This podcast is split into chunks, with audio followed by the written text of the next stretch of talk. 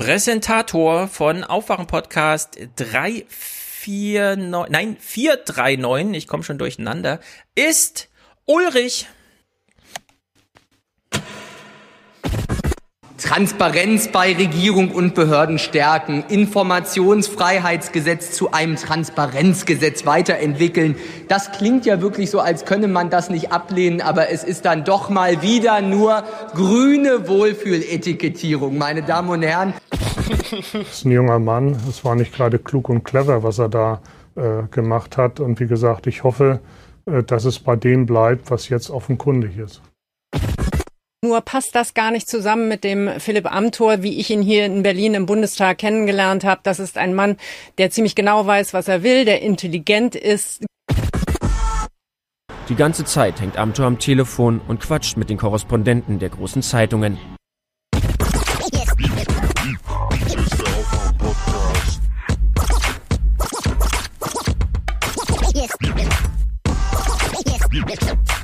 Hier ist der Aufwach-Podcast. Wake wir haben schon die Aufgabe natürlich für unsere Generation zu streiten. Aber ich kann nur sagen, Alter ist keine entscheidende Kategorie für Politik. Ja, also was entscheidend ist, sind die Inhalte.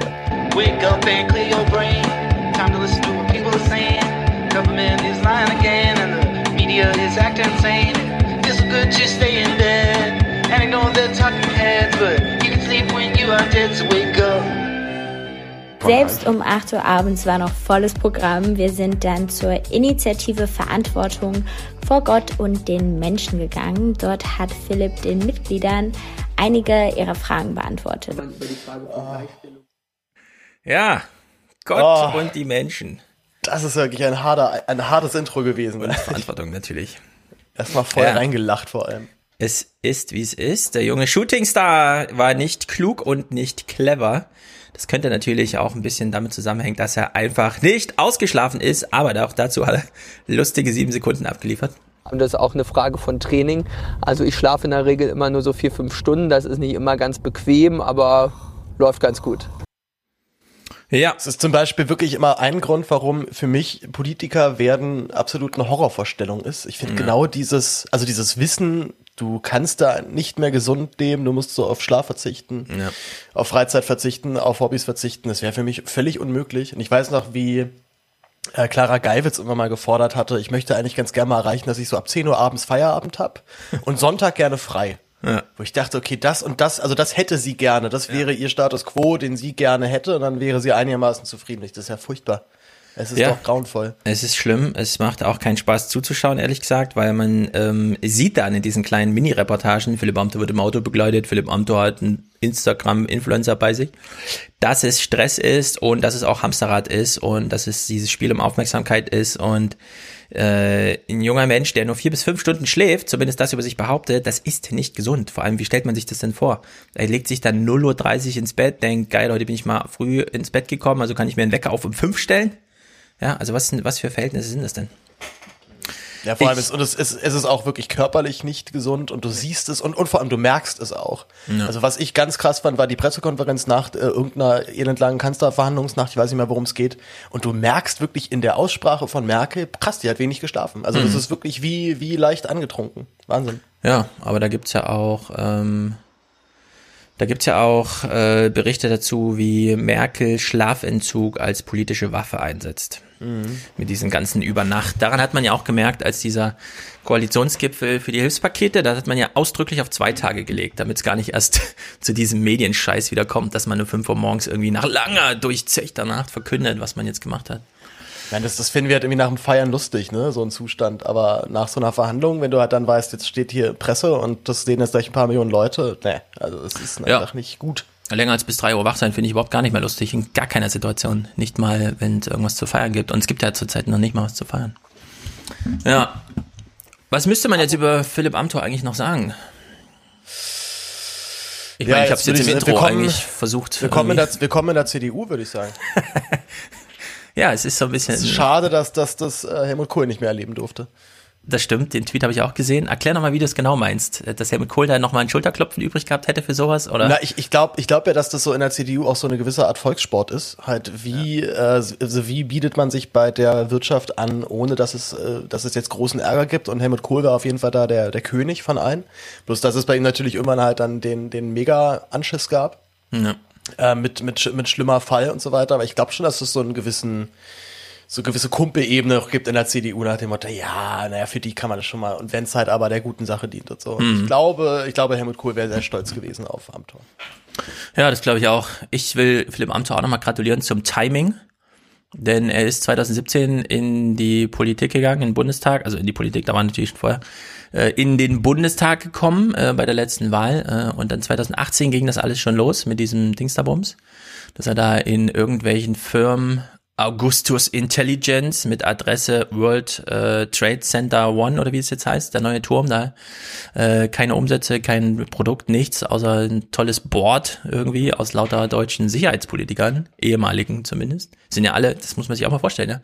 Maaßen, Gutenberg, was für Posten hatten die und wie haben die diese Posten verlassen? Ja? Also es ist wirklich die größte Loser-Truppe, die man sich so ein bisschen zusammenreimen könnte. Aus Aufwachensicht finde ich nur noch interessant, wie sich diese Geschichte jetzt entsponnen, ja, weil der Spiegel hat ja mit der Überschrift getitelt, ist Philipp Amthor käuflich? Fragezeichen. Kann man natürlich wieder an Rezo denken. ist das jetzt eine Frage, die noch gestattet ist als Frage, weil da ist ein Aufklärungstext notwendig? Oder denken sich sowieso recht viele, ne, was ist denn das für ein Clickbait? Klar ist der käuflich. Also sozusagen eine Frage, die man gar nicht mehr so stellen muss, eine rhetorische Frage, die einen zum Text leiten soll. Und da hat ja ähm, Spiegel dann auf der Webseite noch vor dem Paywall, wie nennt man das denn jetzt? Bruch nennt man es ja nicht mehr, sondern also vorm Paywall-Dings, ähm, also noch über die Überschrift des Textes, haben die drei Absätze eine Zusammenfassung geschrieben, damit alle, die, von denen sie wissen, die lesen das eh nicht, und beispielsweise nur jetzt nicht kaufen oder weil sie es halt eh nicht lesen, er hat das nochmal zusammengefasst. Ja?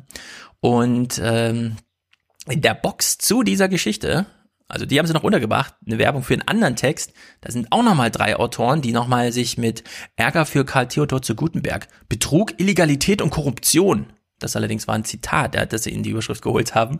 Also wir haben wieder sehr verspielte Überschriften, Zitate, die ohne Kontext in der Überschrift stattfinden und Fragestellungen.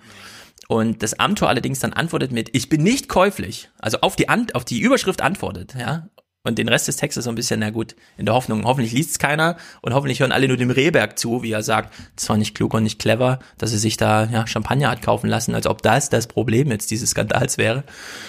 Das übrigens in der Bild, ja. Also die Bild hatte sehr viele Sorgen, Philipp Amthor so zu thematisieren, dass es ihn nicht zerstört. Da hat man so richtig die Zwänge gemerkt, in denen auch die Bildjournalisten da in diesem Video rumhängen. Tja, und dann. Ja, aber, es scheint, aber es, ist genau, genau dieser CDU-Style, ne? Also das, das Problem mhm. ist ja nicht, dass er, dass er es gemacht hat, sondern dass er dabei erwischt wurde. Ja, genau. Es war halt nicht klug, das zu machen. Ne? Also das soll man einfach nicht machen. Ja, also, ja also halt für so eine Firma, für so eine mhm. Firma, wo noch nicht mal klar ist, was sie eigentlich genau produzieren. Also das genau. ja, konnte ja keiner so richtig äh, rauskriegen, was die jetzt eigentlich genau sind, was das für ein Unternehmen ist. Ja. Und Rehbach meint dann so bei Bild, ja, wenn es bei dem bleibt, was wir jetzt wissen, würde ich sagen, klapp's auf den Hintern und dann ist okay. Es darf nicht mehr werden. er quasi auch schon mal die Drohung ausgesprochen hat. Aber dieses Timing, ja, mit so einer Raffgier-Geschichte zu kommen, während 10 Millionen Menschen in Kurzarbeit sind in Deutschland, ja, weil ihm irgendwie die 10.000 Euro Bundestagsdiäten mit allen Zulagen und so weiter nicht reichen.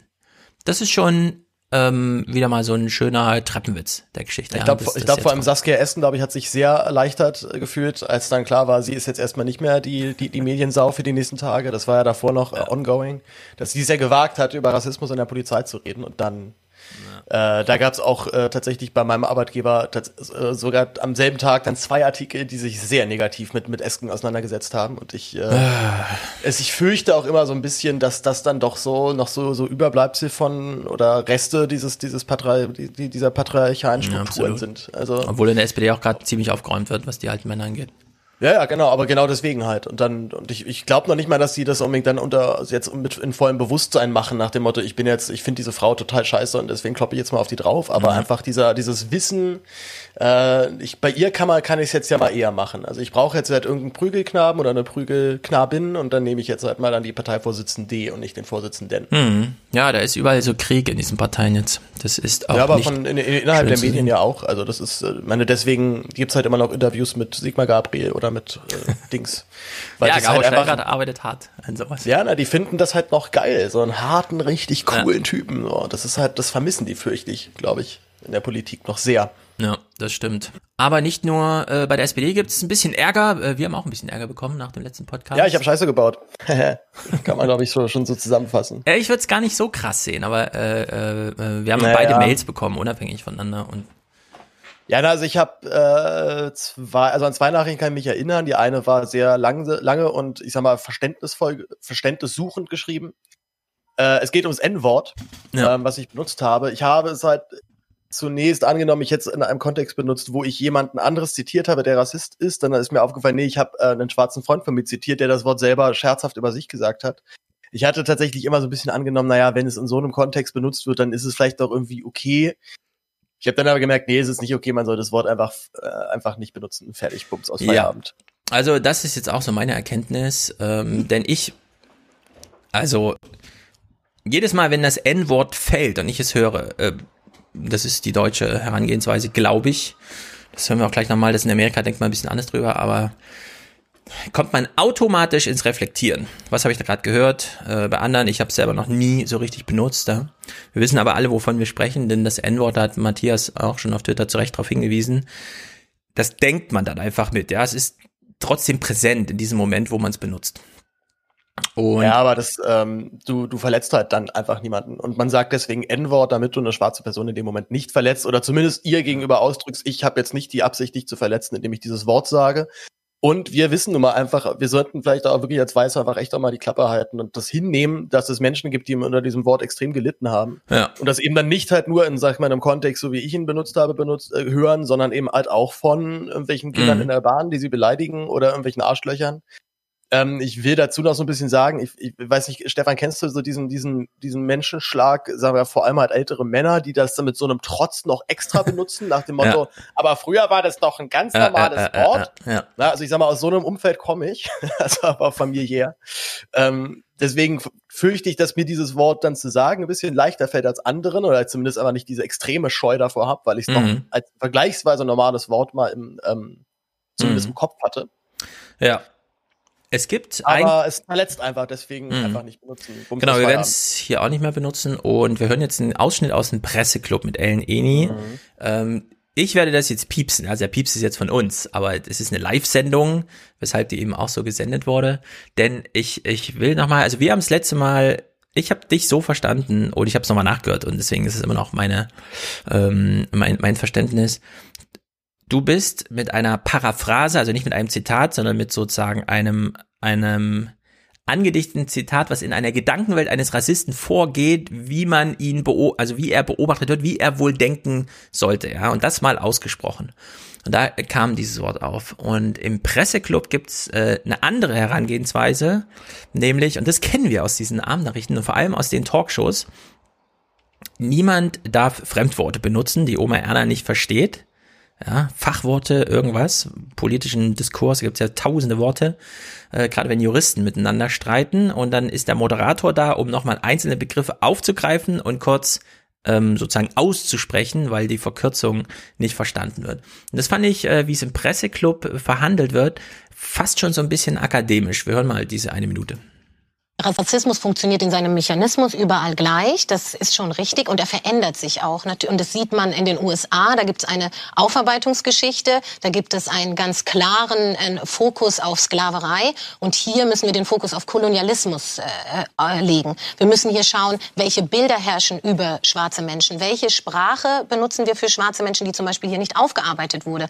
Also die Problemlagen, die wir haben, sind einfach ganz andere. Es gibt zum Beispiel die Debatte um das N-Wort, die wurde in den USA anders geführt wird als hier. Der N ist auch ein anderes Konstrukt, weil das er kolonial geprägt N-Wort für unsere Zuschauer äh, mhm. ist der darf ich ja. jetzt hier mhm. an der mhm. Stelle mal sagen, darf man diesen Begriff für schwarze Menschen genau. das verwenden? Das wurde in den USA anders diskutiert. Genau, beziehungsweise es wurde diskutiert, dass es ein diskriminierender rassistischer Begriff ist. Aber der Umgang damit, diese Adaption beispielsweise der, der schwarzen Community, diesen Begriff sozusagen für sich zu benutzen, damit er sie nicht mehr verletzt, mhm. ist eine ganz andere Bewegung als in Deutschland. In Deutschland gab es nie die Akzeptanz einer breiten schwarzen äh, Community, die diesen als nicht rassistisch bewertet mhm. hat. Ja, Ja, schwierig halt, ne? Ich weiß, also ich sag mal so, wenn ich jetzt aus der Sicht einer Presseclub-Moderatorin, die halt genau weiß, oh Gott, Oma Erna weiß unter Umständen nicht, was das ja. N-Wort bedeutet. Ich, also ich wüsste jetzt auch nicht, wie man sich aus die, in dieser Situation, sag mal, elegant rauswindet, ohne mhm. das Wort zu benutzen. Oder also mindestens hätte man es halt dann auch mal deutlicher anmoderieren müssen, dass das jetzt hier eigentlich No-Go ist, was ich jetzt gerade tue, dass ich dieses Wort ja. benutze. Es ist ganz schwierig, ja. Ja, es gibt, ja. Äh, also das sind Situationen mit Kamera. Ja, da weiß man einfach nicht, wer zuschaut und wer entsprechend getriggert wird. Gleichzeitig wird das Wort aber benutzt in dem Kontext, und der ist hier ganz unzweideutig, zu sagen, in Amerika gibt es eine andere Aufarbeitung, aber in Deutschland gibt es überhaupt gar keine nicht rassistische Variante, diesen Begriff zu benutzen.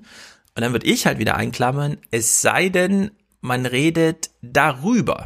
Also man macht so eine akademische oder so eine Metadiskussion.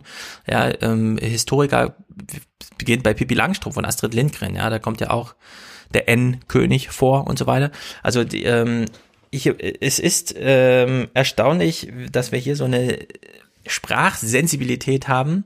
Das kennen wir auch vom Gendern, bei denen es den einen unendlich schwer fällt, das zu inkorporieren ins eigene Sprachverhalten.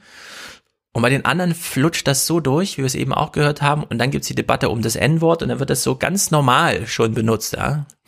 Mhm. Sie führt dir diese Debatte auch in dem Moment nicht also zum ich finde halt, äh, ich, also ich meine, wenn es so einfach ist, schwarze Menschen nicht zu verletzen mit Umschreibung N-Wort, dann kann man es ja einfach machen. Also gerade wenn es ja überhaupt kein Mehraufwand ist, dieses Wort zu vermeiden. Ich meine, im besten Fall kommt man eh irgendwann dahin, dass man dieses Wort einfach gar nicht mehr benutzt und halt auch nicht mehr mit N-Wort umschreiben muss, weil es einfach aus dem Sprachschatz getilgt ist. Ja. Ähm, genau. Denn ich glaube, wie gesagt, das, äh, das, das wäre halt noch so ein bisschen der Punkt. Ne? Ich meine, ich habe, ich habe, äh, so ich, ich habe ja auch letzten Mal hatten über meine Depression geredet und so weiter. Also das hat mich jetzt auch so ein paar Tage echt verfolgt, so, diese, die, diese, die, diese Schmach und auch nochmal sorry an alle Menschen, die, sei es jetzt betroffen oder nicht betroffen, mhm. äh, das verletzt hat. Es, ich kann aber schönerweise sagen, dass meine Clips sich dementsprechend auch daran orientiert haben oder dass ich zumindest auf jeden Fall nochmal viel gelesen habe generell über dieses ähm, über dieses Problem. Ja. Ähm, jetzt habe ich ein bisschen den Faden leider verloren, aber ist auch egal. Egal, das ist so ein Thema, da verstrickt man sich leider. Ich habe dich auch gerade abgelenkt, weil immer noch die Skype äh, eingeblendet waren und ich wollte sie unbedingt ausblenden, während du sprichst. Ja, ja, ja es ist einfach ein Thema, da ver verranzt man sich so ein bisschen und also, also doch, doch, dann eine Sache mhm. noch. Also ich sag mal, man kann halt da reagieren, so wie zum Beispiel eine E-Mail es getan hat und auch schon mit klarer, also mit klarer Stoßrichtung nochmal vorgegeben hat, ey, das geht gar nicht und das tut mich echt verletzt und hier sind nochmal ein paar Zitate, um das zu untermauern. Da gab es aber auch eine Nachricht, wo es dann halt eher in so eine Richtung ging, blöder Rassist, Arschloch, das kann man noch nicht machen, was soll denn sowas? Das, also ich, ich weiß auch, dass man vielleicht manchmal auch als Betroffener einfach dann keinen Bock hat auf die verständnisvolle Masche und oh Gott, ich erkläre jetzt hier ja. nochmal dem YT, wie man das bitte benutzen soll. Also manchmal reicht's auch einfach und man will jetzt hier auch mal dann, dann der Täter werden und dann sagen, fick dich. Ja. Ich sage mal, mit der anderen Variante bist du eigentlich immer erfolgreicher und vor allem, wenn die, weil die erste Variante zwangsläufig dazu führen wird, dass die andere Seite das erstens akzeptiert und eventuell dann sich sogar noch weiter da, da, da rein recherchiert und ähm, ja. mit einer mit einer Erkenntnis aus diesem aus diesem Fehler rausgeht, anstatt mhm. mit dem Gefühl, oh Gott, was bin ich für ein Arschloch. Ja, aber da will ich auch nochmal dazu sagen, also der letzte Podcast wurde ungefähr 70.000 Mal runtergeladen. Hälfte Video, Hälfte Audio. Und ich habe genau zwei von zwei Personen diese Reaktion bekommen. Also auf, dass wir es nochmal, äh, dass es hier ein Fehler vorlag. Das eine war per Twitter schon so ein bisschen, ne? Und die, die Mail, die ich bekam, ja, die war jetzt fand ich auch, also steckten auch so ein paar Sachen drin. Die war mir auch ein bisschen zu lang, ehrlich gesagt. Ich finde es dann immer nicht so gut, wenn man direkt belehrt wird und so. Das war so ein bisschen. Ich fand die Mail schon voll okay und ich finde es auch vollkommen richtig, ja. dass man in der Situation einmal belehrt wird, weil man hat halt einfach auch dann mal ja. Einfach naja. mal ein bisschen verpackt. Ja. Gut, stecken wir mal mit guter Laune hier ins äh, politische, nachrichtliche Tagesgeschäft ein. Denn hier wurde eine kleine Chance über verpasst, sozusagen, auch die Abendnachrichten nochmal fröhlich zu gestalten. Äh, ich meine, die Nachrichtenlage ist ja so, wir haben Philipp Amthor mit seinem Scheiß, dann haben wir eine neue Bundeswehrbeauftragte, zack, gibt's gleich mal einen Brief aus dem KSK, äh, nee, der KSK, der Kommando, das, das Kommando, das, das KSK äh, dass es da nicht nur mit Rechtsradikalität vielleicht ein Problem gibt, sondern auch mit der Art und Weise, wie man dort, sagen wir mal so, an welchen äh, Militärideen man sich orientiert bei der Erziehung und Ausbildung äh, Neuankömmlinge dort und so. Also alles so Sachen, die die Nachrichtenlage ein bisschen unterdrücken. Wirtschaftlich ist es sowieso, ja, also da gibt's ganz düstere Nachrichten, aber kleiner Hoffnungsschimmer, ähm, Seehofer. Ja, es ist jetzt unglaublich, dass wir eine gute Nachricht mit Seehofer ankündigen, aber Seehofer hat auch mal eine Entscheidung wieder getroffen. Er ist mal wieder aufgetaucht aus, was weiß ich, wo er war. Nach, nach meiner Information nach dem Innenministerrat der EU vom letzten Freitag äh, werden die, äh, wird die ganz große Mehrheit der EU-Staaten genauso handeln. Mhm. Aber ja, toll anmoderiert, man weiß gar nicht, worum es geht. Also Seehofer hat sich im Bundeskabinett dafür eingesetzt, dass man die deutschen Grenzen wieder öffnet in alle Himmelsrichtungen und er hofft, dass die europäischen Kollegen nachziehen, woraufhin Gysi gleich nochmal nachlegt. Ich finde es richtig, dass wir die Reisemöglichkeit in die EU-Staaten wiederherstellen, so schnell wie möglich. Aber ich kann nicht nachvollziehen, warum sich in andere Staaten. Ja, Gysi denkt sich, dass sie, hm? Ich finde es sehr lustig, dass sie ein ZDF-Mikrofon für die Tagesthemen benutzen. Wie kommt denn das? Äh, das stimmt. Ja, gute Beobachtung. Vielleicht haben sie, ähm, vielleicht, vielleicht hatten sie die Schutzfolie nicht und dann haben sie, ach komm, nehmen wir, klauen, klauen wir schnell das von den Kollegen, dann waren, dann waren dies, falls Gysi jetzt Corona bekommt, können wir das auf das ZDF schieben. Hier sieht auch gar nichts nach Corona aus, hier ist gar keine Schutzhülle drüber. Vielleicht ist das ja, wirklich ein Clip von 89. Wieso machen wir nicht jetzt überall hinauf? Also Gysi fragt nochmal, warum, äh, wir haben doch nicht nur Außengrenzen, die man überschreiten kann, wir können doch auch im Flugzeug steigen, wieso dürfen wir nicht überall wieder hinfliegen? Also auch sozusagen, in, wie ich finde, was in die richtige Richtung geht. Äh, dann versuchte man im, äh, in der AD, nee, im Heute-Journal, hat man es dann so ein bisschen emotionaler versucht. Nämlich auch nochmal mit so einem historischen, kleiner Andeutung. Europa ohne Grenzen titelt das Heute-Journal im März 1995, als europäische Staaten erstmals Grenzkontrollen aufgeben. Europa ohne Grenzen. 25 Jahre später verkündet die deutsche Regierung fast dieselbe Nachricht noch einmal. Die Journalisten auf Abstand, der Minister ganz ohne Pathos. Ja, meine sehr verehrten Damen und Herren, das Kabinett hat heute auf meinen Vorschlag hin beschlossen, äh, dass die bestehenden Binnengrenzkontrollen äh, mit dem 15. Juni 2020 äh, beendet werden. Ja, Sie erinnern noch mal kurz an 89, zeigen mal keine Bilder, wie es damals war, weil die Leute sind ausgerastet und man musste doch ein bisschen suchen, denn ich war auch überrascht. Es ist ein Clip der Tagesschau, aber man musste ihn erst von YouTube irgendwie runterkratzen, weil er 15 Uhr auf Tagesschau 24 oder so gesendet wurde. Aber wir hören jetzt mal so ein bisschen und falls ihr zuschaut, schauen wir auch hin, wie die Stimmung jetzt tatsächlich war, als vor ein paar Tagen die Grenzen in Frankfurt Richtung Slubice, das ist dann die erste polnische Stadt, da wieder geöffnet wurden. Schon vor Mitternacht feiern die Menschen an der Stadtbrücke. Frankfurt und Slubice ohne Grenzen. Das Motto der Doppelstadt wird mit Leben gefüllt. Punkt 0 Uhr ist es dann soweit. Hubkonzerte und grenzenlose Freude. Abstandsregeln, Corona. Die Bürgermeister der Stadt lassen ihren Emotionen freien Lauf. Überall glückliche Gesichter. War so ein bisschen Silvesterstimmung. Ja. Bis Mitternacht aufbleiben und, äh, und dann rüberlaufen, genau. Die Bilanz nach fast dreimonatiger Trennung reicht von erleichtert bis kämpferisch.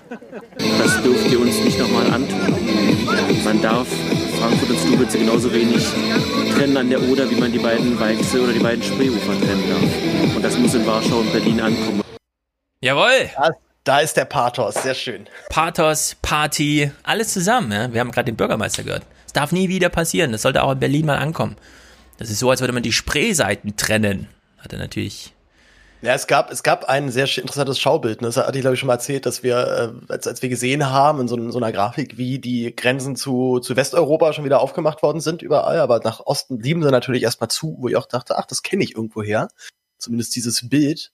Aber es ist irgendwie doch schon irgendwie rührend, oder? Dass dann jetzt diese, diese deutsch-polnische Freundschaft, äh, das ist ja immer noch, eigentlich auch historisch gesehen, immer noch absolute Sensation, dass diese Länder sich mhm. doch wieder so gut verstehen. Ja wenn man sich mal vor Augen führt, was Deutschland mit Polen so angestellt hat in den letzten Ja, und auch was in Polen gerade los Jahren. ist. Ja. ja, das, das, ja, das kommt ja noch dazu. Ja. Polen gibt's ja auch so eine aktuelle Lage. Ich habe auch jetzt ein bisschen rausgeschnitten, wie dann die ersten im Auto gefragt wurden, was wollen sie jetzt denn gleich drüben? Sie fahren ja Mitternacht schon los. Und es dann nur hieß, äh, tanken. Mal wieder billig tanken in Polen. Naja, Armin Laschet jedenfalls äh, sieht dies mit der Grenzöffnung auch entsprechend. Wir müssen uns vorbereiten auf eine neue Pandemie und dann müssen wir das schaffen, ohne die Grenzen zu schließen. Wir brauchen Gesundheitskooperation über die Grenze hinweg, aber ein Virus lässt sich nicht an einer Grenze aufhalten. Ja, so, damit haben wir jetzt zwei Sachen. Da, was, hat er da für ein, was hat er da für ein Kreuz an seinem Revier? Ich achte inzwischen jetzt immer drauf, was PolitikerInnen an ihrem Revier stecken haben. Das sieht mir fast so ein bisschen nach so, so ketischer Rune aus. Oder uh, ja, also ähm, ich glaube, das ist äh, ein Symbol für NRW. Nein, es sieht wirklich ein bisschen komisch aus, ja. Wer weiß, er hat sich auch sehr militärisch, hinten steht schon der Hubschrauber mit hm. drei Mann Personal, um ihn da gleich hin und her zu fliegen. So ein Wer weiß. Wer weiß. Jedenfalls, Grenzöffnung. Du hast ja auch einen Film gedreht. Äh, ja. Äh, der durfte ich schon mal reingucken. Ich war sehr beeindruckt, ehrlich gesagt. Ich habe es ja beim letzten Mal auch schon gesagt, als ich nur den Trailer kannte.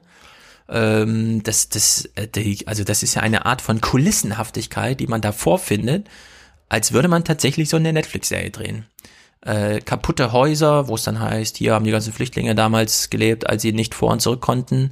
Äh, als Sebastian Kurz, der Held, äh, die Balkanroute schloss und nicht genau wusste, was er mit auslöst.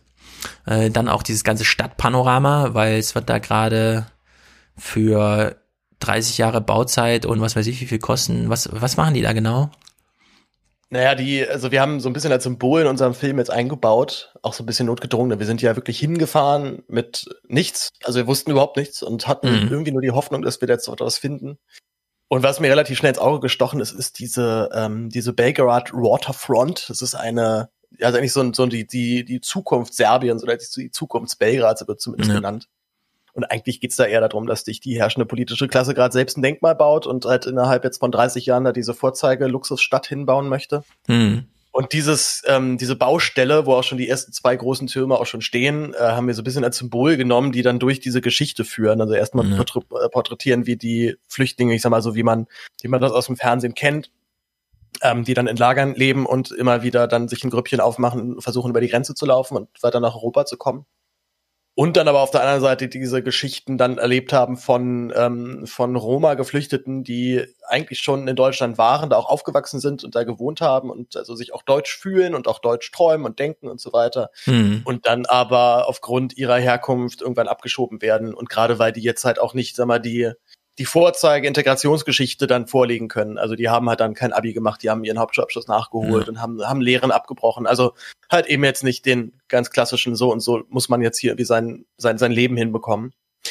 Und äh, ja, dann werden die irgendwann abgeschoben. Und dann sitzen die ja dann auf einmal so in Serbien rum und können die Sprache nicht, äh, kennen das Land nicht und äh, sie haben vor allem halt auch keinen Status dort. Also die sind dann weder Deutsche noch Serben. Hm. Und die serbische Staatsbürgerschaft zu bekommen ist dann auch nicht so easy, was auch daran liegt, dass sie Roma sind und man die doch das, das jetzt nicht so gerne hat. Ja. Äh, das ist der Richt, also das völlige aus, auswegslose Situation für die. Ja, ist wirklich erstaunlich, ähm, denn das hat man ja beim letzten Mal im Trailer oder was auch immer ich das letzte Mal schon gesehen hatte. Ich weiß gar nicht mehr genau. War das so ein War der, Müsste der Trailer gewesen ja. sein, ja. Können, vielleicht kannst du sogar verlinken noch, so dann kann man den nochmal, ja, genau. Sehr gut. den nochmal schauen. Ja, weil äh, schon im Trailer kann man nachvollziehen, wie diese Menschen lebten, wie wir alle leben. Dass wir nämlich so alle zehn Jahre mal zum Amt gehen und sagen, ich glaube, mein Perso läuft ab, ich bin mir aber nicht so ganz sicher. Und dann wird man gefragt, haben Sie ein aktuelles Bild mit? Dann sagt man ja und dann sagen sie, kommen Sie in drei Tagen wieder, dann ist er fertig. Und man stelle sich mal vor, man geht hin und will einen neuen Pass beantragen und dann sagen die, nee, ich rufe mal schnell die Polizei und morgen werden sie abgeschoben. Also aus heiterem Himmel, ohne darüber nachzudenken, man hat halt einfach, das kennt man diese Geschichten auch aus Amerika, wo Leute nach 35 Jahren, nachdem sie von den Eltern so mitgebracht wurden als und wir leben jetzt übrigens hier und kommen aber eigentlich aus Mexiko, völlig integriert, der Fußballtrainer, Ladenbesitzer und so weiter. Und die dann plötzlich von heute auf morgen so einen Bescheid bekommen, ähm, ja, sie sind übrigens gar kein Amerikaner. Du bist ja gar kein Deutscher. Und in dem Moment fällt es einem dann so auf, ja, weil wann sollte einem das im Alltag schon mal begegnen und dann sitzt man drei Tage später irgendwie in Serbien und kennt dort niemanden, spricht diese Sprache nicht, braucht für alles Hilfe, schon allein wegen der Sprache. Und da gibt's in Minute 17 jetzt im, im vollständigen Film, weil ich fast mich frage, ob man das nicht weiter nach vorne holen kann, diese beiden Interviews, die ihr da geführt habt, wo die halt in diesem Setting, aber es wirklich aussieht wie so eine Netflix-Kulisse, drin sitzen und meinen, ich verstehe das gar nicht, ich träume auf Deutsch, ich bin doch Deutscher, wie, was mache ich eigentlich in Serbien? Ja, und das, also da packt's einen dann doch äh, so richtig. Ja, Frage das war, das war ein crazy Moment auf jeden Fall. Auch mhm. beim Drehen schon, wo ich da saß, so, boah, das ist, das ist auf jeden Fall der Clip. So, der ja, also da wird man abgeholt, weil wir liegen auch alle abends im Bett und träumen, ja. Also vielleicht erinnern wir uns nicht an die Träume, aber so einmal am Tag erwischt es uns auch im Bett. Und was im Film noch so ein bisschen fehlt, ist so eine deutsche Stimme. Vielleicht ich weiß auch mhm. nicht genau, von wem man die jetzt einholen muss, ja, weil. Ja, ich, ich habe, also ich habe ja, ich habe ja einen Text dazu auch geschrieben. Also es war ja, war ja mhm. meine drei im Tagesspiegel und da habe ich auch ein paar Zitate aus dem ähm, aus dem Abschiebebescheid, den zumindest Bayram uns äh, noch äh, noch zu, hat zukommen lassen. Ja. Und da sind auf jeden Fall echt so ein paar Satzperlen drin, die dann wirklich echt reinhauen. Also ähm, ich glaube sogar auch in also in dieser Analyse angesprochen, dass der Ausländer und das springt übrigens in diesem neunseitigen Brief ständig zwischen der Ausländer und die Ausländerin. Also das ist einfach so billig hm. irgendwie co ja. copy-pasted. So, also noch nicht mal halt einzeln dieser, dieser Mensch. Das ist wirklich einfach ja. nur so, ein, so nach Schablone. Ach, hier Roma ist eh nicht so wichtig. Ciao. Ähm, und dass der Ausländer das Land seiner Herkunft nicht kennt, ist in diesem Zusammenhang un, äh, oder nee, nicht, zu berücht, äh, nicht zu berücksichtigen. Also mit anderen Worten, es ist denen einfach egal. Ja. Die wissen, dass sie da letztendlich Leute abschieben in ein Land, was sie erstens wegen ihrer Herkunft diskriminieren wird und aber auch noch deswegen diskriminieren wird, weil sie die Sprache nicht kennen, weil sie da nicht verwurzelt sind, weil sie da praktisch nichts haben. Mhm. Aber halt dann, ähm, also dann gibt's da wirklich so Passagen, wo du, wo du echt so die, also wo mir echt die Haare zu Berge gestanden haben, wenn es dann einfach heißt, naja, äh, ja, das Einkommen in Serbien ist echt nicht so hoch und gerade Roma sind nochmal doppelt und dreifach von Armut betroffen, aber es gibt ja einen florierenden Schwarzmarkt. Also wirklich schon mal so der ah, Hinweis ah, nach dem ja. Motto, na ja, selbst wenn er da jetzt nicht legal lebt, kann der ja dann irgendwann, äh, kann er ja auf dem, kann er irgendwo schwarz halt auf dem Bau arbeiten. Ja. Ja, und jetzt, und jetzt zum Beispiel mit Corona ist für die komplett Katastrophe, ne? weil die können jetzt auch nicht mal auf der, konnte jetzt auch nicht mal auf der Straße ihr Obdachlosenmagazin mhm. verkaufen. Also das ist, äh, Ja, also wenn man so halboffiziell schon den Hinweis bekommt, du kannst auch auf dem Schwarzmarkt dich verdingen, es ist ja nicht unserer, ja, ist ja, ist ja eine andere Polizei zuständig. Ich habe halt auch, ich weiß nicht, ob man ähm, vielleicht so einen Brief oder so, ein, so eine Antwort von der deutschen Behörde nochmal inhaltlich irgendwie reinspiegeln. Wobei ich mir den Bruch im Video dann nicht vorstellen kann, ne? weil man hat die ganze Zeit ist in diesem Setting, ist ja wirklich sehr immersiv, wie man sagt. Äh, ja, danke, also das, sei auf jeden Fall David, der wird sich freuen. Das ist, ähm, das ist, ja. das ist das Tolle, mit David zu arbeiten. Der hat zwar gerade irre viel zu tun, weil er jetzt mit bei einer Produktionsfirma untergekommen ist und bei denen halt mhm. wirklich viel arbeiten kann. Deswegen ich halt auch ihm nicht äh, zwar immer so ein bisschen dränge, ähm, dass er jetzt bitte mal weiterschneiden soll. Das ist auch, mhm. auch immer noch so ein bisschen hakt, deswegen das Projekt. Aber er wird halt für die anderen Sachen bezahlt. Aber David, David ist halt wirklich, also David ist halt ein Kameramann, wo ich genau weiß, der, der macht das Bild jetzt geil. So, dass da, ich ja. muss mich da, ich kann mich da komplett drauf verlassen, dass das super aussieht. Und, äh, ja, ich finde auch für die Post-Production muss man jetzt kein Bild nochmal neu platzieren. Auch die, die, das ganze B-Roll, wie man so, so schon sagt, Schnittbilder, ja, während man Personen reden hört oder so, die sind ja alle so ziemlich perfekt. Äh, Straßenszenen, Hausszenen, Personen und so weiter. Das es sind ein bisschen weniger, haben wir tatsächlich gemerkt. Also beim Schneiden haben wir echt nochmal festgestellt, äh, wir sind Anfänger, wir haben ganz viele Sachen einfach nicht gedreht, die wir doch noch ganz gerne hätten. Oder hm. sag mal, das, was wir jetzt am B-Roll haben, ist jetzt genauso äh, gerade mal ausreichend mit Ach und Krach, aber wir hatten schon häufig beim Schnitt dann doch so das Problem, da hätten wir doch ganz gerne das und das und das hatten wir dann noch nicht da. Also klar, ich habe jetzt auch ein bisschen bewusst geguckt, äh, ähm, weil es sozusagen ein Film von dir ist und ich weiß, dass wir da anders drüber reden, als wenn wir jetzt irgendeinen so Fernsehfilm gucken, aber mir ist es schon aufgefallen, dass es einfach eine sehr gute Platzierung von so ein, zwei, drei sekündigen Schnittbildern sind. Wenn du jetzt sagst, das ist hart auf Kante genäht, würde ich eher sagen, Gratulation. Das hat, äh, hat, hat gereicht. Dass ja. die Bedingungen so waren und dass das Resultat ist, also in der Hinsicht äh, wirklich sehr sehenswert, in dem Fall wirklich sehenswert. Äh, jetzt fehlt natürlich noch irgendwie die deutsche Tonspur, die ganzen Protagonisten nochmal ja, das muss jetzt auch so, gemischt ne? werden. Ja. Auch da Props an, an Joscha, der die Filmmusik übrigens beigesteuert hat. Joscha mhm. Grunewald von, von ja. Audiophil. Mhm. Genau, da muss es halt aber auch noch, also Untertitel müssen auf jeden Fall noch rein, mindestens bei den, bei den englischen Sequenzen. Ja. Ich glaube, YouTube kreiert die ja dann teilweise sogar selbst sogar irgendwann. Ne? Ja, also, aber die sind auch. Ja. Kommt, also ich glaube, bei, bei deutschen Untertiteln ist immer schwierig, also dieses Verkacken die dann doch noch zu. Ja, aber englische Untertitel läuft, läuft auf jeden Fall echt astrein meistens. Mhm. Matthias hat ähm, mir das mal gezeigt, äh, in dem Presseclub-Ding, was wir vorhin äh, gehört haben. Da hat die YouTube-Automatismus Mega übersetzt. Ah. Der Mega. Mega Man. Auch, ja, also auf Deutsch ist das immer noch so ein bisschen komisch. Die Englischen werden wohl ganz gut verstanden. Naja, gute Arbeit jedenfalls. Ich bin sehr gespannt. Äh, Im ja, Abspann sieht man ja dann noch mal lange geplant, diese beiden Gebäude stehen. Ist Mitte, geplant ist Mitte Juli übrigens. Ja, mit Tenet. Konkurrent mit Christopher Nolan. Ja, wunderbar, ganz genau. Das war unser Plan und Christopher hat auch schon, hat uns schon angerufen und meinte, nee, nee, nee, nee, Jungs.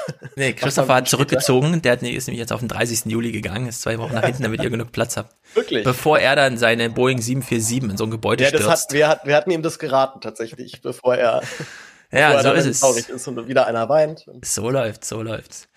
Jedenfalls, Thema Grenzöffnung und so weiter. Es gibt immer weniger Gründe, Grenzen zu schließen, erst recht, wenn die Corona lauten. Andere Gründe, Grenzen zu öffnen, wünschen wir uns natürlich auch, wie eben besprochen. Wir schwenken mal in die Nachrichtenwoche ein. Äh, die Corona-Beschwichtigung, ich nenne es mal ausdrücklich so, war ganz deutlich irgendwie. Also wir sollten ja doch mal wenigstens ein Clip zu Corona ganz direkt gucken. Und Klaus Kleber hat sich entschieden, jetzt mal die Sache auch sprachlich runterzufahren. Die Entwicklung der Corona-Zahlen in Deutschland ist weiter erfreulich. Seit Anfang April fällt die Zahl der derzeit aktuell positiv getesteten Erkrankten. Heute sind es gerade noch knapp 6000. Das sind ja auch die eher harmlosen, weil sie ja erkannt sind und sich hoffentlich, auch wenn sie nicht im Krankenhaus sind, entsprechend verhalten. Aber selbst wenn die Dunkelziffer zehnmal höher wäre, was manche Epidemiologen für eine wahrscheinliche Obergrenze halten, dann wären es rund 60.000 unter mehr als 80 Millionen Menschen in Deutschland und Tendenz weiter sinkend. Ja, Tendenz rapide sinkend. Äh, hast du dir schon die Corona-App äh, runtergeladen? Ja, ah, ich habe sie mir tatsächlich heute Morgen runtergeladen. Ich war ein mhm. bisschen von mir selbst überrascht, aber nachdem ja doch viele ähm, doch meinten, das ist ziemlich safe, also wenn er doch so mit Tracking doch auch ziemlich, ja. äh, ne, finde ich nicht so gut, aber ich glaube, ähm, es ist halt irgendwie doch so komisch, wenn man sich auf der anderen Seite Instagram und WhatsApp runterlädt und dann aber Corona sagt, nein, auf gar keinen Fall. Ja, das kann ja, ja keiner sonst was passieren. Ja, genau, es wäre völlig quatschig und ich will auch nochmal darauf hinweisen. Ich habe ja mit, uns regnet es ein bisschen hier, mit Thomas äh, am Freitag nochmal so ein Gespräch hier ähm, nachgetragen zur 438 und er hat diesen Halbsatz da mal gebracht. Es macht datenschutzrechtlich gar keinen Unterschied, ob man die App benutzt oder nicht sondern man ist, äh, also sie ist so datenschutzinvasiv oder wie auch immer man das dann bezeichnet, dass man sie einfach gefahrlos runterladen kann. Es werden nur Zufallszahlen gesendet und empfangen. Und selbst die werden spätestens nach 14 Tagen vergessen. Und sobald Corona besiegt ist oder ein Impfstoff da ist, werden Apple und Google nach ähm, derselben Woche das ganze Ding wieder rausnehmen und dann ist diese App zu gar nichts mehr zu gebrauchen. Und äh, daher die Empfehlung, nutzt alle diese tolle Möglichkeit. Es ist auch, wenn der epidemiologische Sinn so ein bisschen sich noch zeigen muss, es ist auch ein, ein guter Fall, also richtig mal so eine Case Study oder wie man das nennt, ähm, für eine App, die einfach ein Problem löst, das wir alle haben, das super private Daten Gesundheitsdaten äh, eigentlich, also Gesundheitsproblem löst, ohne irgendwie in Privatsphäre einzugreifen. Also wirklich hervorragend. Und jetzt klingelt hier schon wieder alles. Ich mache mal meine Fenster zu. Ja, ich kann, ich übernehme an der Stelle einfach mal direkt, dass ich es ähm, natürlich ein wenig albern finde, wenn wir uns, also der generelle Datenschutz ja überhaupt nicht albern finden und auch die Sorge vor Datenschutz. Und das meintest du ja auch immer, dass wir da als Deutsche schon echt relativ gut drauf trainiert sind, zu sagen, äh, oh, da ist eine App, die meine Daten auslesen könnte. Das ist ja in anderen Ländern nochmal noch mal sehr anders und da geht man deutlich naiver damit um. Aber ich, ähm, das, das ist mir letztens Mal wieder aufgefallen. Ich, du, du benutzt ja auch Instagram, oder, Stefan? Ja. Also nicht, nicht so regelmäßig, ne? Aber was, also was mir wirklich sau unangenehm ist, wenn ja. ich, wenn ich wirklich feststelle, scheiße, also dieses das Gerät scheint mich abzuhören. Es ist offensichtlich so, mhm. weil die Werbung ist zu präzise auf Sachen maßgeschneidert, die, was ich gerade in dem Chat äh, irgendwie ja. durchgegeben worden sind. Oder ich weiß noch, als ich letztens mit meiner Mitwohnerin geschrieben habe, als unsere Toilettenspielung hier kaputt war ich habe auf einmal kriege ich halt dann wirklich Werbung für für Toilettenspülungen. So, also mhm. was ja wirklich eine wahnsinnig präzise Beobachtung zu sein scheint. Und ich kann es mir nicht anders vorstellen, als dass äh, mindestens diese App bei bestimmten Schlagwörtern dann manchmal angeht. Ähm, mhm. Und es ist derartig gruselig, äh, sich vorzustellen, dass er dann theoretisch irgendein findiger äh, Instagram-Mitarbeiter sich jetzt einhacken kann und sieht, oh, der Gäbler braucht dringend mal eine Toilettenspülung. Äh, perfekt, dass ich einen Toilettenspülshop äh, 24 direkt gerade gefunden habe. Das ist, ähm, ja. und, und vor allem ja auch die, äh, also das ist ja offensichtlich auch nicht anders zu gehen scheint. Das finde ich halt das. Das, das ist Problem. der Punkt. Also, das ist der ja. Punkt. Äh, Richard Gutjahr hat äh, gestern, glaube ich, oder ich sag mal die Tage, nochmal einen Tweet dazu gemacht ähm, über Facebooks Schattenprofile, weil Facebook jetzt so ein bisschen transparenter damit umgeht, wie wertet man Daten von Menschen aus, die man, die keinen eigenen Account haben, also die gar keine Zustimmung gegeben haben zu irgendeiner Datenverarbeitung.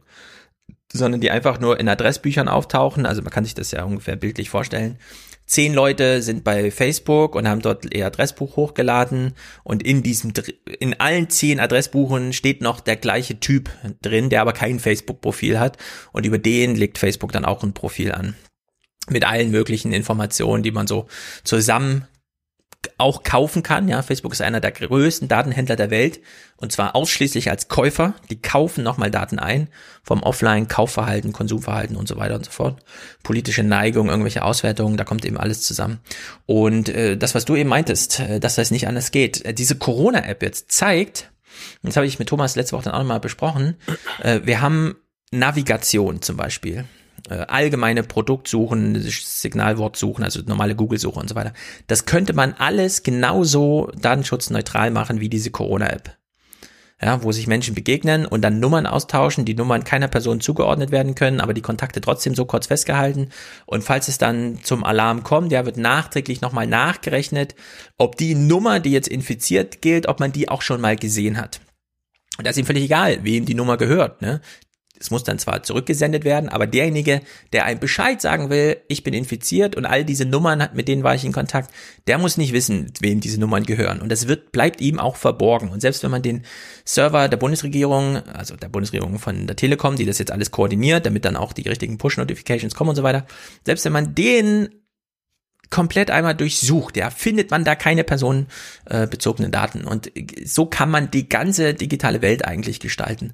Und ich finde, diese Corona-App ist ein ganz wunderbarer Startschuss. Ja, so wünsche ich es mir eigentlich, dass es ein Startschuss ist. Auf jeden Fall ein guter, eine gute Best-Case-Szenario, in der man das mal aufzeigen kann, dieses neue Gefüge. Und ich würde würd kurz dieses, dieses, dieses Beispiel dieser Alternativlosigkeit nochmal an was mhm. anderem verdeutlichen. Also jetzt, ne, wir, also bei Corona-App, klar, es ist offensichtlich und bei datenschutzrechtlichen Fragen bei Facebook und äh, also bei den Facebook-Apps ja sowieso nochmal. Aber was ich zum Beispiel auch immer, wo ich immer auch so ein bisschen hadere, ist dann mit diesem, diesem Judgen, wenn, wenn du zum Beispiel was bei Amazon bestellst und dir Leute mal erklären, ey, das ist aber total das Scheißunternehmen, das weißt du schon, ne? Und wieder die Paketboten ausgebeutet werden. Also ich denke, ja, das ist total scheiße, dass die Paketboten ausgebeutet werden, aber es gäbe politische Möglichkeiten, Möglichkeiten, Richtig. das zu verhindern, das zu unterbinden, dass es einfach nicht geht. Das klar ist, derjenige kriegt jetzt hier mindestens seinen Stundenlohn von 10, 12, 13 Euro äh, und darf halt nicht irgendwie dann äh, stundenlang noch Überstunden ableisten für wenig, für, für gar kein extra Geld. Und es gäbe auch die Möglichkeiten, Amazon klar zu machen, ihr könnt eure Leute hier nicht so überwachen ja. in, den, in den Lagern, ihr müsst die besser bezahlen. Das wäre alles möglich. Und ich weigere mich, äh, also klar, natürlich bin ich, sollte man auch als Konsument mündig sein und sagen, es, ich mache ich mach das jetzt nicht mehr. Hm. Aber gerade eben bei so Sachen wie Amazon, was so omnipräsent ist, was fast hm. teilweise unmöglich ist, komplett darauf zu verzichten, weil es nun mal eben erstens schnell ist, zweitens dann auch einfach alle Sachen da sind, die du ja. haben möchtest. Äh, also wie gesagt, die, die, Umst also die, diese Umstellung würde ich ganz gerne machen. Zuerst bitte soll die Politik interagieren und sagen, das geht nicht mehr. Wenn sie dann merkt, es geht wirklich nicht, wir können es nicht, dann kann auch gerne der Konsument sich da nochmal noch mal begreifen. Aber davor möchte ich erstmal aktive Politik erleben. Ganz genau. Es ist genauso, wie du sagst. Ähm, Amazon Produktlieferung, ja, also von heute auf morgen Sachen an die Haustür geliefert bekommen. Informationssuche bei Google ähm, das YouTube Kulturarchiv, das sind alles wesentliche Infrastrukturen, die kann man nicht wegboykottieren. Und wenn man einzeln sie wegboykottiert, dann fehlen einem relevante Teile in dieser Gesellschaft. Auch bei WhatsApp, ja, wir haben jetzt eine WhatsApp-Durchsetzungsverbreitung äh, von 97 Prozent oder so. Wie soll man denn äh, seinem 13-jährigen Schüler irgendwie sagen, äh, ich verbiete dir jetzt WhatsApp? Der ist ja raus aus allen Zusammenhängen, ja, ja aus allen sozialen ja. Netzen. Deswegen, also wir müssen hier wirklich äh, von wesentlichen Infrastrukturen und zwar so, wie es im Kartellrecht drin steht, ja. Wesentliche Infrastrukturen haben, mit denen haben wir es hier zu tun. Und da braucht es eine politische Regelung. Und das ist eben auch wieder bei dieser Corona-App. Die Bundesregierung wollte ja diesen zentralen Server, wo sie selber sieht, also wirklich auf dem Server verarbeitet wurde. Paul war gestern bei Karstadt und hat dort mit Erna an der Kasse gestanden und deswegen sagen wir uns mal beiden Bescheid, dass irgendwer da infiziert war. So wollten wer die das ja eigentlich wer machen. Wer geht heutzutage noch zu Karstadt? Ja, keine Ahnung ins KDW oder irgendwo, ja, wohin man halt so geht. so, und dann hat die Bundesregierung diesen Wunsch an Apple und Google weitergegeben und die haben gesagt, nee, machen wir nicht. Wenn ihr auf unsere Technik zugreifen wollt, und übrigens, wir sind ja wesentlich, alle Handys von uns, ihr könnt jetzt nicht 80 Millionen Handys austauschen oder 100 Millionen, dann müsst ihr es so machen, wie wir wollen. Gleichzeitig kam diese große Debatte in Deutschland auf, wir wollen auch nicht, dass die Bundesregierung das so macht. So, und dann haben Apple und Google diese Spezifikation mit diesen Zufallszahlen, die auf dem Handy selbst verarbeitet werden, rausgegeben. Und damit kam die Bundesregierung gar nicht drum herum, genau dieses Anforderungsprofil äh, äh, zu formulieren. Es war also am Ende durch diesen Druck eine politische Willensbekundung, es so zu haben, wie es jetzt ist. Man hätte, also Thomas meint ja äh, letzte Woche, es gab so 20 verschiedene Modelle, wie man so eine App gestalten könnte. In Frankreich zum Beispiel, die haben diese zentrale Dings, ja, wo einfach der Staat drauf gucken kann, wer hat denn hier mit wem und so weiter. Das kennen wir auch aus Island und so. Und dass es in Deutschland anders gekommen ist, war eine politische Anforderung, vor allem getrieben von der Zivilgesellschaft. Und die Tech-Firmen haben gezeigt, dass das geht. Also damit ist jetzt Google und Apple als Betriebssystemanbieter gemeint, die dann überhaupt dieses Bluetooth so betreiben. Und dann nochmal die Telekom und SAP, die nun wirklich alle Regeln der Kunst eingehalten haben, um das Open Source, Datenschutzkonform und so weiter zu machen. Ja, und es ist dieser politische Wille gewesen, dass es so passiert und es ist so passiert. Und es ist ein ganz, ganz, ganz großes Wunder, was jetzt 2020 ja mit diesem Corona-Ding über diese App plötzlich passiert ist. Also wir haben jetzt wirklich mal äh, das digitale Monster so richtig gezähmt und uns zu untertan gemacht. Das allererste Mal. Und das kann man nicht deutlich genug betonen. Deswegen empfehle ich auch allen nochmal die äh, Sendung vom Tim Brittlaff, UKW. Da hat er nämlich mit den zwei Entwicklern oder zwei maßgeblichen Entwicklern, der eine von der Tele und den beide von SAP, aber die auch nochmal darüber reden, wie das so mit der Telekom funktioniert, die ja diese große Infrastruktur jetzt, um alle Handys dann auch wirklich schnell zu erreichen, für den Fall das und so, wie das so funktioniert. Und da äh, schlackern einen schon die Ohren, ja, was plötzlich so möglich ist in dieser digitalen Welt. Das ist wirklich ganz erstaunlich. Weshalb wir auch kurz bei der Zukunft bleiben. Äh, das 5G-Netz wurde hier vorgestellt und wie das heute Schnall das runtergebrochen hat, ja. Da kann man sich auch ein bisschen drüber lustig machen. Also 5G kennt ihr alle, das neue Handynetz und so weiter und so fort. Und das heute Schnall erklärt uns mal, wie schnell ist denn jetzt eigentlich 5G? Die meisten Klasse-Handys unterstützen den neuen Mobilfunkstandard seit rund einem Jahr. Wie schnell das neue Netz, zumindest hier am Hamburger Hauptbahnhof ist, zeigt das Handy an. 250 Megabit pro Sekunde. Damit könnte man das komplette Heute-Journal von gestern in 14 Sekunden herunterladen. Mhm. So, das heute schnell in 14 Sekunden herunterladen. Was hat man dann gewonnen? Ja, gar nichts. Das ist halt auf dem Gerät. Man will es ja in die Köpfe kriegen. also in der Hinsicht, das ist wieder diese Freude. Geil, wir haben einen neuen Vertriebsweg. Ja, es ist wie bei den Zeitungen damals. Ach, wir können jetzt zehnmal so viele Leute übers Internet erreichen, dann machen wir das doch mal. Ach so, daraufhin wird dann unsere Zeitung zerhackt und bei Facebook irgendwie nochmal aussortiert und so weiter. Hm, ja, keine Ahnung. Hauptsache Vertriebswege.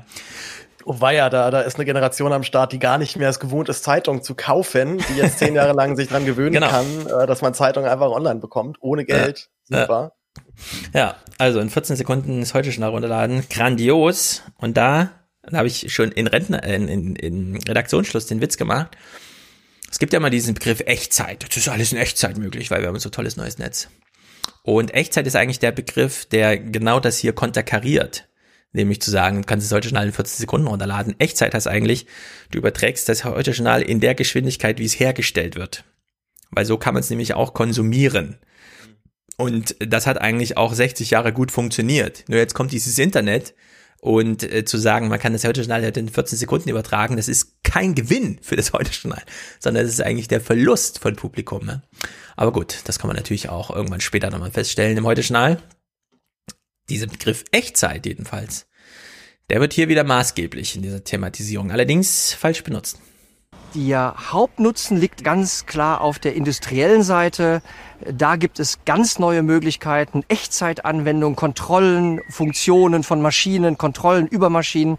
Das wird eine neue Welt. So, Echtzeit. Heißt nicht neue wahnsinnig Welt. schnell. Das ist damit nicht gemeint. Es ist auch nicht dieses, oh, das springt sofort an, das geht sofort nach einer Zehntelsekunde schon los und nicht erst nach drei Sekunden oder so. Und sie haben tatsächlich, und das fällt jetzt ein bisschen aus dem Rahmen, ist eigentlich kein typisches Aufwachenthema, aber sie haben, Klaus Kleber hat letzte Woche nochmal so ein richtiges Echtzeitprojekt vorgestellt. Und da du auch ein Musiker bist und äh, hier wahrscheinlich so eine gewisse Sensibilität gleich in dir spürst, es geht um Nachwuchs, es geht um Musik, es geht um Kultur, es geht um Corona, also alles, was eigentlich stresst die ganze Zeit. Aber das sind ganz äh, interessante Nachrichten. Es geht um Klavierspielen äh, in globalen Maßstab. An dieser Stelle berichten wir oft über erstaunliche neue Entwicklungen. Heute über eine ganz besondere. Sie löst ein scheinbar unlösbares Problem. Momoko Watabe, eine hinreißende junge Pianistin in Tokio, muss vorspielen für einen Studienplatz an der Musikhochschule Freiburg, fast 10.000 Flugkilometer entfernt. Aber Fliegen ist nicht in Pandemiezeiten. Schade. Wäre da nicht eine Technik, die Momoko Watabe in Freiburg Klavier spielen lässt, von Tokio aus, in perfekter Wiedergabe? Hightech, musikalisch und sinnlich eine perfekte Übertragung. Live. Die ideale Lösung, bis die NASA endlich das Beamen schafft. Im Raumschiff Enterprise schon lange Grundausstattung. Aber es geht auch ohne Scotty. So. Es geht auch ohne Scotty. Fand ich aber, fand ich schon irgendwie lustig, muss ich ihm lassen. Ist schon eine gute Anmoderation. Ja. Ich meine, er redet ja über Sachen, die sind kurz vorm Beamen. Ja. Ja, ja. Was würdest du dir jetzt vorstellen an Technik? eine tolle Übertragung über 10.000 ja, na, Kilometer. Wir haben wir es jetzt ja gerade schon so im Video gesehen. Mhm. Ne? Also es gibt auf jeden Fall Klaviere, die in Echtzeit dann auch die Tasten dementsprechend aktivieren. Und wir sehen jetzt da schon, wie die, wie die Tasten einfach runtergehen. Äh, das kenne ich so von manchen Master-Keyboards, wo du tatsächlich dann auch einfach halt dann was programmieren kannst und dann laufen die Tasten einfach weiter mit. Das ist wirklich, wirklich gruselig. Aber ja, ich fürchte, es läuft halt wahrscheinlich ein bisschen darauf hinaus, dass die jetzt halt über diese 10.000 Kilometer Entfernung ihr Vorspiel macht was natürlich jetzt in der Situation glorreich ist, dass das geht, aber es geht trotzdem fast verloren dabei. Also wahnsinnig viel. Das ist jetzt ungefähr so dieselbe Dimension, wie wenn man halt in der Philharmonie sitzt und ein Klavierkonzert hört oder ob man halt zu Hause sitzt und sich eine Aufnahme von einem Klavierkonzert hört. Also ich schätze mal, auf einem ähnlichen Level geht da was verloren. Meinst du? Ja. Also ich war auch ein bisschen überrascht, wie weit sie es doch getrieben haben, denn die beiden Flügel, um die es hier geht, also der eine steht in Freiburg, der andere in äh, Tokio. Der eine wird gespielt und dann der andere gibt wieder. Äh, die sind jetzt elektronisch miteinander verdeichselt oder wie man auch immer das nennt. Ja? Und ich ich bin mir nicht ganz sicher, ob man diese Abstriche, die du jetzt äh, schon vorweggenommen hast, ob man die noch machen kann. Wir hören uns das mal an. Es ist wirklich spektakulär. Seit fast 20 Jahren spielt Momoko Watabe Klavier. Ihr Ziel jetzt? Einer der wenigen Plätze im Konzertexamenstudiengang, international extrem begehrt.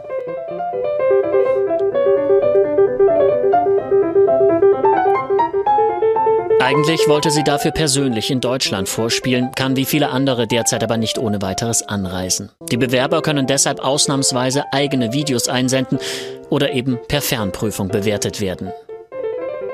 Es war für uns, denke ich, alle aus der Kommission frappant, wie echt, wie echt live es wirkt. Weil wir einen authentischen analogen Klang haben, also dieser Echtheitscharakter ist erstaunlich.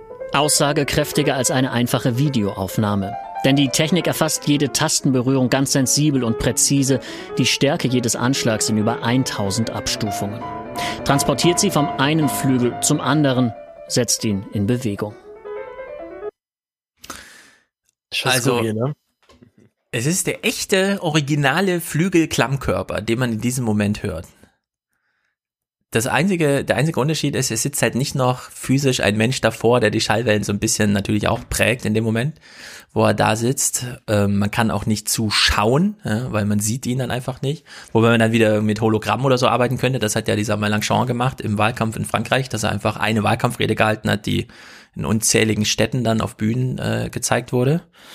Aber ich finde es schon. Ähm es ist schon, also ich sag mal so, als äh, auch selber als Klavierspielender mhm. äh, kann es sehr schwer sagen, weil ich glaube, es gibt bestimmt Kandidaten, für die ist das jetzt eine Erleichterung, das so zu machen, weil die eher vor so einer Situation gerade halt vor Leuten spielen mit dem Wissen, ich werde jetzt hier seziert gerade. Es ist sehr mhm. unangenehm. Also ich kenne das, ich habe ja lange für Schauspiel auch vorgesprochen und äh, kam mit dieser Situation nie zurecht. Also, dass ich jetzt auf so einer Bühne stehe und halt weiß, ich spiele jetzt hier und spiele halt eben nicht, damit ich irgendeine Reaktion auslöse, sondern ich weiß ganz genau, die Dozenten werden sich jetzt hier zurückhalten, sich irgendwie emotional auf mein Spiel einzulassen, ja. sondern werden halt mit Argusaugen beobachten, was ich da gerade tue und natürlich so Schauspieldozenten sehen natürlich dann auch jeden Fehler, den du machst. Ne? Die beobachten immer ganz anders.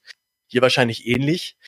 Ähm, das kann wahrscheinlich auch sein, dass das für viele sehr angenehm ist, wenn sie einfach jetzt in einem sicheren Ort sitzen zu Hause oder wo auch immer äh, wissen halt, die, die bösen Leute sind jetzt paar tausend Kilometer weit weg und mir kann erstmal hier nichts Schlimmes passieren. Also Ich weiß es nicht, aber auf der anderen Seite gibt es die natürlich auch sehr viel, gerade halt bei so einem längeren Klavierstück, wo du halt weißt, da, also da kommt ja eine gewisse Form von Energie auch dann wieder zurück, ne, vom Publikum, mhm. äh, vor dem du da spielst. Und das fällt ja. jetzt hier alles erstmal flach und ich kann mir auch vorstellen, dass es sehr skurril wirkt, wenn du da allein an deinem Klavier sitzt.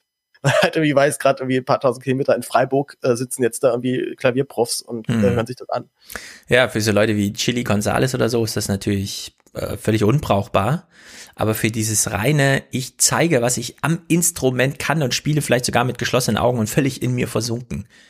Da ist es ja fast egal, ob man in Tokio oder in Freiburg sitzt, ne? Also für diese Art der, der Darbietung.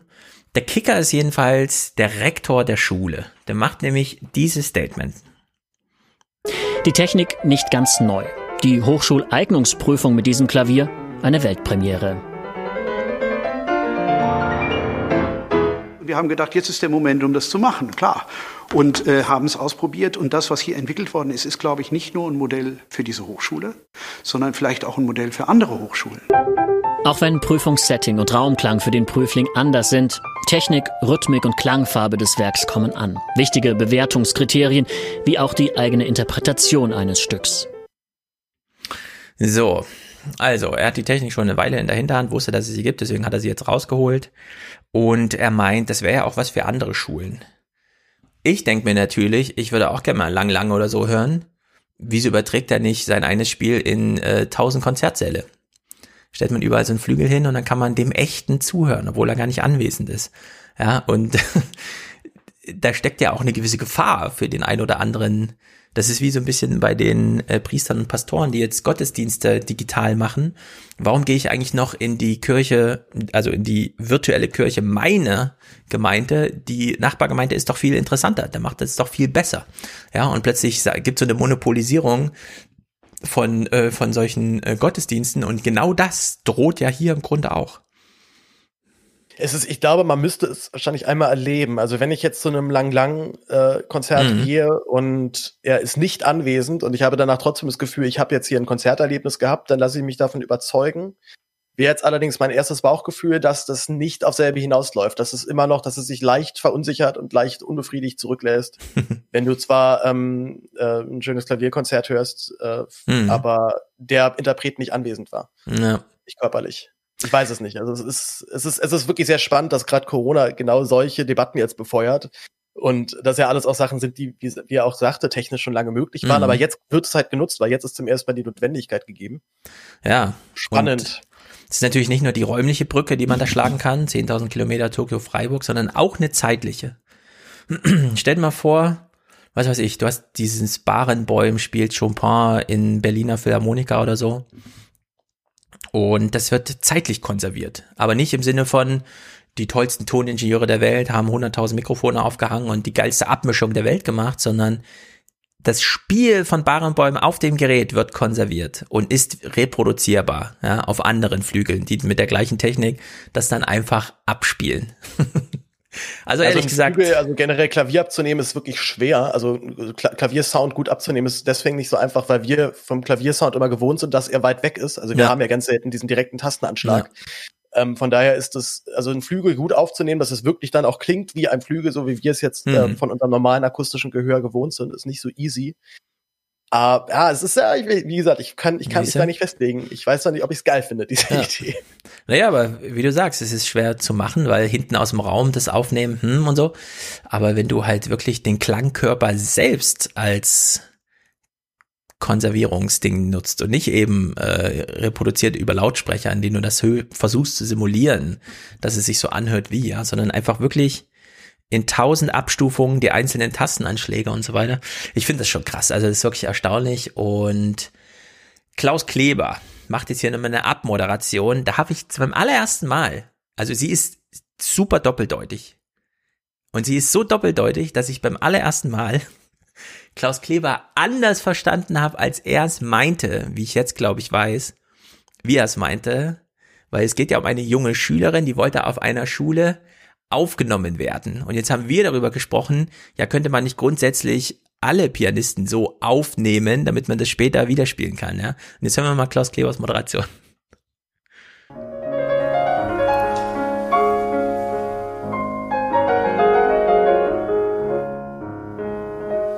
wüsste ich gern, ob sie aufgenommen wurde. Ich hoffe es sehr. Ein schönes Detail. Diese Technik. So, er, er hofft, dass sie aufgenommen wurde. Und ich frage mich, in der Schule aufgenommen oder ihr schönes Spiel aufgenommen, so dass man es in allen Sälen spielen kann, ne? Geh mal, ich gehe mal von der, von der Schule aus. Ja, aber ich habe beim allerersten Mal so drüber nachgedacht. Ja, gedacht, ja. Er meinte, ich hoffe, sie wurde aufgenommen, so dass ich mir zu Hause auf meinem Flügel auch mal anhören kann. also wirklich total verdreht, ja, diese ganze Sache. Und jetzt, und das, jetzt kommt sozusagen dieser richtige Westworld-Charakter raus, denn Klaus Kleber kommt nochmal drauf zu sprechen, dass das ja keine neue Technik ist. Kommt aus Japan, zurück nach Freiburg. Vor über 100 Jahren hat ein Michael Welte in Freiburg ein Verfahren patentiert, das das Spiel eines Pianisten auf Lochpapierrollen aufgezeichnet hat und wiedergeben. Eine Weltsensation. Debussy, Maler, Richard Strauss haben sich darauf verewigt, bevor es brauchbare Schallplatten gab. Eine deutsche Erfindung also in Japan vollendet. Es ist bei weitem nicht die einzige. Ja, also dieses. Okay, der, der, der, den Halbsatz hätte er sich auch stecken können, aber okay. Welchen? Ja, das ist ja, ist ja nicht die einzige. Das ist ja, so, diese, ja, ja. diese Arroganz nach dem Motto. Eigentlich haben wir alles erfunden, aber die Japaner haben es dann halt besser ja. gemacht. Eigentlich haben wir den Ottomotor erfunden, aber dann kam Toyota genau. und. Genau, genau. Ja. Ich glaube übrigens nicht, dass, äh, dass Klaus Kleber ein Yamaha-Flügel zu Hause hat. Der hat 100 Pro einen Bechstein oder einen Steinway. wahrscheinlich. Aber irgendeinen hat er, ne? Klaus Kleber ohne Flügel zu Hause. Das können wir uns auch nicht Kann vorstellen. Kann ich mir auch schwer vorstellen. Ja, da muss er ein bisschen nachrüsten. Westworld als Serie wird ja komplett von dieser Idee durchzogen. Und da wird ja dieses elektronische Klavier, dieses Lochkartenartige, äh, wirklich im Detail auch dargestellt, inklusive gespielt. Und da stecken ja all diese Ideen drin. Also man hat etwas Immaterielles, wie eine Musik, die sozusagen Emotionen hervorruft, die aber dupliziert wird, ja, immaterielle Duplikate, dann dieser ganze Bereich Ästhetik natürlich, weil es geht ja einfach um Schönheit, Gefälligkeit und dann diese Mechanik da drin. Und wenn die jetzt in Freiburg anfangen, sowas zu etablieren, dann frage ich mich ehrlich, äh, wie sehen in 15 Jahren Konzertsäle aus? Ja, welche, wir hatten schon immer diese Ideen, Live Aid oder so, auf der einen Seite Bowie, auf der anderen Queen, und dann wird gemeinsam gesungen über den Atlantik hinweg und der ganze Kram, ja, das ließe sich ja alles irgendwie regeln. Also in der Hinsicht, ähm, ja, was soll man sagen? Da, da fehlt gutes Filter, ja, zu solchen Entwicklungen in Corona ja. irgendwie. Da müsste man mal ein bisschen drüber nachdenken. Also ich, ich, ich glaube tatsächlich, die nächste Entwicklung von Konzertsälen wird, dass äh, Konzertsäle auch viel mehr so für Rock-Pop-Sachen genutzt werden, ne? weil die ganze Generation ähm, wird ja demnächst dann auch vermutlich sterben. Also, keine Ahnung, in den nächsten 10, 20 Jahren geht's halt dann los, dass die ganzen Rock-Pop-Legenden alle dann auch ja. langsam äh, sich verabschieden. Und spätestens dann wird es halt eine Debatte geben, na, warum führen wir jetzt nicht eigentlich mal Dark Side of the Moon halt irgendwie mal konzertant in der, in der Philharmonie auf? Also das hoffe ich auf jeden Fall sehr, dass man da dass sich da so mal ein bisschen von löst, dass mhm. solche Konzertsäle nur für klassische Musik äh, gedacht sind. Ja, David Gilmour hat jetzt mal irgendwie neue Musik vorgestellt oder so, aber ich habe es auch mit Wolfgang schon mal besprochen. Ne? Corona bedeutet ja auch ähm, Pink Floyd, The Rolling Stones, Sting, Peter Gabriel, also die jetzt alle so 70 und äh, älter sind die kriegen ja wahrscheinlich vielleicht nicht nochmal die Gelegenheit, tatsächlich nochmal live aufzutreten. Also auch diese ganzen Touren, die sind ja auch alle, wenn dann vielleicht nächstes Jahr, aber mal gucken und so. Das läuft doch alles sehr unter Impfstoffvorbehalt. Also in dem Falle dann wirklich Impfstoff, da gibt's dann keine weitere Ausrede. Da muss dann wirklich ein Impfstoff her für sowas. Und äh, es scheint tatsächlich jetzt so ein, so ein Ausklang dieser Generation zu geben und dann mit der echten Frage, wie geht's jetzt eigentlich weiter? Wer produziert jetzt eigentlich welche Musik und wie hören wir sie sich uns an und wie haben wir wieder mal dieses gemeinsame Musikerlebnis und dass die Konzertsäle nur für klassische Musik da sind, weil man alles andere irgendwie in Stadien macht oder so, wäre natürlich äh, verschenkt. Ich meine, das erste Corona-Konzert, was die Telekom in der Elfi gemacht hat, war ja mit James Blunt. Ist ja immer noch äh, jetzt nicht so mega, aber äh, da sieht man schon mal, in welche Richtung sowas geht. Ja, der ist bloß halt dann nicht so betroffen mit. Zwar, wenn er Corona bekommt, kann er wahrscheinlich davon ausgehen, dass er es relativ entspannt durchstehen wird. Wenn ja. jetzt Paul McCartney wiederum Corona ja. bekommt, da hätte ich halt eben schon wirklich mega Schiss. Also das, das wäre es ja noch. Ja. Wobei der sich super gesund gehalten hat, ne? ist wirklich immer wieder eine Freude, ja, ihn ist, zu sehen. Ich habe hab den ja, das, das war, ich habe, das war jetzt das teuerste Konzert, auf dem ich je war. Ich glaube, ich habe 150 Euro bezahlt für die Karte, aber stand bei dem auch ganz vorne. Ja. Und das, das war, das war wirklich hoch emotional. Also wenn halt dann dieser Typ ins Klavier setzt, sich setzt und äh, live und nicht über so eine Lochkartenkacke, mhm. äh, dann Hey Jude spielt oder Let It Be, dann denkst du halt wirklich schon, okay, krass, das ist jetzt halt irgendwie so ein Hit, den kennen halt irgendwie so wahrscheinlich schon so ein paar Milliarden Menschen auf der Welt. Ja, und den spielt jetzt halt gerade der Typ. Ne? Und ja. der, also Gesicht ist bei dem natürlich dann stumpf bis zum geht nicht mehr, weil der, es kann er natürlich um Schlaf. Aber ähm, das ist natürlich trotzdem halt dann auch der Moment, so auch, auch dann ja. für jeden Beatles-Fan. Ja, das Carpool Karaoke mit ihm ist ein ganz würdiges Denkmal, finde ich. Das habe ich jetzt auch schon ein paar Mal geguckt. Das ist wirklich spektakulär. Okay, zurück nach Deutschland. Wasserqualität. Auch hier gute Nachrichten. Eine ausgezeichnete Wasserqualität bestätigt die Europäische Umweltagentur Deutschlands Seen, Flüssen mhm. und Küstengewässern. Aus dem Jahresbericht der EU-Behörde geht hervor, dass über 92 Prozent aller deutschen Badegewässer eine weiterhin exzellente Wasserqualität haben. Nur an acht der fast 2300 untersuchten deutschen Badestellen seien zu viele bedenkliche Bakterien im Wasser festgestellt worden. Na, das ist ja im Promillebereich. Kein Problem. Ja, gibt's denn nicht irgendwo schlechte Nachrichten? Doch, Klaus. Klaus ist nah am Wasser gebaut. Es sieht wunderbar aus, aber es steht nicht gut um die schier endlosen Räume der Ozeane, aus denen wir und alles Leben auf der Erde entstanden sind, die unsere Erde zum blauen Planeten machen, aus denen über drei Milliarden Menschen den größten Teil ihres Eiweißes beziehen, das sie zum Überleben brauchen. An all diese Zusammenhänge, daran, wie schützenswert diese Schatzkammer von Natur, Vielfalt, Leben und Schönheit ist, erinnert der Welttag der Ozeane. Mhm. Bild, äh, Bild-Tonschere irgendwie, ja. Er erzählt, wie schrecklich alles ist, zeigt aber die schönsten Bilder, die sie über die Google-Suche noch gefunden haben irgendwie, um äh, nochmal alle Lebewesen aus dem Ozean abzubilden. Ich wollte es hier mal spielen, weil es wirklich beeindruckend ist. Vielleicht haben Sie uns ein bisschen zugehört die letzten Jahre. Wir haben ja immer kritisiert hier im Erfahren-Podcast, dass man zwar schon irgendwas zum Thema Umwelt und Klima macht, aber dann immer unter der Maxime nicht wir, nicht hier. Weil da müsste man sich ja mit, was weiß ich, lokalen Politikern und sowas anlegen und das wäre ja auch unangenehm, ja, wenn, da sind ja Telefonnummern bekannt und so weiter. Hier allerdings beim Thema Ozeane, wo wir in Deutschland eigentlich denken, ein Ozean ist wirklich weit weg, da müssen wir schon nach Frankreich fahren oder so. Nein, man hat tatsächlich den Begriff Ozean ein bisschen ausgedehnt, um ein deutsches Politikdefizit aufzuzeigen. Und ich möchte dafür gratulieren, liebes Heute-Journal. Aktuell stehen rund 45 Prozent der Meeresflächen von Nord- und Ostsee unter Schutz. Für Naturschützer dennoch kein Grund, zufrieden zu sein. Denn in den eigentlich geschützten Gebieten ist tatsächlich fast alles erlaubt. Beispiel Schiffsverkehr. Mit 120.000 Bewegungen pro Jahr gehört die deutsche Bucht zu den meistbefahrenen Meeresregionen der Welt. Beispiel Ölförderung. Im Nationalpark Wattenmeer, immerhin ein UNESCO-Weltnaturerbe, werden fast 4 Millionen Liter Öl täglich auf der Plattform Mittelplate gefördert. Beispiel Offshore-Windparks. Westlich von Sylt der Windpark Butendiek mit 80 Windrädern inmitten des Schutzgebietes Sylter Außenriff. Weitere Parks direkt daran angrenzend. Tja, schöne Gegenüberstellung, Natur und Klima, also Umweltschutz und Klimaschutz, verträgt sich nicht besonders gut, wie wir bei den Windrädern sehen. Und sehr schöne Aufzählung ja, das ist alles tolles Naturschutzgebiet. Da hat die Politik ganze Arbeit geleistet. Da haben wahrscheinlich viele Verbände für gekämpft, dass es dazu kommt. Nur ist auch total egal. es ist total egal, ob das Naturschutzgebiet ist oder nicht.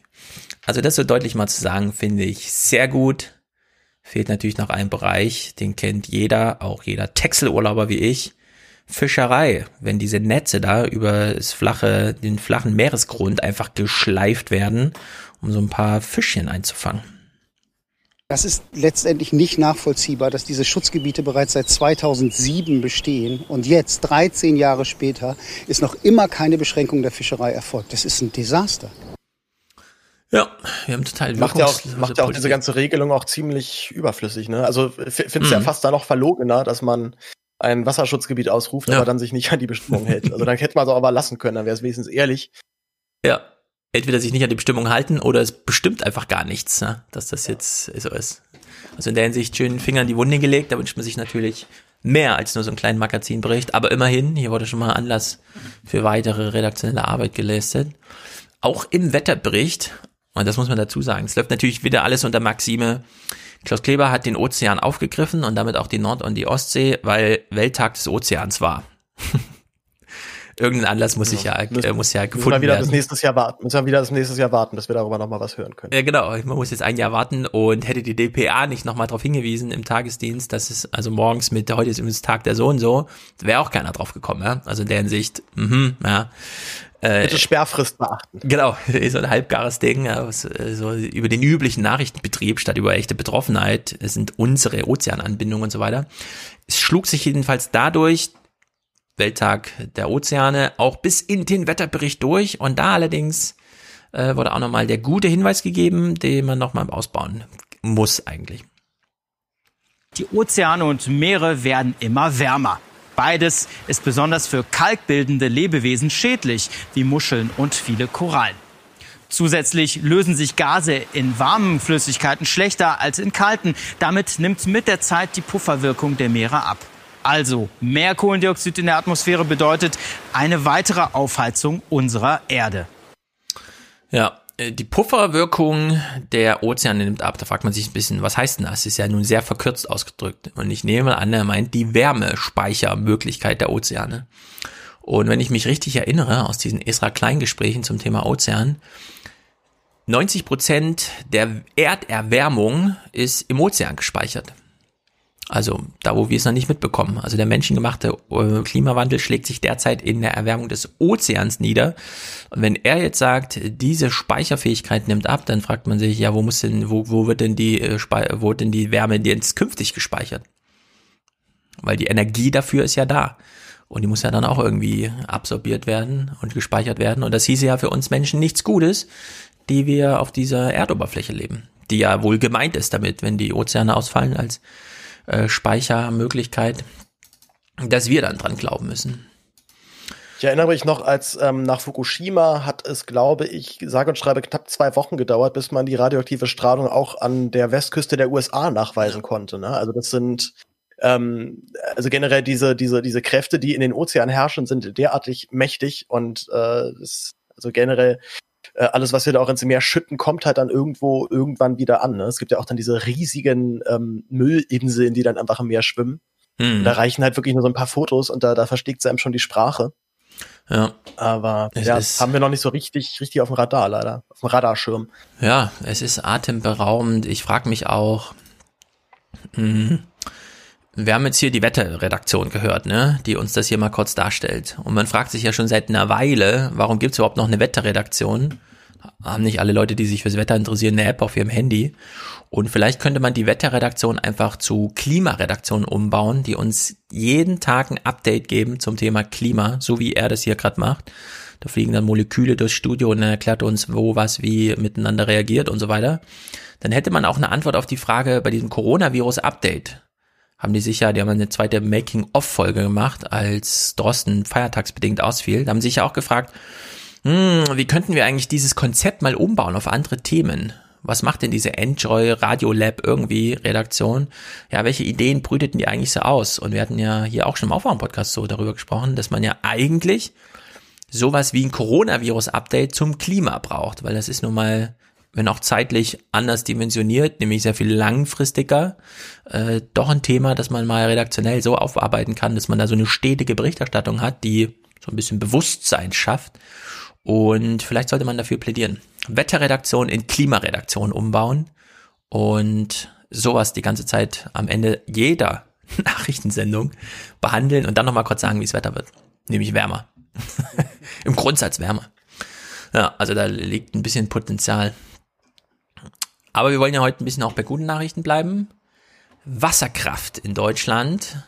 Jetzt wird eine ganz große Klammer geschlossen zwischen erstens Zukunft, Leben, Klimakrisenbewältigung und so weiter und interkontinentale Verständigung. Wir hören mal hier zur Wasserstoffstrategie des Bundes und hört genau zu, wie Klaus Kleber das jetzt moderiert. Manchmal denkt man, Kleber ist auch so ein, wie soll man sagen, jeder kennt so Peter Hane und so. Leute, die nicht mehr ganz im öffentlich-rechtlichen präsent sind, die driften dann immer so ein bisschen ab. Wir haben das das letzte Mal gehört, ja, Peter Hane bei Tichy, Tichy und so. Mhm. Und äh, hört mal, wie Klaus Kleber unsere Regierung jetzt umschreibt. Ja, dann fragen wir uns mal, welches, welches Widerstandspotenzial steckt eigentlich in Klaus Kleber? In Berlin wurde heute eines der größten Zukunftsprojekte der uns zurzeit Regierenden vorgestellt. Der uns, uns zurzeit zur Regierenden, wow. Ist das so ein Fingerzeig von ihm?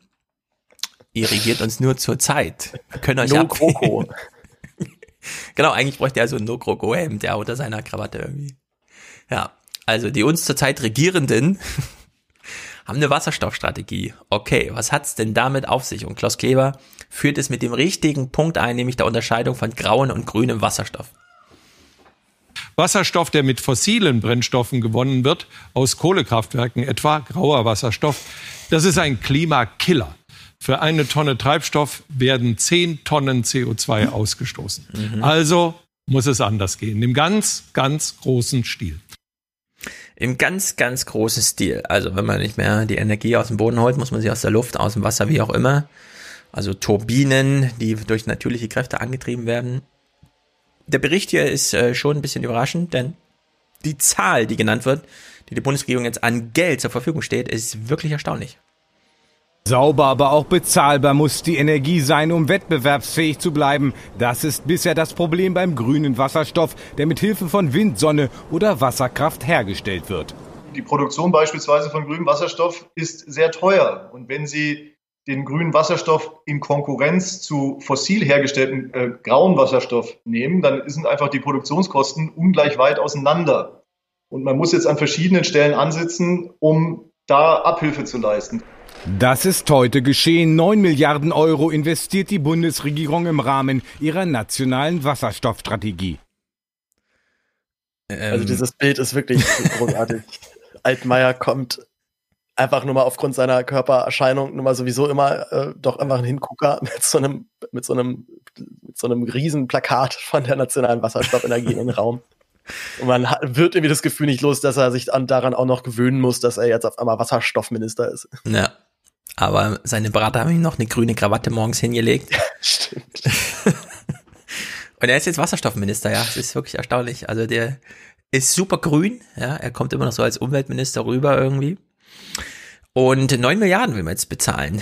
Und ich finde es schon erstaunlich, ehrlich gesagt, denn vielleicht ist das tatsächlich so ein Beginn von einer Entwicklung, wo man sich die Dimension immer nicht vorstellen kann. Und das gibt es ja häufiger. Niemand hätte vor 100 Jahren gedacht, dass in Deutschland mal 50 Millionen Autos fahren, ja, weil 100.000 äh, wären viel gewesen und waren auch viel, aber 50 Millionen, das sprengt doch jede Vorstellungskraft, ja, diese Dimension des Fliegens und so weiter. Und klar, bei Wasserstoff ist es immer noch mega klein, also diese Hamburger Anlage hat irgendwie 500 Megawatt, aber man bräuchte eigentlich äh, Gigawatt und Gigawatt, ja, also irgendwie müsste man was weiß ich, die 8 Gigawatt auf der Nordsee oder so Windkraft jetzt nutzen, um daraus nur Wasserstoff zu machen, nichts anderes.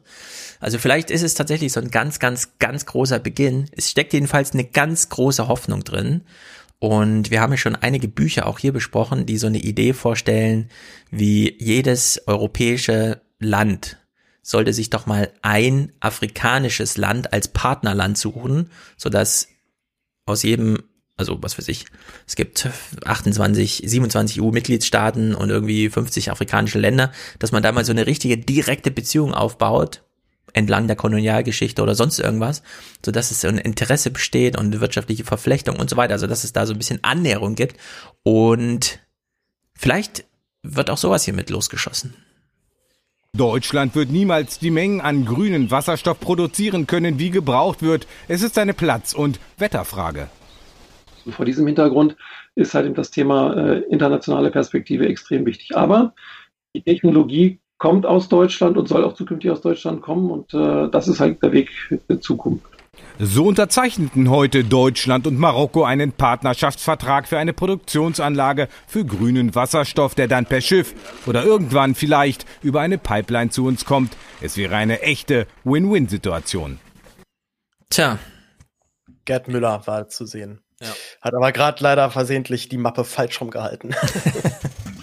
ja, aber es ist nicht nur Gerd Müller, Bundes sondern ja, das, das steht schon eine Riege aus dem Bundeskabinett. Also Karliczek als Bildungsministerin, keine Ahnung.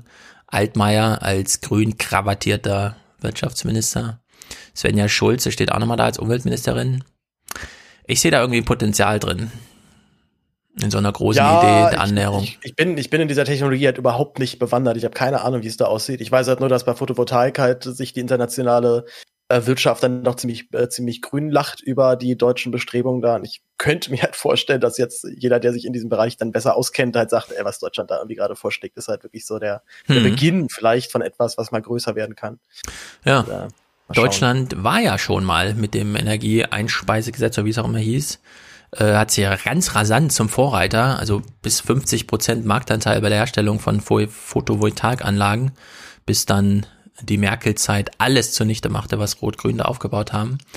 Und mittlerweile ist ja so, wir haben ja hier auch schon die Windkraftbetreiber aus der Nordsee gehört, die meinten, ist eigentlich erstaunlich. Wir planen immer solche Anlagen und in dem Moment, wo sie fertig sind, zwei Jahre später, sind wir schon so viel effektiver, weil wir so viel neuere Forschung da einbauen konnten, dass der Strom so viel billiger ist als vorher konzipiert. Und genau das gleiche bei den äh, Solaranlagen. Ja? Also wenn man das im großen industriellen Maßstab, wie da jetzt geplant irgendwie aufbaut, ist man ja bei eins zwei Cent pro Kilowattstunde, womit man vergleichsmäßig mal so im 1% Bereich mit dem, was Steckdosenstrom bei uns zu Hause kostet. Ja. Wenn man das richtig groß aufzieht und da auch in Marokko Perspektiven bildet für den einen oder anderen und so, braucht jetzt nicht sehr viel Personal, das muss man ehrlicherweise dazu sagen.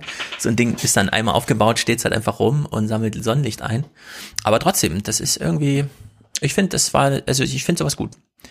Die machen das jetzt mal, die lassen sich das was kosten, die haben da eine Idee dahinter, da sind Verträge unterschrieben. Nicht schlecht. So, warten ich würde, wir mal ab. Ja, genau, warten wir mal ab. Aber Potenzial ist da. Ich würde jetzt über Rassismus sprechen, weil diese Diskussion läuft ja in Deutschland auch noch so ein bisschen und können aber vorher auch, du hast ja auch eine kleine Clipliste, anderen Kram. Ja. Wollen wir mit meinen anfangen? Also ich habe tatsächlich über den äh, Podcast des Tagesspiegel Checkpoint. Tagesspiegel hm. Checkpoint ist der Newsletter, der täglich Warte mal, Podcast? Ja, der Tagesspiegel macht auch jetzt einen Podcast, nämlich äh, mhm. eine Runde Berlin. Äh, man steigt mit einem Gast, und zwar Ann-Kathrin Hipp, die äh, Redakteurin vom Tagesspiegel Checkpoint, steigt mit einem Gast in die Ringbahn und fährt einfach einmal um Berlin rum. Ah.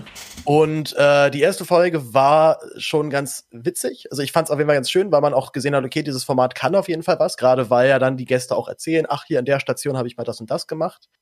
Und ähm, jetzt konnten sie ja, glaube ich, die, die zweite und dritte Folge natürlich nicht in der Bahn drehen, weil das wäre nicht sonderlich vorbildlich, wenn man dann öffentlich in so einer Bahn rumsitzt, wenn eigentlich alle gerade zu Hause bleiben sollen. Deswegen haben sie, glaube ich, mit dem Sänger von ähm, von wegen Lisbeth haben sie sich dann in die Columbia-Halle gesetzt und dann aber einen YouTube-Film laufen lassen, der dann eine Ringbahnfahrt simuliert. Das war auch ganz interessant.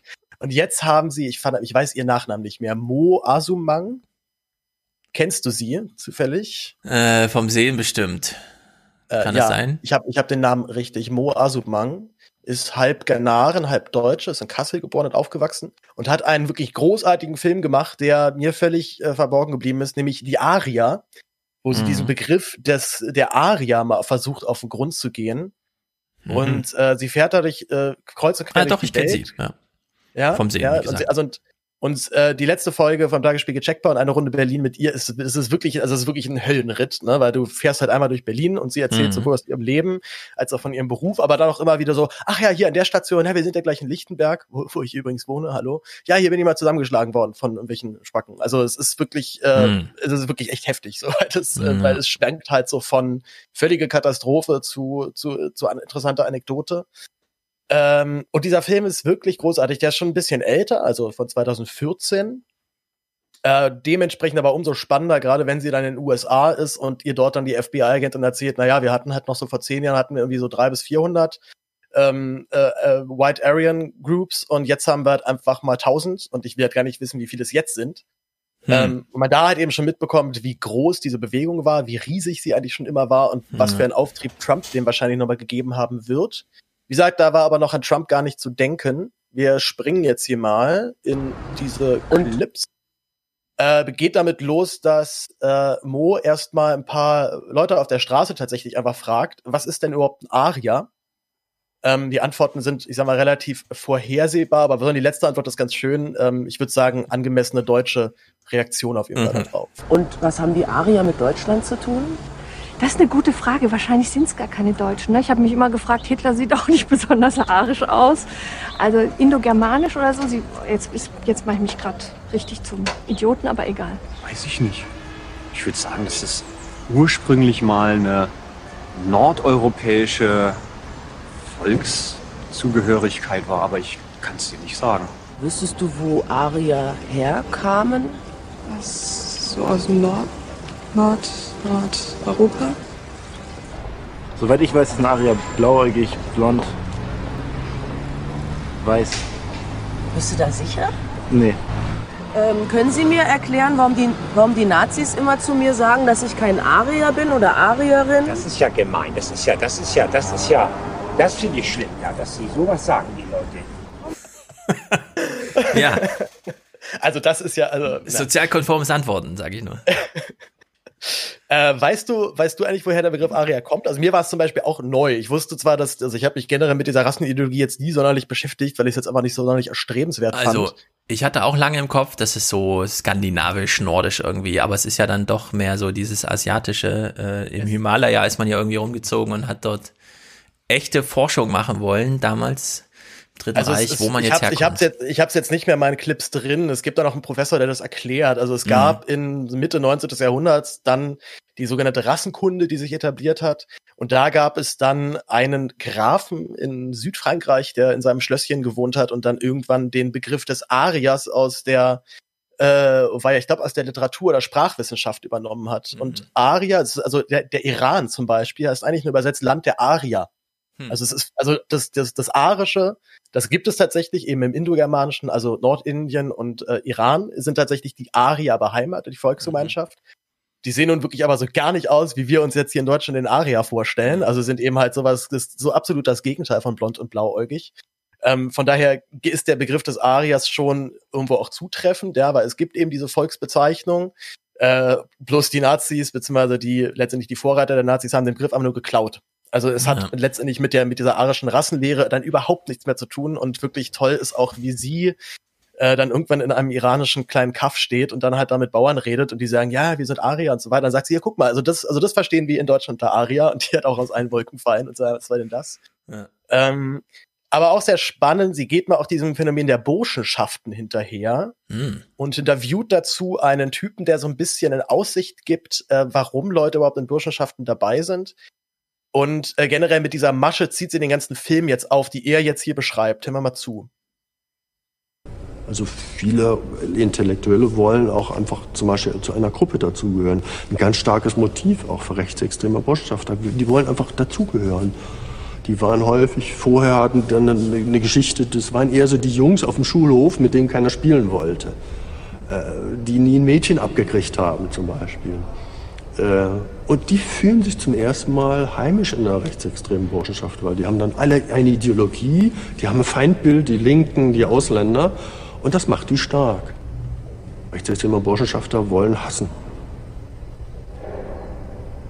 Das ist ein wichtiger Lebenszweck von denen. Hassen. Das ist ein wesentlicher Antrieb. Ne?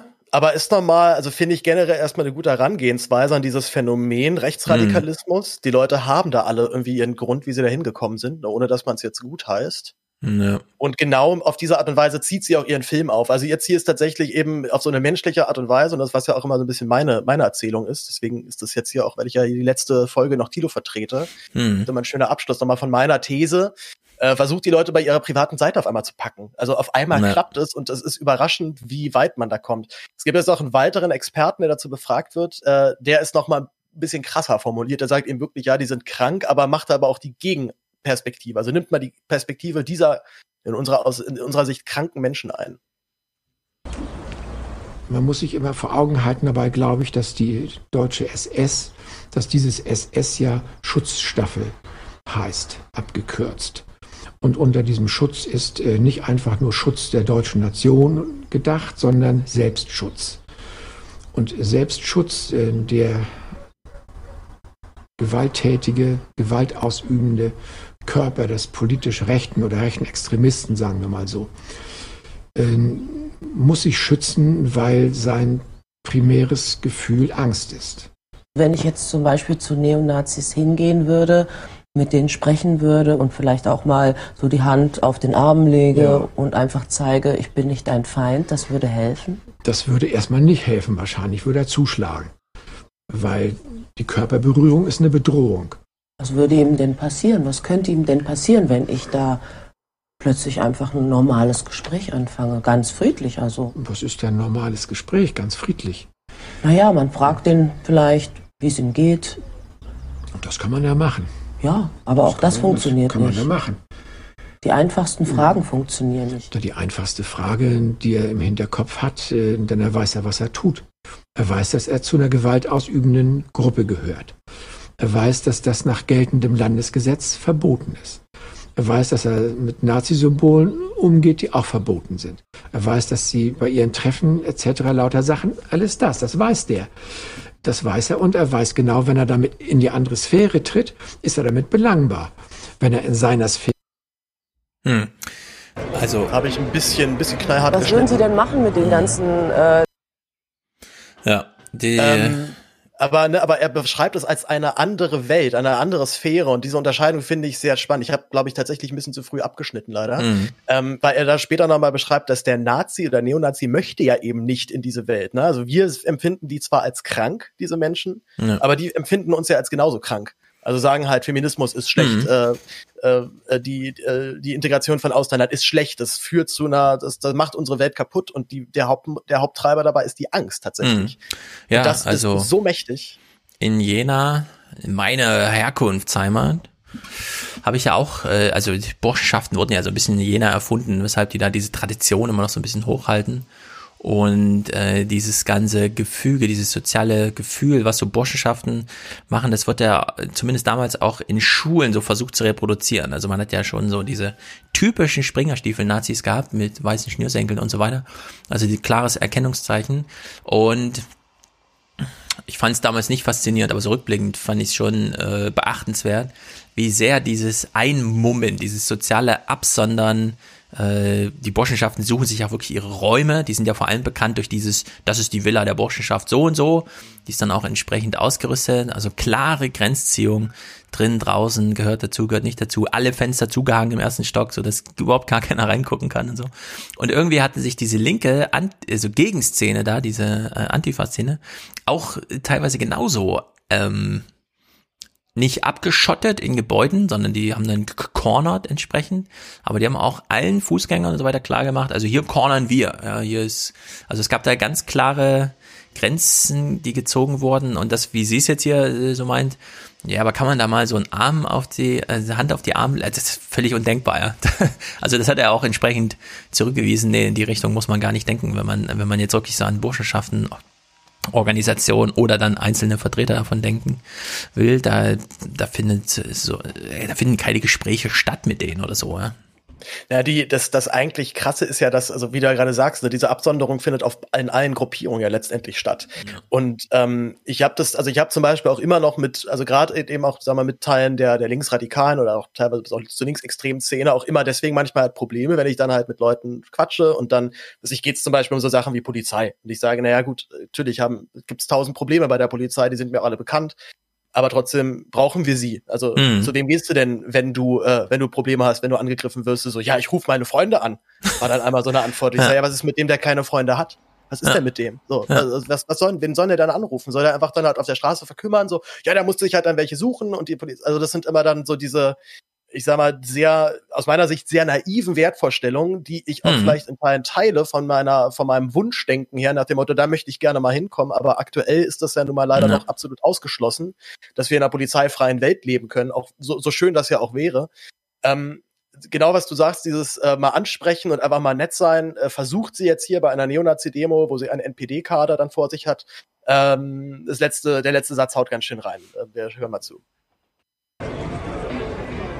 Was würden Sie denn machen mit den ganzen äh, Menschen, die eben so sind wie ich, die eine andere Hautfarbe haben? Also die Prognose ist so, dass wenn ein Staat sich wieder nationalisiert, das ist ja, sehen Sie bei anderen Nationalstaaten auch, dass Leute wie Sie dann wahrscheinlich eher dazu tendieren, in Vielvölkerstaaten oder in multikulturelle Schmelztiegel wie die USA auszuwandern.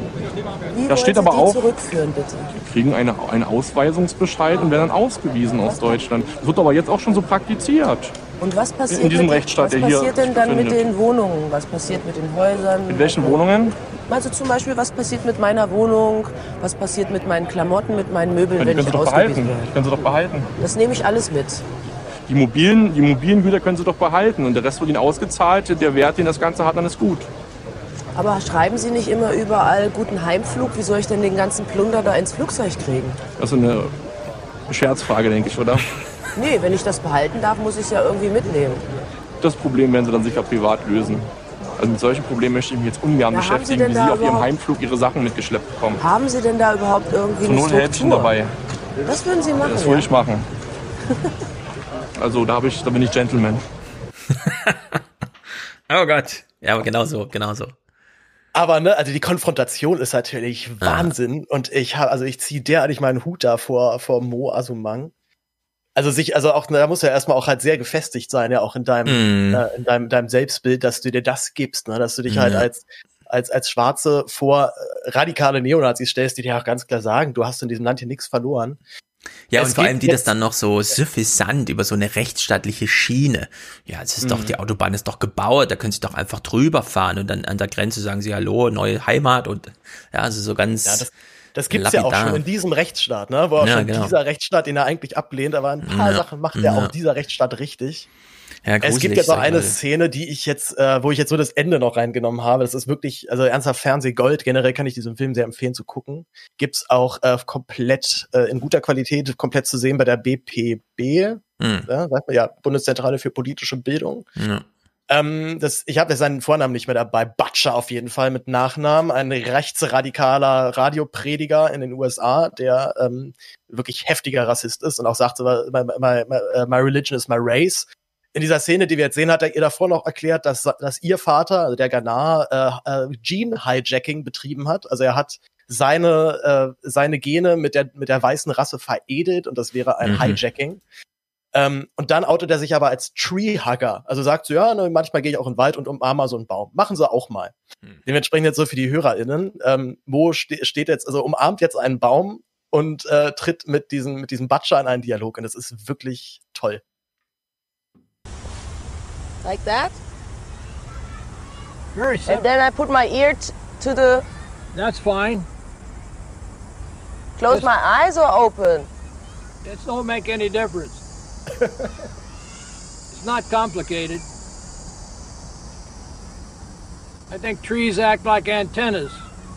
This one speaks Spanish. Oh, well, Spanish is a white man's language.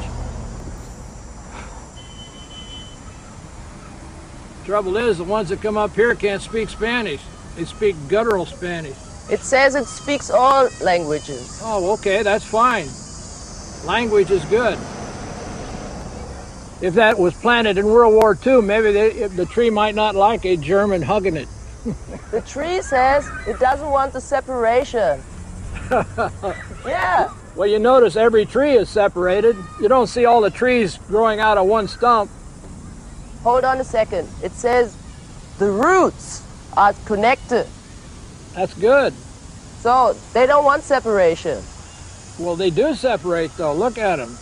Yeah, on the outside, but not inside. Well, the races, the ra- uh, roots of the races might have been pretty close together, too, but they changed. They divided. That's evolution. No, no, the roots are connected. Your roots and my roots, and and the root of this tree.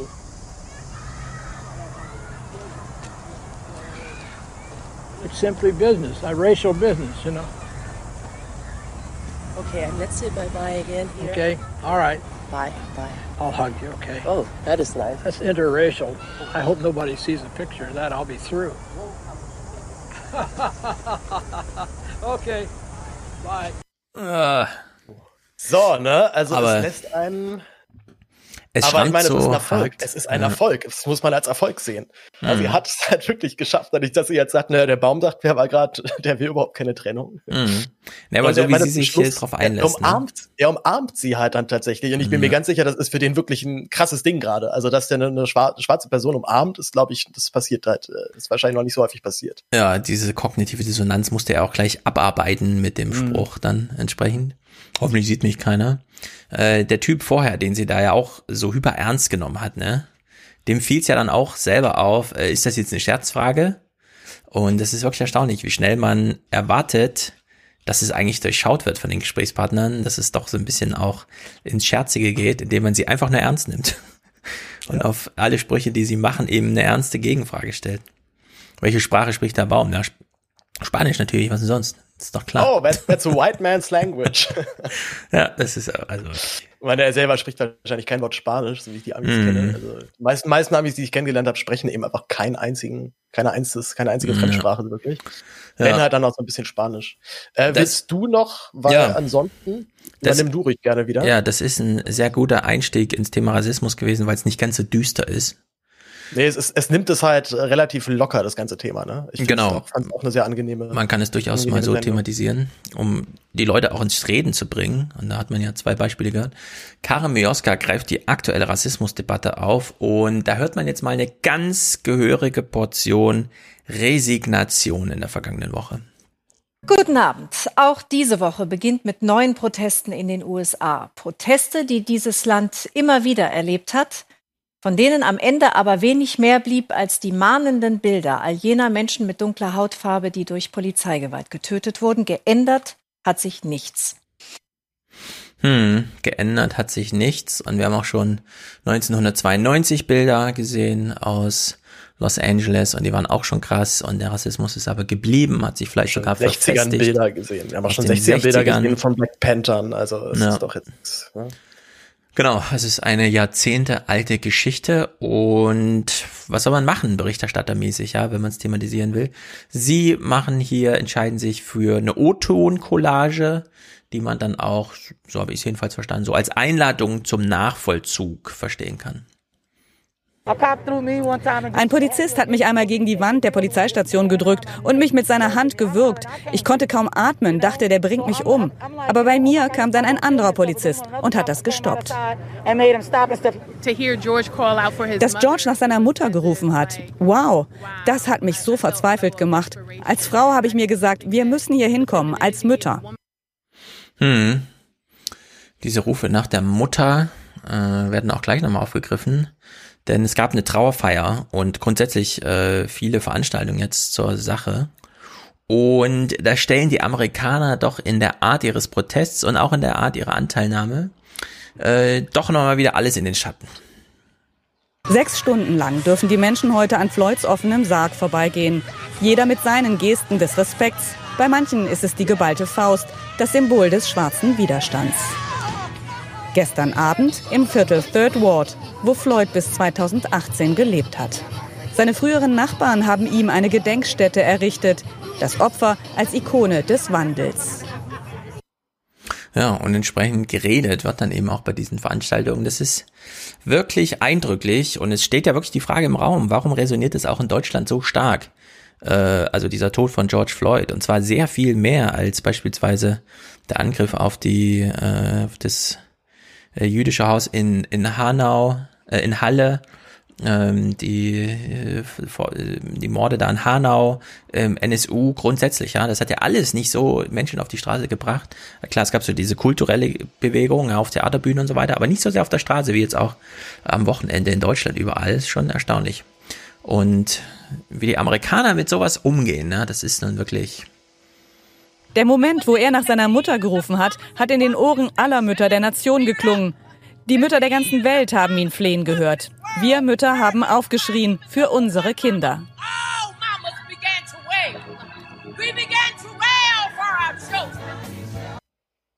Hm. Ah ja. Hast du das Video eigentlich geguckt inzwischen? Äh, von George Floyds Tod? Ja. Nee. Ich habe die Kritiken alle gelesen. Äh, ich muss mir das angucken und so weiter. Ich glaube nicht, dass man sich das angucken muss. Also das ist da ich habe so ich habe tatsächlich auch nicht. Ich habe tatsächlich auch noch nicht geguckt. Also ich habe natürlich diese. Also man ist ja darum. Äh, man, man, man also man wurde ja zwangsläufig damit konfrontiert. Und ja. ich glaube, wir hatten ja auch hier mal zumindest dann die leicht ähm, ähm, leicht gepixelte Variante auch in den Tagesthemen. Aber ich, also ich sage auch ganz ehrlich, ich möchte mir nicht angucken, äh, wie ein Mensch stirbt. Ich möchte es mhm. wirklich nicht. Also ohne, dass ich das despektierlich meine oder dass äh, meine, das ist es mir nicht wert, das anzugucken. Ich möchte es mir wirklich aus Selbstschutz nicht angucken. Ich möchte mir nicht acht Minuten 46 geben, wie ein Mensch um sein, um sein Leben winselt und äh, stirbt. Das ja. ist mir wirklich zu hart und ich fürchte auch, dass, äh, oder ich, ich glaube auch, dass jeder, der das Video geguckt hat, da auch noch mit einer anderen Härte dementsprechend danach darauf reagiert. Aber mhm. ich, äh, auch auf, ich, ich weiß nicht, das stelle ich auch gerne hier zur Debatte für die Hörerschaft, ob das jetzt ein, eine Form von, von Ablehnung ist, wenn man das nicht guckt oder auch einfach wirklich nur Selbstschutz sein kann. Also ich hoffe zumindest, dass das einem äh, zugestattet wird, zu sagen, ja. ich möchte aus meinem Eifer, also zum Schutz meiner eigenen Gesundheit, äh, psychischen Gesundheit, das nicht äh, sehen, komplett. Ja, also man weiß nie, wo traumatische Erlebnisse herkommen. Die können euch durchaus bildschirmvermittelt sein und man kann sich da durchaus selbst schützen. Und äh, bei den Kritiken, die ich gelesen habe, wir haben es ja vor zwei Wochen oder so besprochen gehabt, äh, da, da würde mich auch wirklich interessieren, wie man diesen Imperativ begründet. Ja, also das muss man durchaus mal argumentieren, wenn man der Meinung ist, das sollte jeder gesehen haben. Äh, das ist keine Selbstverständlichkeit. Also da sollte man schon ein Argument, zumindest eins nochmal parat haben, dass das auch nochmal untermauert, diese Forderung. Also ich sag mal so, wenn jetzt ein ausgewiesener Rassist halt äh, sowieso schon immer sagt, dass mit dieser Polizeigewalt das ist ja alles eh kompletter Quatsch schon immer und das, das, da sind ja die Schwarzen mal für dran schuld, ja. der sollte sich das auf jeden Fall angucken. Den würde ich auch dazu zwingen wollen, aber ich glaube, genau, Leute, die ja schon sensibilisiert sind auf das Thema, ähm, die kennen solche Videos ja einfach generell dann auch schon. Hm. Ja, beeindruckend in den Nachrichtenproduktionen ist jedenfalls dieser neue Blick auf Amerika. Äh, ich erinnere mal wieder gern dran, das war im Juli letzten Jahres, als Rolf Mützenich als designierter SPD-Fraktionschef vom Rassisten Donald Trump sprach. Und dann Christian Lindner und Co. alle aufmuckten, das kann ja wohl nicht sein, äh, das verändert doch die Beziehung, man muss sie nicht so vor den Kopf stoßen, indem man mit sowas ganz ehrlich umgeht. Stefan Niemann steht jetzt hier an der Straßenecke und fasst mal, und zwar fast in perfekter Art und Weise, das institutionelle Rassismusproblem in Amerika zusammenbezogen auf die Polizei.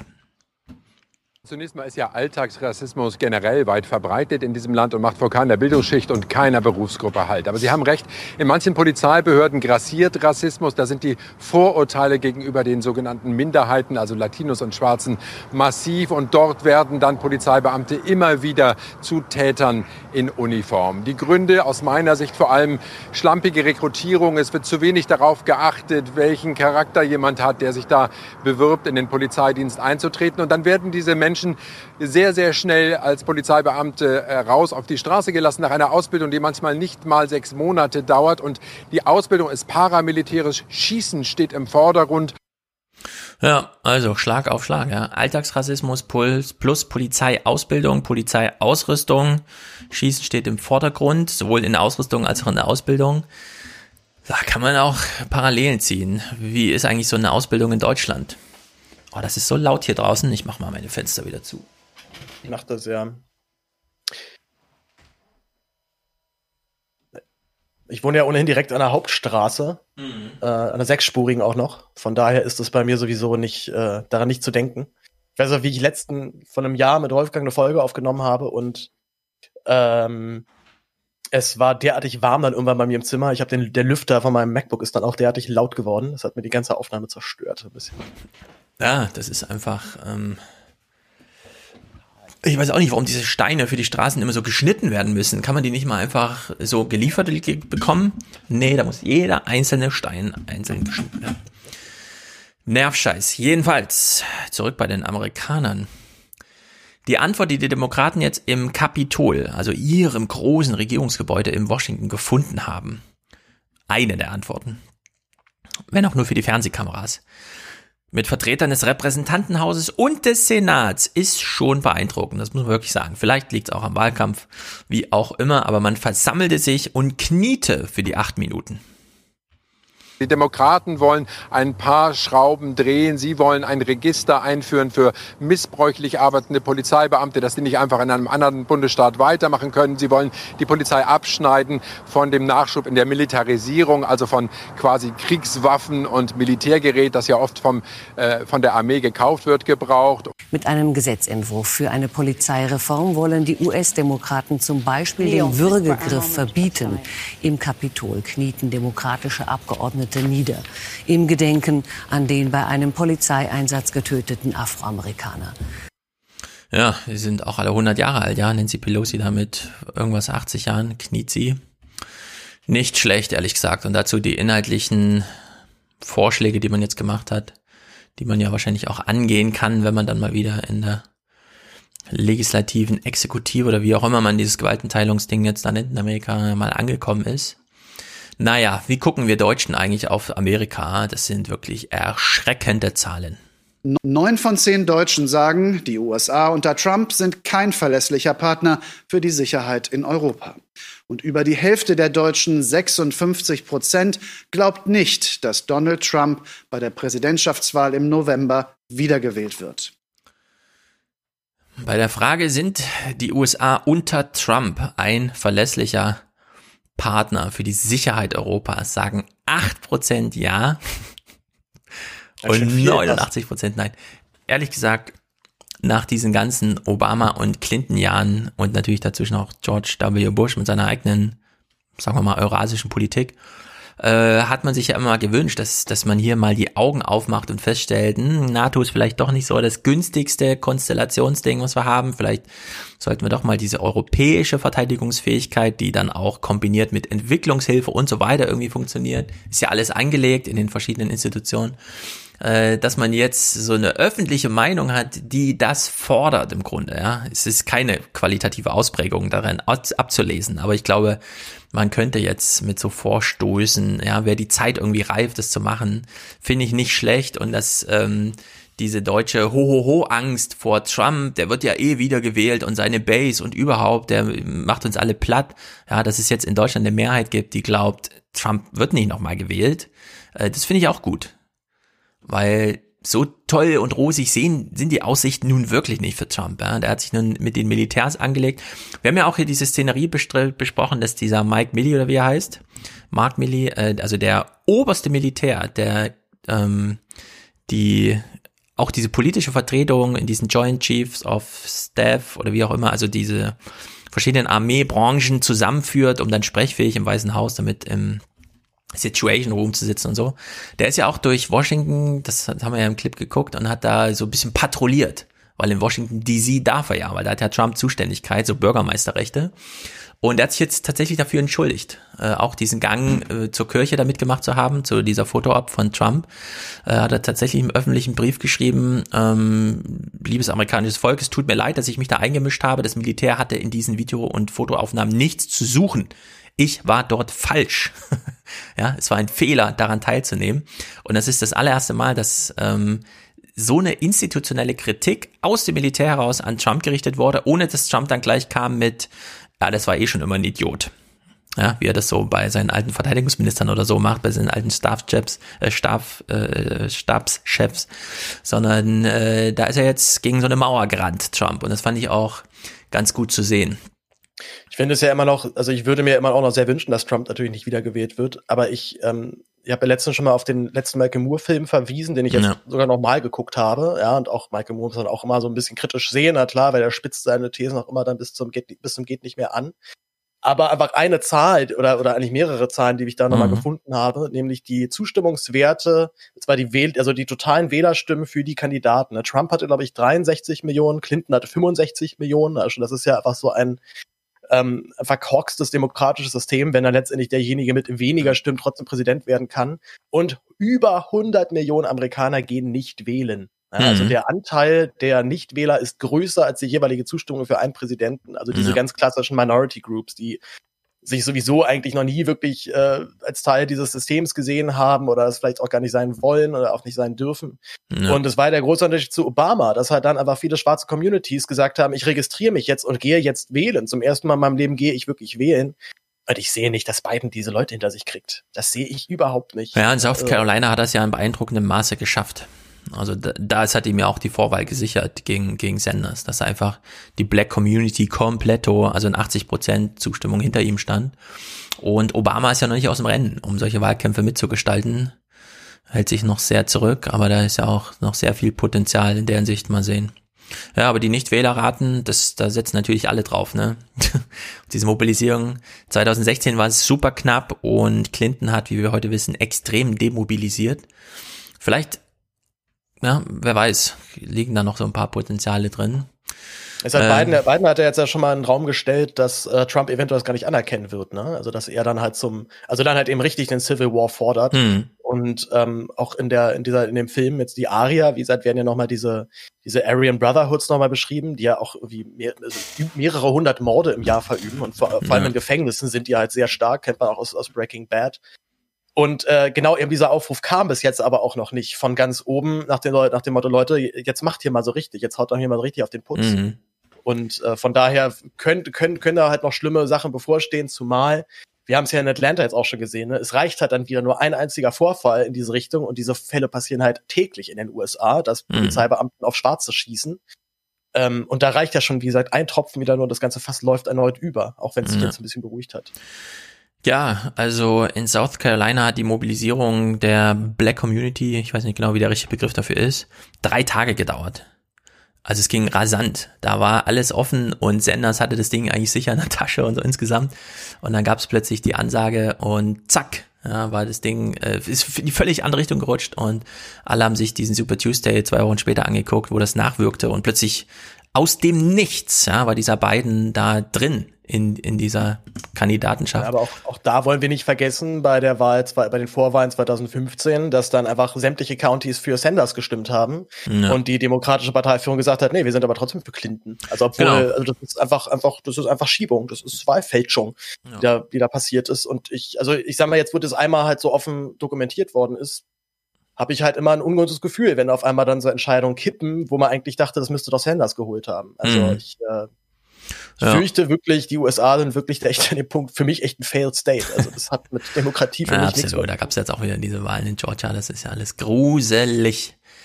Die Abnabelung von Amerika in Europa trägt jedenfalls erstaunliche Blüten. Es gab ja mal diese kleine Nachricht vor, glaube ich, zwei Wochen.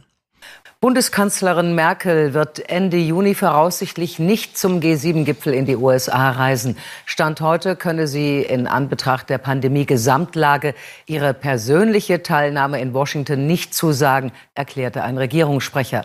US-Präsident Trump hatte statt einer Videokonferenz ein reales Treffen angeregt, als so wörtlich großartiges Zeichen der Normalisierung. Ja, und da hat ihm Merkel das aus der Hand geschlagen, woraufhin Trump meinte, ich ziehe jetzt mal ganz viele Truppen aus Deutschland ab. Dann gibt's ja ein bisschen Unklarheit. Äh, aus deutscher Sicht weiß man, hier sind 34.000 Amerikaner stationiert. Jetzt kam die Trump-Regierung und meinte, es sind eigentlich 52.000. Also entweder hat man jetzt irgendwelche Amerikaner erfunden, die man jetzt virtuell abzieht, ja, um zu sagen, wir haben 10.000 abgezogen, seht ihr, jetzt sind es wieder 34.000 oder so. Also da bin ich mal sehr gespannt, wie das weitergeht. Da fand ich das von Dietmar Bartsch, ne, von den Linken. Besonders, er hat ja gleich die Chance genutzt und meinte, das ist eine Chance für Deutschland. Man soll die Amerikaner gerne ziehen lassen und sie sollen auch gleich ihre Atombomben mitnehmen. Ja, aber da weißt du doch, Stefan, dass dann in bestimmten Regionen, besonders um Kaiserslautern, dann die Wirtschaft zusammenbricht. Das stimmt, das stimmt, Wenn das kann man denen nicht dann, wenn einfach dann so kleine Städte nur aus amerikanischen GIs bestehen. Ja. Also, das hängt ja wirklich, das ist ja wirklich echt eine Wirtschaftsfrage. Also ich, ich kann es aus so einer, was ich aus einer landespolitischen oder kreispolitischen Hm. Sicht dann sogar verstehen, dass die das jetzt erstmal nicht so geil finden. Aber ist schon krass, ne? wegzieht, ne? Wenn man sagt, wenn die Amerikaner ihre Atombomben abziehen, machen die Bäcker drum und rundherum pleite. Das ist, ja, ja, die, die brauchen auch, die brauchen auch was zu essen.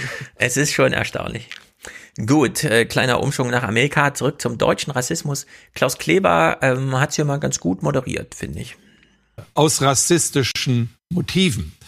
Der Begriff stimmt schon, er wirkt nur abgegriffen, weil er leider zu oft gebraucht wird. Sprechen wir also besser über Menschen. Menschen, die verzweifelt eine Wohnung suchen und nicht mal einen Besichtigungstermin bekommen, weil der Name irgendwie nicht deutsch klingt. Oder Menschen, die eine schwierige Ausbildung erfolgreich bestanden haben und dann ganz hinten stehen, wenn gute Jobs vergeben werden.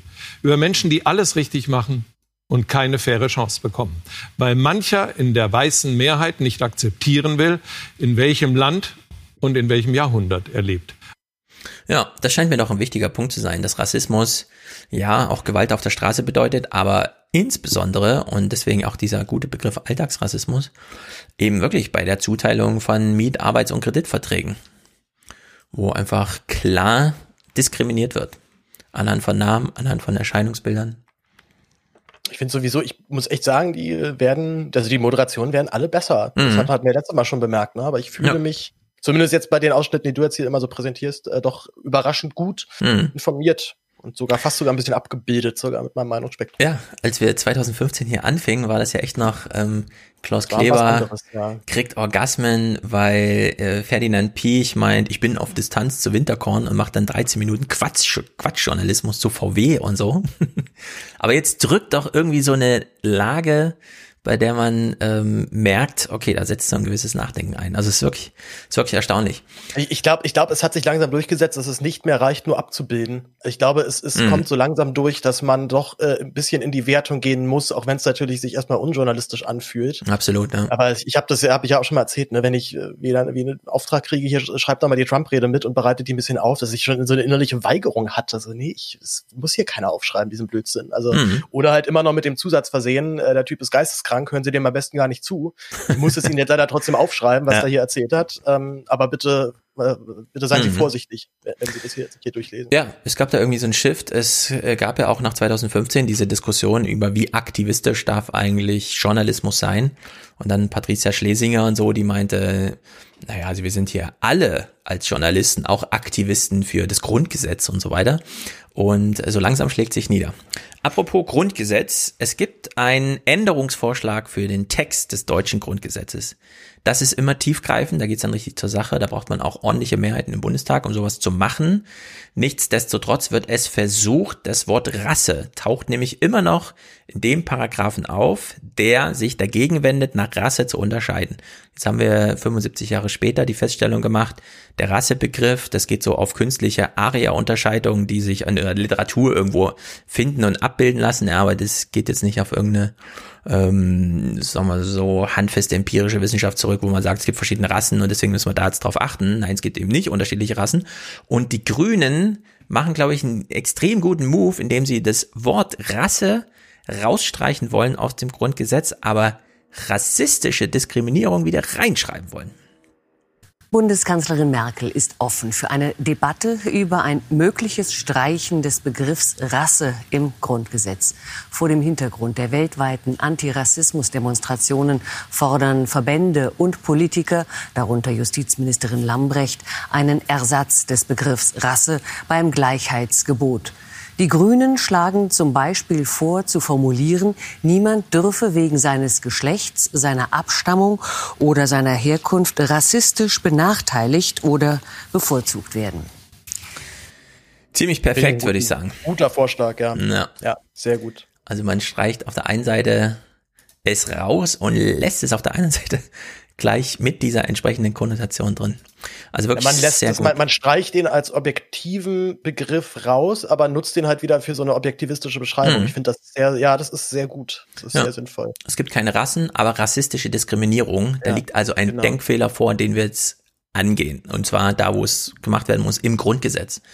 Ziemlich gut. So, jetzt allerdings, wir haben die Nachrichten gelobt und so, völlig zu Recht natürlich, aber wir müssen jetzt wieder ein bisschen Öl, ein Tropfen Öl ins saubere Wasser gießen.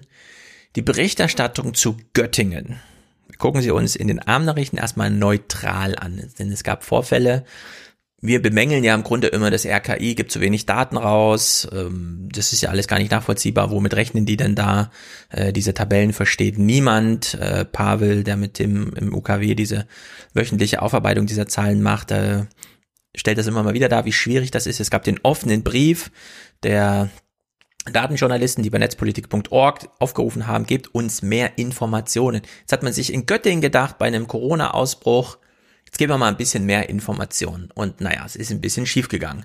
Denn, und Karin Mioska kennt hier schon die Nachwirkungen, also wir sind sozusagen nicht im Nachrichtenbetrieb, sondern der Ausbruch in Göttingen war schon und drei Tage später blickt man auf eine Debatte, auf die wir gleich äh, im Detail ein bisschen eingehen, zurück.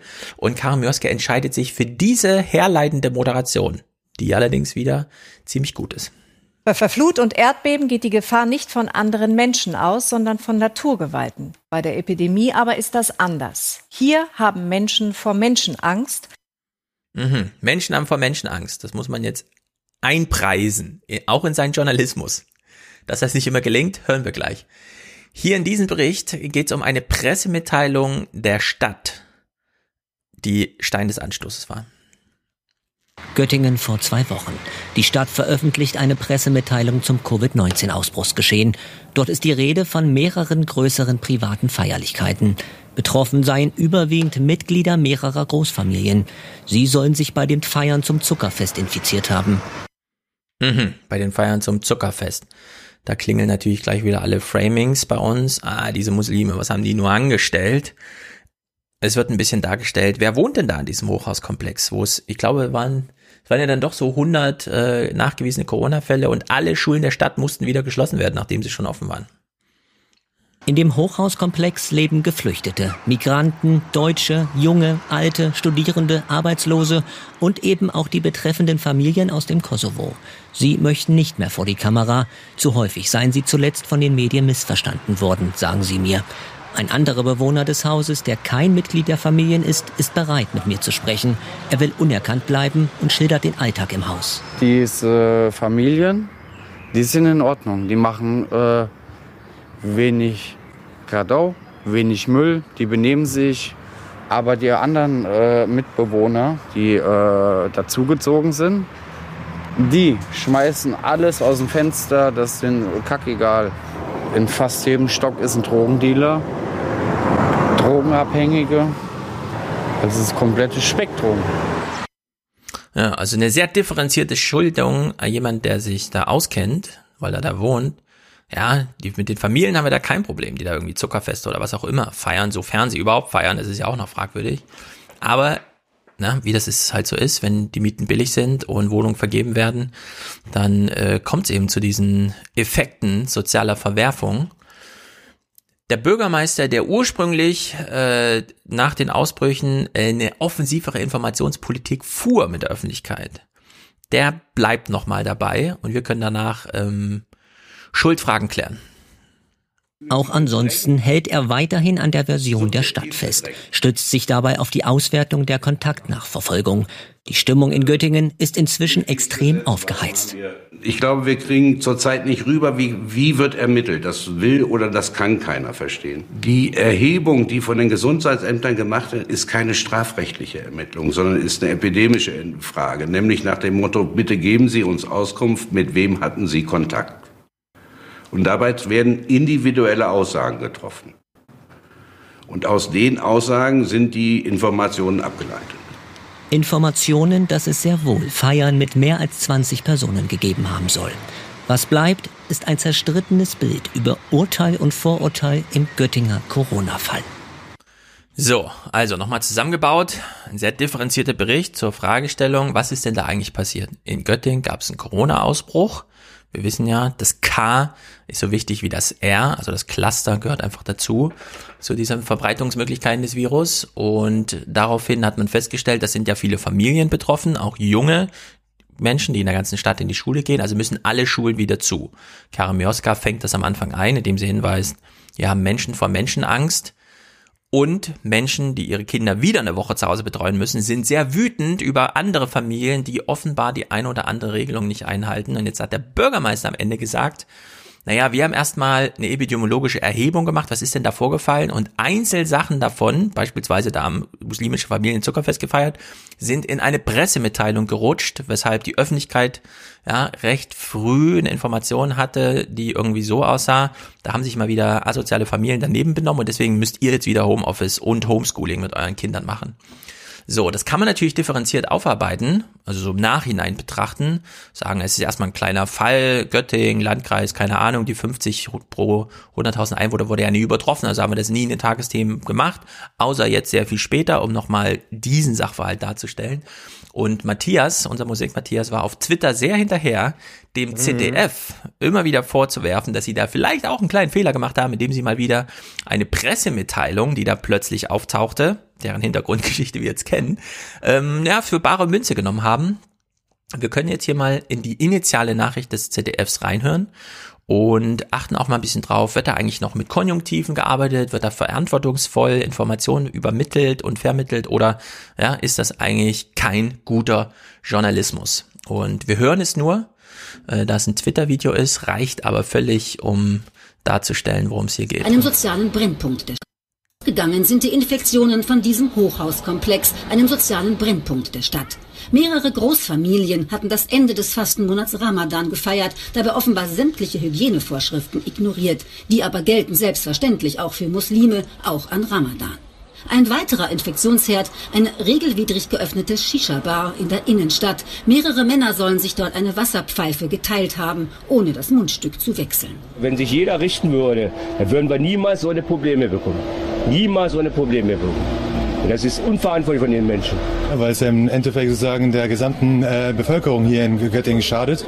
Auch gegangen ja, also so hörte sich das an. Oh, mit vollem Hammer drauf, ey, scheiße, ey. Die Muslime haben Zuckerfest gefeiert und in sich in der Shisha-Bar äh, die Dinger geteilt und dann hat Uwe nochmal gesagt, das geht aber nicht. Ja, vor allem dieses, also diese Betonung auf Shisha-Bar, ne? Das Ja, ist ja, ein ja, ja. sehr interessantes Medienphänomen, dass man sich da gerne drauf stürzt. Und man sich ja immer nie so richtig klar ist in der, in der, äh, in der, im Journalismus, sagt man jetzt Großfamilie, sagt man jetzt Clan, also das wird ja dann Ja. immer auch dann gut unterschieden. Clan ist ja dann eher so diese mafiöse Struktur. Großfamilie Mhm. hat dann das, was wir ja irgendwie von Muslimen erwarten. Äh, also, wow, da wurde auf jeden Fall ordentlich, ordentlich raufgekloppt, ja, Mhm. scheiße. Richtig, richtiger Scheißbeitrag. Ja. Volles Ohr. Und Matthias hat, also Matthias macht das ja ziemlich gut auf Twitter. Der nutzt nämlich jeden Tweet, der irgendwie kommt, von Tagesschau, heute Journal oder so, um mal die aktuellen Punkte wieder drunter zu schreiben. Und hieraufhin wurde er tatsächlich von Christian Sievers dann auch geblockt. Das finde ich natürlich immer ein bisschen überzogen, sowas, denn äh, wenn das CDF so damit umgeht, so, also mit Pressemitteilung der Stadt einfach ja, weil die Familien haben dem dann widersprochen. Wir haben gesagt, denn hier fanden keine Feiern statt und so weiter. Wir leben halt hier beengt. Ja, es ist halt anders mit äh, fünf Menschen auf 60 Quadratmetern zu leben als ja, wie Uwe, den wir gerade noch gehört haben, der mal kurz aus seinem Garten berichtete, dass bei ihm hier alles in Ordnung ist und da auch Ja, sich Christian keiner die Sievers, Zigarette der, zeigt. Der hat sein, Christian Sievers natürlich auch hatte, wie dann seine schicke Wohnung hat. Ja, ja Ähm, genau. Also da Die Gelegenheit ist so günstig, überzuleiten zu noch zu meinen Clips, ne? Mhm. Mach mal. Pressemit Pressemitteilung und äh, Rassismus, der dann da wieder, wieder gespiegelt wird. Mhm. Ähm, generell, ich breche noch mal eine Lanze für einen Podcast, den ich erst auch erst vor ein paar Monaten entdeckt habe. Ja. Geschichten gegen den Hass von vom NDR produziert, glaube ich, erst letztes Jahr rausgekommen. Bastian Berbner ist der Hauptproduzent äh, äh, Produzent dieses Podcasts. Ich habe jetzt den Namen seiner Kollegin vergessen, mit der er das zusammen aufbereitet. Ähm, und Berbner hat sich Geschichten, äh, hat Geschichten recherchiert, wo Menschen mit ihren Vorurteilen konfrontiert worden sind. Ich glaube, die Folge drei ist es oder Folge zwei oder drei ist äh, ein, also wirklich ein Podcast fest. Tatsächlich hat dieser Podcast auch nochmal mich dazu gebracht, äh, über Podcast anders nachzudenken. Ich will auch meinen Respublika-Podcast in Zukunft anders aufziehen. Mhm. Ähm, also genau, er hat, er hat sich Geschichten, Geschichten rausgesucht, wo Menschen äh, gezwungen worden sind, sich mal ihre Vorteile anzugucken. Und ich glaube, Folge, wie gesagt, Folge zwei oder drei ist es da, äh, wandern dann ein Nazi und ein Linker durch die Wüste als Erziehungsmaßnahme zu sein. Das ist wirklich großartig. Ja, Also das es ist wirklich- echt- es ist, also ich es ist wirklich mal sagen, lustig. Es ist also es ist wirklich lustig. Du lachst dich an ein paar Stellen wirklich schlapp und auf der anderen Seite ist es aber auch so bierernst, weil dann du auch merkst, dass die Vorteile eben doch auch nicht so einfach zu überwinden sind, wie man jetzt denkt. Ja, also wir, den Ähm, verlinken wir auch, den Podcast, grundsätzlich die ganze Ja. Reihe, das sind ja zehn, neun oder acht Folgen oder so. Äh, Ja, ich ja, war nämlich ist, äh, großes Kino. auch überrascht, ich habe das zum Jahreswechsel irgendwie gehört und ich habe mich die ganze Zeit gewundert, warum mir das niemand empfohlen hatte. Der stand da schon seit Monaten zur Verfügung, aber irgendwie hat der nie eine Welle gemacht, obwohl dieser Podcast eine absolute Welle braucht und verdient hat, weil das muss jeder hören. Also diese acht Ausgaben oder so, die muss einfach wirklich jeder hören. Das kann man sich im Urlaub mal vornehmen für die lange Fahrt oder so, dass man sich, das sind ja dann so acht Stunden oder so in doppelter Geschwindigkeit, also das kriegt man gut wegkonsumiert, aber das muss man einfach hören. Und dazu ist es halt eben auch nochmal podcastmäßig nochmal spannend, ne, weil es halt eben dann eher als Hörspiel, sag ich mal, will jetzt eher sagen, dann produziert ist. Also jetzt weniger in diesem Format, so wie auch Aufwachen-Podcast funktioniert. Also das Mikrofon ist an und dann wird da, wird, da, wird geredet.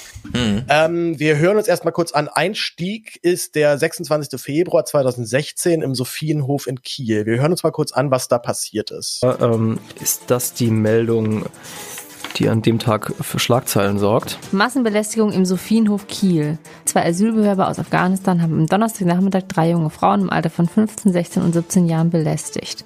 Als die Jugendlichen flüchten wollten, wurden sie von knapp 30 Männern verfolgt. Die beiden Haupttäter, 19 und 26 Jahre alte Asylbewerber aus Afghanistan, sollen die Mädchen im Alter von 15, 16 und 17 Jahren beobachtet, dann verfolgt und mit Handys gefilmt haben. Die Aufnahmen wurden dann über soziale Netzwerke verbreitet. Nach und nach kamen so weitere Männer dazu und belästigten die Mädchen ebenfalls.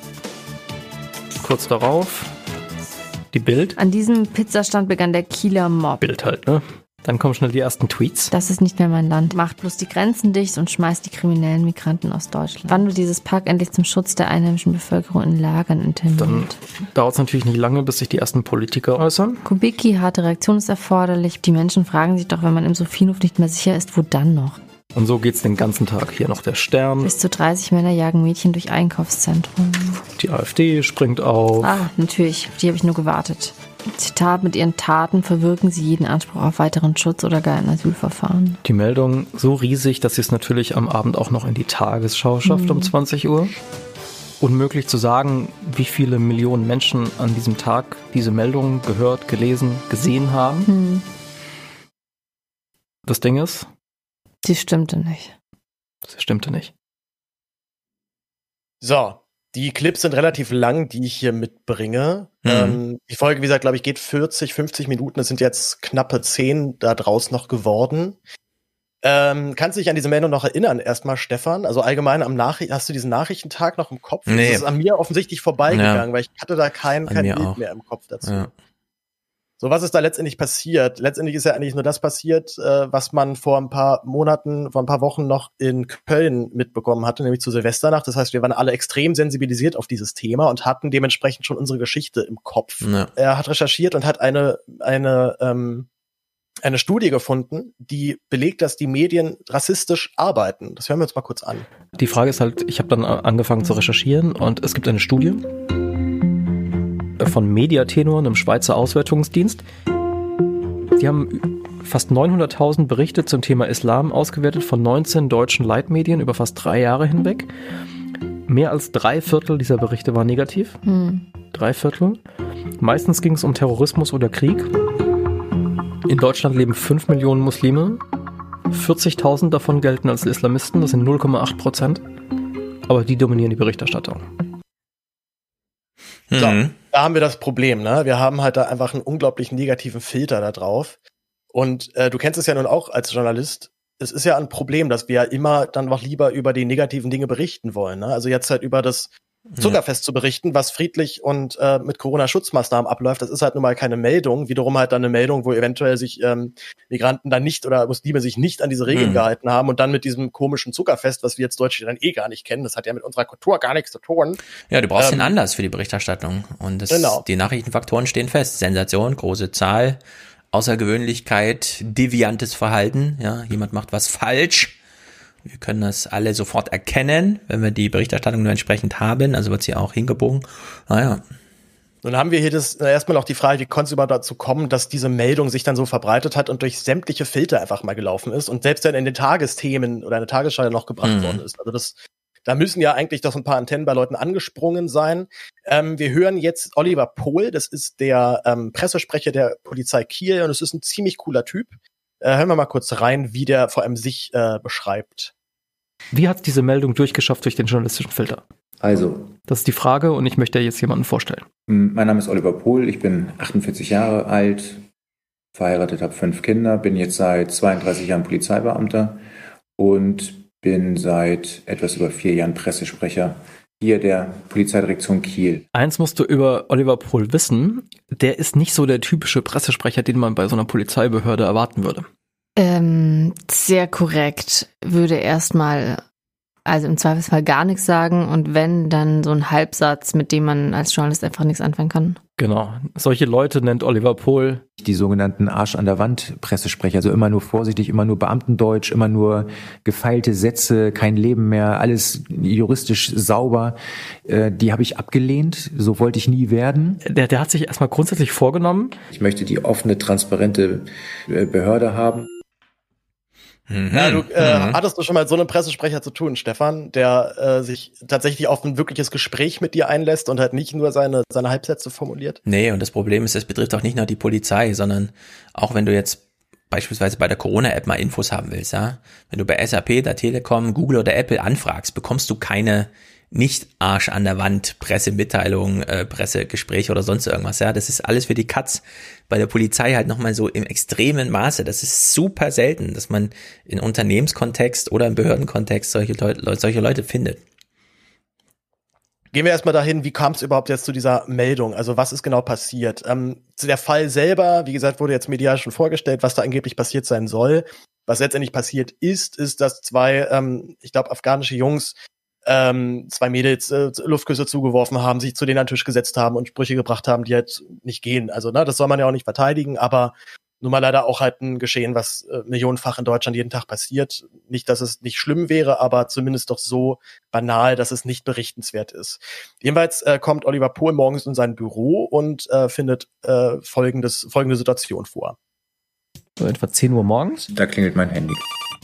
Ein Journalist war dran von den Kieler Nachrichten der Reporter sagt ihm, er habe gehört, dass am Abend vorher im Sophienhof mehrere Mädchen, junge Frauen, Mädchen äh, von einer größeren Gruppe ähm, geflüchteter Menschen angegangen sein soll in irgendeiner Form bedrängt worden sein. Also dieses Bild, was wir von, von Köln halt hatten, äh, im Kleinen wurde da ähm, skizziert. Das haben Sie am Telefon gemerkt, dass er das auch im, im Hinterkopf hatte, dass das im Prinzip so eine Art kleine Kopie von der Kölner ja, absolut, ist. Absolut, ja. Mhm. Was der Reporter da am Telefon skizziert hat. Das war auch der Stand, den ich hatte.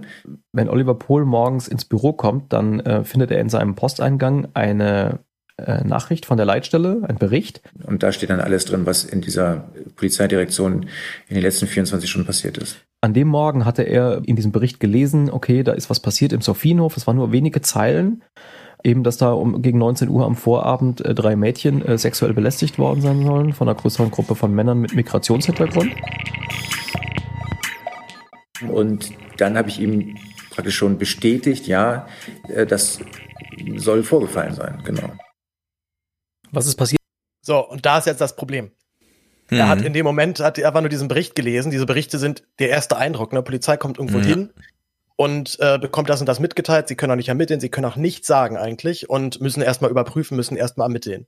Oliver Pohl macht aber den folgenschweren Fehler, dann zu sagen, ja, muss an sich schon so stattgefunden haben. Stefan, was hättest du jetzt gemacht? Du wärst der Reporter, hast das mitbekommen, irgendwie dir wurde es rangetragen, da soll was passiert sein, hm. kriegst dann von dem Pressesprecher gesagt, ja, an sich äh, stimmt wohl, aber ich kann es noch nicht bestätigen. Ja, was hättest du gemacht? Ja, in dem Moment, wo du ähm, so eine Schilderung schon auf dem Tisch hast, weil ich, keine Ahnung, wo es herkommt, die Pressemitteilung oder äh, eine, eine Schilderung die so. Pressemitteilung war noch nicht da, das ist, ja. das ist, das ist ja auch also, wichtig. Genau, du hast, kommt später. Genau, also das ist so eine Schilderung irgendwie. Und das Framing ist ja auch schon da, auch bei dir im Kopf. Ja, und du weißt es auch schon bei den Lesern und so weiter. Und du findest einen Polizeisprecher, der dir erstmal grundsätzlich einfach bestätigt. Ja, machst du einen ganz großen Haken an die Sache und hältst sie für aufschreibbar, weil die, also wenn die Polizei etwas bestätigt, beziehungsweise nicht bestreitet. Wenn du nicht reinschreiben musst, haben wir angefragt, wurde bestritten. Ja. Dann ist schon ein Checkpot so ein bisschen, weil dann kannst du es erstmal aufschreiben. Weil im Zweifel, ähm, oder es ist ja bei Agenturen auch so, ähm, hast du da eine super vertrauenswürdige Quelle. Es gibt so dieses Zwei-Quellen-Prinzip, das ganz standardmäßige. Also du sollst ja möglichst aus vier verschiedenen Perspektiven und so weiter. Das gilt aber nicht bei Agenturmeldungen und das gilt auch nicht bei Polizeipressemitteilungen. Ja, wenn die Polizei mit dir kommuniziert, brauchst du nicht eine zweite Quelle oder so, sondern wenn die irgendwas nicht bestreitet oder sogar bestätigt, dann kannst du es aufschreiben. Also der Hinsicht äh, Einladungen für alle Journalisten, gerade wenn sozusagen ja, der Dampf für so eine gute Story schon, schon ähm, sichtbar ist, weil das Feuer schon brodelt und die Suppe schon angerührt ist, dann, äh, dann wird's da ganz schnell gefährlich. Ja, die Suppe ist auf jeden Fall so richtig hart am Kochen und äh, der Sturm geht. Das los. passiert an dem Freitagmorgen. Ähm, das Gespräch zwischen dem Reporter der Kieler Nachrichten und Oliver Pohl hat ungefähr so gegen 10 Uhr stattgefunden. 10.16 Uhr ist auf der Website der Kieler Nachrichten dieser Text online gegangen. Massenbelästigung im Sophienhof Kiel. Großansatz der Polizei am Sophienhof in Kiel, zwei Asylbewerber. Fünf Minuten später hatte ich DPA am Telefon. Das gleiche Gespräch noch einmal. Ich sage, dass ich noch nichts bestätigen kann.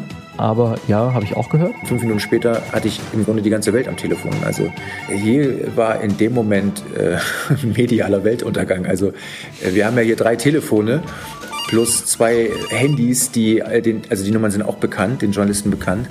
Und ähm, ja, das, das Tempo, das war atemberaubend. Und während er all diese Sätze sagt, während er mit diesen Journalisten telefoniert, hört er halt immer wieder im Hintergrund ähm, das Klappern der Tastatur. Dann können wir auch mit diesen typischen Pausen so, ja Moment, äh, lelele, klack, klack, klack, klack, dann wird wieder gefragt, dann wird wieder geschrieben. Also das ist, äh, das haben wir jeden Tag, ja.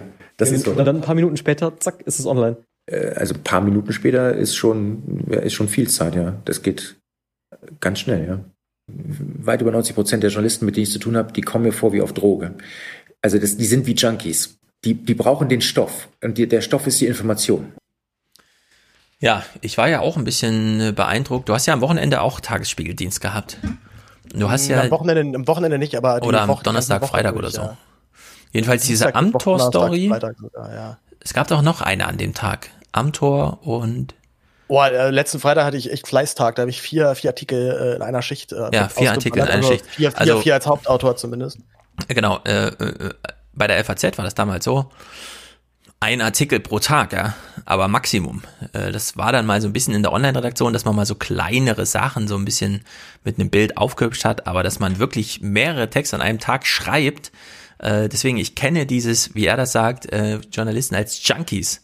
Ja, kenne ich nicht aus eigener Erfahrung, also am eigenen Arbeitsplatz. Das kenne ich nur sozusagen äh, als Zeuge, aber nicht sozusagen aus der Regel Mittäterschaft. Die Freuden, die Freuden des Feuilletons auf jeden ja, Fall. Ja, genau. Naja, es war nicht nur Feuilleton, sondern man ist ja als Volontär in der ganzen Zeitung unterwegs und es gab nirgendwo die Situation, also jetzt im Sport vielleicht da, wo du so diese Kurzspieldinger irgendwie aufbereitest, wo du mal mit mehr Sachen an einem Tag zu tun hast. Aber ansonsten war ganz klar, diese Spalte ja, ist heute deine, hier unten diese vier Dinger, das liegende Ding, mal eine Seite oder so, aber nicht so dieses, äh, man macht jetzt 90 Minuten das und dann kommt gleich das nächste Thema dann und äh, das ist so, da hast du dann Erfahrung, ja, bei sowas, weil das ist auch ja. mir total fremd. Und wenn er dann sagt, das gibt's dann nochmal gesteigert, ja, wenn du in so reinen Online-Diensten wirklich ein Ding nach dem anderen da zusammenbaust und raushaust, das ist halt, das kann ich dann gut verstehen. Das ist ein Wunder, das dass halt, überhaupt noch jemand halt bei der Polizei harte, anruft.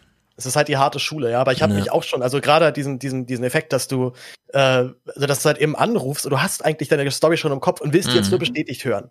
Und wenn er einfach nur ein Halbsatz fällt, der das, der das bestätigt, dann bist du ja glücklich und sagst, perfekt, Recherche beendet und alle anderen haben es ja eh so. Ja. Ähm, und äh, ich finde auch hier nochmal sehr interessant, gerade weil wir auch das davor in meinen anderen Clips ja noch hatten, ne, diese, diese, diese unterschiedlichen Realitäten, in denen wir dann auch leben und die sich gerade medial dann auch nochmal aufbauen. Mhm. Er spricht nämlich hier eben auch vom Film, in dem man ist.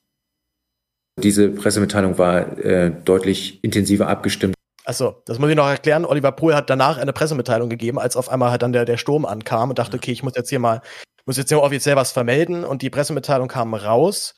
Sie hat tatsächlich dann fast genau, also sie war, es war praktisch dieselbe Mitteilung wie das, was in den Kieler Nachrichten stand. Stimmt als andere. Umso erstaunlicher, dass uns allen nicht aufgefallen ist, dass wir ähm, nicht den Konjunktiv benutzt haben. Wir waren alle dermaßen in diesem Film, dass wir im Grunde alle dasselbe Bild vor Augen hatten und deshalb überhaupt nicht mehr in Zweifel gezogen haben, was wir da schreiben. Wir waren ganz sicher, dass das so gewesen ist. Und das war äh, definitiv unser großer Fehler.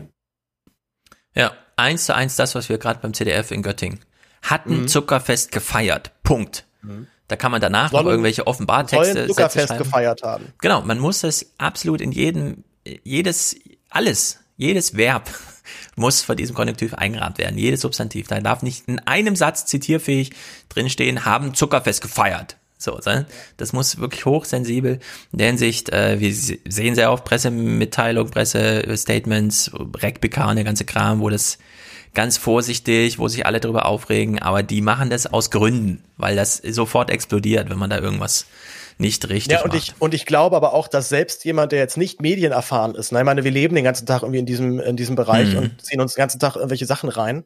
Ich glaube, auch ein unbedarfter Leser merkt unterbewusst einen Unterschied, ob jetzt eine Meldung im Konjunktiv geschrieben ist oder ja. halt als reine Tatsache. Das, ja. das, das geht in den Kopf. Ja? Deswegen bin ich ja auch für, für, für Gendern, weil das macht was mit, mit, mit der eigenen mhm. mit dem eigenen Kopf. Absolut. Ähm, jetzt, ja. Jetzt kommt ein längerer Clip und das geht auch noch sehr schön in das Grundthema Rassismus in der Polizei rein. Und mir haben die Ohren geschlackert, als ich das hier gehört habe. Weil es ist, äh, es ist, also das ist ein bisschen hart. So, ich kann auch verstehen, wenn das Leute vielleicht sagen, ja, das ist mir jetzt irgendwie, irgendwie zu, zu krass. Aber ich fand es so unglaublich ehrlich und so erfrischend und genauso ein Umgang mit diesem Phänomen Rassismus in der Polizei wünsche ich mir, wie Oliver Pohl das jetzt hier macht. Wir sind Menschen, die gelernt haben, auch in extremen Situationen handlungsfähig zu bleiben. Das ist erstmal positiv. Das ist etwas, wofür man uns ruft und auch vertraut. Also man ruft uns, weil man glaubt, wir können das lösen. Wenn man aber jetzt genauer hinschaut, muss man leider sagen, wir sind so handlungsfähig, weil wir sehr schnell urteilen. Das heißt, wir kommen in eine Situation, sehen schwarz-weiß und handeln. Ich war viele Jahre bei den Grünen aktiv. So, da bin ich mittlerweile nicht mehr Mitglied, aber da war ich sehr aktiv, auch auf kommunaler und auf Landesebene in verschiedene Ämter gewählt worden und war 20 Jahre nach dem Brandanschlag von Mölln in Mölln auf dem Podium. Und in dem Raum waren, ich sag mal, ein Drittel waren Grüne, ein Drittel waren Türkinnen und Türken und ein Drittel waren einfach irgendwelche Besucher. So. Jetzt kommen zwei Polizisten rein und fragen, ob ein Münchner, was weiß ich, Mercedes jemandem aus äh, dem Raum gehört. Und ja, oh Wunder, dieser Wagen gehörte Claudia Roth. Die saß nämlich auf dem Podium neben mir und äh, hatte das Fenster nicht geschlossen und es regnete rein. So. Und dieses Beispiel nahm ich, um das Problem zu zeigen. Ich sagte zu den Anwesenden, das sind jetzt zwei Polizisten, die gucken hier rein und fragen, wem gehört dieses Auto? Wenn in diesem Raum 100 türkische Männer gewesen wären, wären die wesentlich vorsichtiger hier reingegangen, aus Eigensicherungsgründen. Und in dem Moment sind die natürlich alle ausgerastet, dort in diesem grünen Milieu, ähm, weil sie das für eine rassistische Aussage gehalten haben. Und ich wollte nicht zum Ausdruck bringen, dass Türken gefährlich sind, sondern ich wollte zum Ausdruck bringen, dass wenn hier aus der Erfahrung des Polizisten 100 türkische Männer wären, wir vorsichtiger rangehen. Warum? Weil wir im Laufe der Dienstzeit immer wieder Erfahrungen mit sehr aggressiven jungen Deutsch-Türken oder Menschen, die türkischen äh, Ursprung sind, ähm, haben. Und das führt zu einem gewissen Rassismus. Das wiederum führt dazu, dass ich mittlerweile bei äh, jungen Kommissaranwärtern die These aufstelle und diskutieren lasse, ob man Rassist wird in der Polizei. Und meine meine Aussage ist ganz klar, ja. Ich denke, dass ich in der Polizei ein Rassist geworden bin. Warum sage ich das? das? Das ist ja eine Aussage, da wird, drehen sich ja die, die Mägen um. Warum? Ganz einfach, weil ich auf äußere Merkmale reagiere. Und das ist für mich Rassismus. Das heißt, ich merke, ich bin aufgrund meiner Erfahrung mit verschiedenen Gruppierungen, das sind nicht nur die Türken, ich trainiere privat als Kampfsportler mit Türken, das, das trenne ich komplett. Es geht um den ersten Impuls. Und der erste Impuls, ich sehe einen bestimmten Menschen, der ein bestimmtes Aussehen hat und es löst etwas aus. Und ich sage, das ist rassistisch. Dann allerdings habe ich als Mensch die Möglichkeit, kurz zu bremsen. Da gibt es eine Gap, eine Lücke. Und ich kann in dem Moment mein Großhirn einschalten, kann sagen, okay, aber es gibt hier keinen Grund. Ja, spektakulär. Das ist toll, oder? Ja. Also, ich finde, es ist so gut erklärt, äh, also sowohl aus dem Berufsbild des Polizisten, der eben halt nun mal leider im Dienst mit diesen Erfahrungen konfrontiert ist und hm. dementsprechend mhm. aufpassen muss, da nicht vorschnell zu urteilen. Ähm, also ich, ich, ich, da ich auch selber Polizisten kenne, also selber im Dienst in meinem bekannten Freundeskreis habe, kenne ich eben auch diese Erfahrung und kenne halt eben aber auch genau dieses Stigma, was dann wiederum halt ihn als Polizisten immer angelastet wird. Ja. Du bist doch aber dann rassistisch und dir eben auch dann sagen, ja, teilweise, teilweise ist das aber nun mal auch da das, was mir täglich in diesem Job begegnet. Und ähm, das Problem ist ja, glaube ich, auch weniger eben dieser Rassismus, sondern dann eben der Umgang mit diesen rassistischen äh, Problematiken. Ja, genau. Und wenn halt ähm, eben dann schon, wenn es schon dann ausreicht, dass Esken, Saskia Esken aber nur mal so mhm. vorsichtig anteasert, wir haben hier schon ein Rassismusproblem in der Polizei, auch ein strukturelles, und auf sie eingedroschen wird in einer schlimmen Art und Weise, obwohl sie vollkommen recht hat mit dieser Aussage. Und es aber auch im System Polizei nun mal leider bedingt, dass du dich in gewissem Punkt dann auch mal rassistisch verhältst. Mhm. Ähm, ja. Wow. Ja. Also dieses Esken-Statement äh, läuft halt wie alles. Wir haben ja bei Amtor schon angefangen. Ja? Amtor kriegt eine Überschrift vorgesetzt, bist du käuflich? Und er antwortet mit Nein, ich bin nicht käuflich. Und der Rest des Textes wird so ein bisschen ausgeblendet. Ähm, das hat man hier natürlich auch. Äh, diese totale Reduktion auf, wenn man eine Debatte anstoßen will, dann so wie Esken.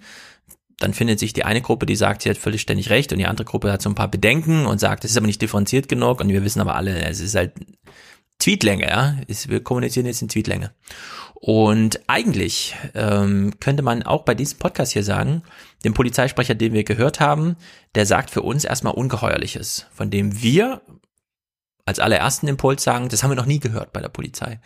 Gleichzeitig ähm, kann man jetzt nicht sagen, dass in der Polizeiausbildung oder so dieses Phänomen, was er beschreibt, also man sieht deviantes Verhalten, ähm, sieht es bei türkischen ähm, wie er sagte, türkischen Ursprungs, also junge Deutsche oder türkischen, also junge Deutsche mit äh, familiär türkischem Hintergrund oder sogar junge Türken, die selber noch nicht deutsch sind oder vielleicht gar nicht deutsch werden wollen, wie auch immer, die aber klar erkennbar sind, ja, also denen man das halt einfach physiognomisch, phänotypisch oder wie man auch immer jetzt modern Deutsch sagt, äh, das ansieht. dass sie nicht biodeutsch sind. Und diese Eindrücke schlagen sich nieder, gerade wenn sie sich häufen. Und wir haben ja in Deutschland eine Polizeiwissenschaft, die aus, aus der Erfahrung vom Dritten Reich und so weiter erwachsen ist, die genau diese Reflexion bietet und institutionell auch in die Polizeiausbildung einführt. So dass wir nicht dieses von Stefan Niemann äh, Phänomen aus Amerika haben, ja, dass es für Polizeianwärter eine Schießausbildung gibt und dann ist irgendwie fertig und dann sollen sie mal gucken, wie sie klarkommen. Also in der Hinsicht ähm, könnte man hier sogar sagen, äh, die Lage ist vielleicht sogar ein bisschen besser noch, als hier im Podcast dargestellt wird, weil er fällt jetzt gar nicht so sehr mit dieser, er hat sie halt äh, hier mal medial für uns aufbereitet, dem Publikum zur Verfügung gestellt. Aber man kann, glaube ich, auch äh, davon ausgehen, dass in Polizeiausbildung diese Phänomene bekannt sind. Ich will auf jeden Fall diesen Typen für Jung und Naiv holen. Äh, ich dachte, ja. mit dem könnte man da eine gute Debatte darüber führen, die eben äh, genauso ehrlich ablaufen muss, wie man eben dieses Problem auch bin. Also ne, es braucht halt einfach eine gewisse Ehrlichkeit in diesem Bereich und auch eine gewisse mhm. Offenheit. Und vor allem aber auch eine gewisse Entemotionalisierung bei diesem Thema. Also ich, äh, ich habe ja gerade jetzt schon eine Lanze für, für, für Polizisten generell gebrochen äh, wo ich dann eben auch häufig mit, mit, mit, mit sehr, mit, mit, mit härteren Linken dann auch aneinander gerate. Aber ich glaube, da ist derselbe Effekt, weil ich, wenn ich einfach dann Polizisten kenne und mit deren Problemen konfrontiert worden bin, sehe ich es nun mal einfach anders, als wenn sich Leute generell von der Polizei mhm. fernhalten, weil sie sagen, mit denen habe ich ja, will ich ja gar nichts zu tun haben. Ähm, und ich glaube auch immer noch, dass es möglich ist, einen ganz positiven Polizeibegriff zu etablieren. Also ich ja, finde ja zum Beispiel auch. auch da diesen, diesen Versuch von, äh, von, von Böhmermann mit Ich habe Polizei, ich finde das großartig. Ja. Und, der, und der bricht es ja dem auch, auch ganz bewusst über. Also sagt halt eben auch, Polizei darf die die Beine brechen, weil sie ist halt Polizei und das meint er dann auch genauso provokant. Ja. Meint es auch genau in dem Kontext von Polizei darf eigentlich auch nicht alles, aber sie macht es einfach trotzdem und das ist auch manchmal nicht in Ordnung. Und das die Polizei auch ist auch nicht nur für Gewalt da. Also wir haben am Wochenende auch eine Situation gehabt, wo wir mal die Polizei gerufen haben, weil da einfach drei Junkies äh, völlig verloren, also äh, schlafend, wo man nicht vom Tod unterscheiden konnte, ja, rumlagen in so einem Park und dann haben wir die Polizei gerufen.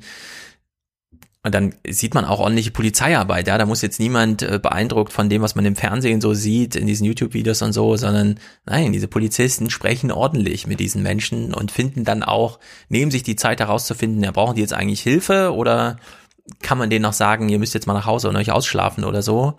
Ja, und da stehen dann Kinder drumrum, die sich das mit angucken, die werden dann auch nochmal kurz angesprochen von der Polizei, um dann so ein bisschen für Beruhigung zu sorgen und so. Auch mit dem Hinweis äh, von diesen Menschen, die da gerade völlig weggedreht, ja, geht erstmal keine Gefahr aus und so. Und wenn, sind wir ja hier. Also man kann sehr gute Erfahrungen mit der Polizei in Deutschland machen. Ich habe ich hab auch als Berliner, muss ich ehrlich sagen, bis jetzt weitestgehend positive Erfahrungen mit der Polizei gemacht. Selbst sogar auf solchen Demos, wo, ähm, wo Polizei sich auch, dann, auch teilweise auch sehr bewusst daneben benimmt. Ja. Aber ähm, ich weiß aber auch, dass es in vielen Bundesländern ganz anders ist. Also schön, wenn ich mit Leuten rede, die aus Bayern kommen und die Polizei da erstens also anders auftritt und äh, was ja für mich auch zum Beispiel als, als, als Kiffer auch dann wirklich ein Problem ist, ähm, Polizisten suchen in bestimmten Bundesländern auch gezielt nach Gras. Also nach mhm. dem Motto, wir ziehen jetzt immer einen Bus raus und dann lassen einen Hund drüber gehen und dann nehmen wir jetzt, ziehen wir jetzt halt die, die vier, fünf Kiffer halt dann raus und machen den halt einen richtig, richtig beschissenen Tag noch. Mhm. Ähm, Habe ich in Berlin halt eben noch nie gehabt, weil die Polizei hier in Berlin da doch äh, lockerer mit umgeht und generell hier, glaube ich, nochmal andere Sachen zu tun hat. Ja. Ähm, ja, also um es abzuschließen, der, ähm, wer jetzt überrascht ist, dass dieser Typ sich so über die Poli äh, über seine Polizei äußert, kann auch seine eigenen Vorurteile gegenüber der Polizei mal hinterfragen. Ja, ja ob man ja, da nicht vielleicht genau. genauso geprägt ist von immer falschen Erstkontakten via YouTube-Videos und sich dann vielleicht nicht mal die Polizei traut zu holen, wenn man sie eigentlich mal holen sollte. Und wenn man sie dann mal holt, ist man überrascht, dass da ganz normale Menschen kommen, die einem auch wirklich helfen können. Also in der Hinsicht. Ich habe auch Nachrichten bekommen, jetzt nochmal zu meiner Aussage, dass ich bei solchen äh, Demo-Videos, wo Polizisten einzelne Leute mhm. rausziehen und auf die einprügeln, immer sehr, sehr vorsichtig bin. Da wurden mir dann Videos zugeschickt, aber hier, was ist denn mit dem Video? Und da ist es doch ganz offensichtlich. ja, ja, ja. so, ja. Also ich hab, würde ja niemals sagen, dass so ein Video niemals Polizeigewalt dokumentiert. Ganz im Gegenteil. Aber ich warne halt davor, dass davon sofort auszugehen. Also mhm selbst ein Video, was ganz eindeutig ist, und ich habe natürlich auch schon Videos gesehen, wo es mir sehr schwer fällt anzunehmen, dass das nicht eine Form von, von Rassismus ist oder von einer völlig überzogenen Reaktion von Seiten mhm. der Polizei. Aber selbst da sage ich, okay, wir nehmen jetzt dieses Video und dann hoffen wir, dass da jetzt gut ermittelt wird und da fitte Leute da dran gehen und mit den Leuten sprechen und dass danach eine Aufklärung gibt. Aber halt aufgrund ja, genau. eines Videos zu sagen, scheiß Polizei, seht ihr, die sind alle rassistisch, es ja. ist mir einfach zu simpel, das ist mir zu billig. Ja. Da gehe ich nicht mit. Es gibt 250.000 schon ähm, Polizisten in Deutschland. 50 davon, äh, 50.000 davon sind Bundespolizei, den begegnet man manchmal auf dem Bahnhof oder so. Der Rest ist dann so Ländersache, Stadtpolizei, äh, Streifendienste oder Kriminalpolizei, ne, die man nicht so häufig sieht, außer dann, wenn es wirklich kritisch ist, aber die stehen dann auch nicht als Polizisten gekleidet vor einem, sondern wie in so einem Tatort, ja. Und wenn man so YouTube-Videos sieht, ähm, muss man sich immer fragen, und das ist ja eh auch immer eine gute Aufwachenfrage, hat man es hier, also was ist der eigene Wunsch? Dass alle 250.000 Menschen tadellos sind, dagegen spricht einfach die Stochastik. Ja? Man hat es einfach bei einer gewissen Grundgesamtheit an Menschen, gerade wenn sie dann entsprechend in Dienste eingeteilt sind, die dann auch mal den Dienstplan ein bisschen sprengen und so weiter, Nerven auf Grundeis. Ähm, oder, so wie du es äh, angesprochen hast, wünscht man sich eigentlich, dass das institutionell eingefangen wird. Also dass erwartbare Abweichung von eigentlich gutem Verhalten dann auch juristische Konsequenzen hat. Und da würde ich wieder sagen, kann man in Deutschland ein pauschales Argument sagen, äh, vor Gericht hat's Polizeigewalt immer ein bisschen schwer. Also da gibt's fast gar keine Verurteilung. Äh, da, da gibt's jetzt kein äh, sozusagen statistische Verteilung von, ah, da ist mal einer wieder durchgekommen oder so, sondern vor Gericht äh, gibt's schon ein echtes Problem. Ja? Das muss man echt so sagen.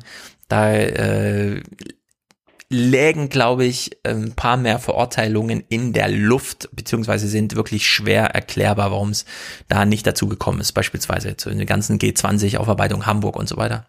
Aber was die Polizeiarbeit auf der Straße angeht, da muss man sich jetzt nicht zu sehr beeindrucken lassen von absoluten Ausnahmesituationen, wie man sie auf YouTube dann dokumentiert sieht. Ja, und auch da natürlich, ich meine, Polizei reagiert auf mich anders als Weißer, das ist mir vollkommen klar. Und wäre ich jetzt ja. ein schwarzer Journalist, würden die mich auch anders behandeln. Das ist mir vollkommen, also wie gesagt, das will ich überhaupt ja. nicht reinreden. Und diesen Rassismus innerhalb der Polizei, das ist ein Problem. Und wie gesagt, das, aber wie du auch gerade gesagt hast, das viel größere Problem ist der Umgang damit. Ja. Ähm, bevor wir uns jetzt hier verstricken, hören wir nochmal die letzten äh, 30 Sekunden von diesem, von diesem Clip hier aus 180 Grad Geschichten gegen den Hass wo Berben nochmal zusammenfasst, äh, was bei diesem Fall, also diesem konkreten Fall im Sophienhof, der sich ja dann als Ente herausgestellt hat, was da jetzt das Problem ist. Für mich ist Schnelligkeit gerade das größte Problem, das wir haben in der Medienbranche. Wenn wir schneller sind, als es unser Handwerk erlaubt, wenn wir uns so also treiben lassen und nicht ordentlich recherchieren können mehr, ähm, dann werden wir automatisch zurückgeworfen auf unsere menschlichen Instinkte dementsprechend auch auf unsere Vorurteile. Und, und die sind halt häufig negativ. Wenn wir nichts wissen, denken wir erstmal, oh weh, oh weh, oh weh. Und wenn wir das dann berichten, verstärken wir halt eher Vorurteile, als dass wir sie reduzieren, was eigentlich unser Job ist. Ja. Gut zusammengefasst. Das Problem ist diese Schnelligkeit, wenn, das, wenn wir schneller arbeiten müssen, als wir eigentlich dürfen, laut unserem Handwerk.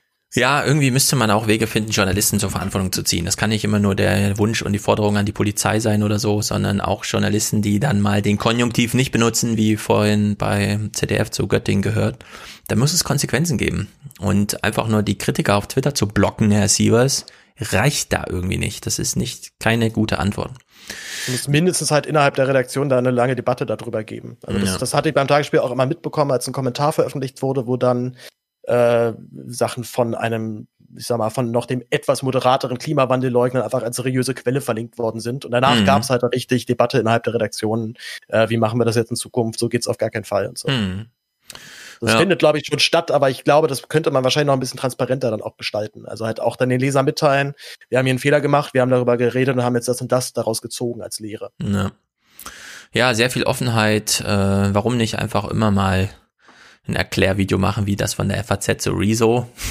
Ja, stimmt. Da kann man auch so ein paar Trümpfe abholen. Ja, können wir nur kurz nennen, dass es das gibt. Ich fand es sehr gut, sehr differenziert. Ja, auch selektiv, auch gut, aber ja. wirklich gut argumentiert, was so einzelne Punkte angeht. Auch mit guten Belegen, dass ähm, Rezo im Grunde die gleichen Fehler macht wie alle anderen, wenn sie sich einmal so verstricken in so einer Auseinandersetzung, vor allem mit sich selbst in den Medien, ja. Dass das gar nicht geht, wird in diesem Video nochmal gut dargestellt von dem von Linden. Sehr gut. Ja, hört auf jeden Fall Geschichten gegen den Hass. Das ist spektakulär. Hier folgt jetzt gleich ein Gespräch von Thomas und mir über die Schule. Denn nächste Woche geht die Schule wieder los und irgendwie lag es in der Luft, dass Thomas als Lehrer und ich als Vater von drei Kindern noch mal ein bisschen über die Schule reden und äh, kann sein, dass es nicht alle interessiert, wenn sie keine Kinder haben. Allerdings die, die Kinder haben, also irgendwie mit betroffen sind, das sind ja einige. Äh, herzliche Einladung, sich das anzuhören, denn es geht auch ein bisschen zur Sache. Man muss das nicht immer nur so nüchtern und trocken machen. Vorher danke ich aber dir, Paul, für deine stetiges zur Verfügung stehen hier ähm, aus Berlin. Ich will an der Holla. Stelle an der Stelle auch nochmal Jenny danken. Ich fand das nämlich sehr erfrischend, dass es auch äh, bei Aufwachen-Folgen dann mal so Kommentare gibt. Das geht ja gar nicht und so. Denn ja, so ist das plötzlich, wenn man, wenn man ähm, vielleicht doch mal eine weibliche Stimme drin hört, da fühlen sich doch sehr viele Kerle plötzlich von pauschalen Argumenten gegenüber Männern angegriffen und äh, das ist kein Holzweg, das ist der Goldweg, den man auch mal bestreiten kann in der Hinsicht. Äh, grandios einfach. Wissen wir mal, wie sich das anfühlt. Genau, da fühlt er, könnt ihr das mal nachfühlen, ja. Äh, diese Frau, die hat ja pauschal über alle Männer was gesagt, das kann ja wohl nicht wahr sein. ja, ich habe sehr gelacht über die Kommentare, sehr gut. Also rangehauen, äh, wir verlinken äh, den Respublika-Podcast, den du jetzt neu erfinden willst und sag uns Bescheid, sobald zurückgeführt Ja. zur Verfügung Dieser steht. Trailer, Trailer ist auch schon da. Erste Schnittfassung, wie gesagt, ist jetzt auch soweit erstmal fertig. Ist natürlich jetzt halt nur so für Eingeweihte zu gucken. Mhm. Ähm, aber wir hoffen, wie gesagt, dass wir Mitte Juli dann damit fertig sind. Wie gesagt, so einen Film zu machen ist echt eine scheiß Arbeit. Das ist unglaublich. Gerade Ja. wenn man halt sagt, wir wollen es jetzt halt nicht so, ich sag mal jetzt so Steuerung F oder auch reportermäßig einfach mit direkt in die Kamera sprechen aufziehen, was natürlich die, die Arbeit sehr erleichtert, weil du hast direkt ein Konzept von der ersten Minute am Start. Mhm. Ähm, und wir haben ja, also wir haben auch die Szenen, ne, die ihr auch jetzt geguckt hast, wir sind in, der, in einer komplett anderen Reihenfolge gedreht worden. Ne? Also das war Ja, alles kreuz und quer. So ist das dann, da ist man dann von seiner eigenen Arbeit immer überrascht, wie es dann doch Mhm. aussieht und man denkt immer, was denkt denn der Hörer oder der Zuschauer dabei, aber der kriegt halt linear vorgesetzt, guckt sich's an, findet's gut und kennt die Hintergründe immer gar nicht mehr und manchmal steckt da auch so ein bisschen Kränkung drin. Wenn das einfach nur so weggeguckt wird, ja, was woran man da so lang gesessen hat. Ja, sehr gut. Alrighty, dann, äh, wie gesagt, ist ja eine große Podcast-Landschaft. Alle folgen jetzt auch Paul und Jenny an der Stelle und wir machen kurz einen Unterstützerdank und dann schalten wir zu Thomas. Sehr gut. Tschüss. Ye are many, they are few.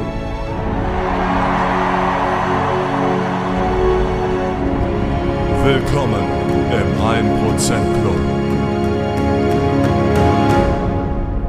Jo, wer ist denn so im 1% Club? Ulrich, 250 Euro. Er hat heute hier präsentiert. Das ist spektakulär. Danke für die Einordnungen, schreibt er. Sehr gut. Und damit ist schon die ganze Botschaft vorgelesen. Spektakulär finde ich natürlich sehr, sehr, sehr, sehr, sehr gut. Ulrich, machst du hier bequem auf der Ehrentribüne. Du darfst in der ersten Reihe sitzen und musst keine Abstandsregeln einhalten. Denn hier gelten andere Regeln. 5250 von Marcel, der schreibt, ich wünschte, ich hätte Aufwachen Talk schon produziert, dann aber nachträglich Stefan plus Thomas ist gleich gerne öfter.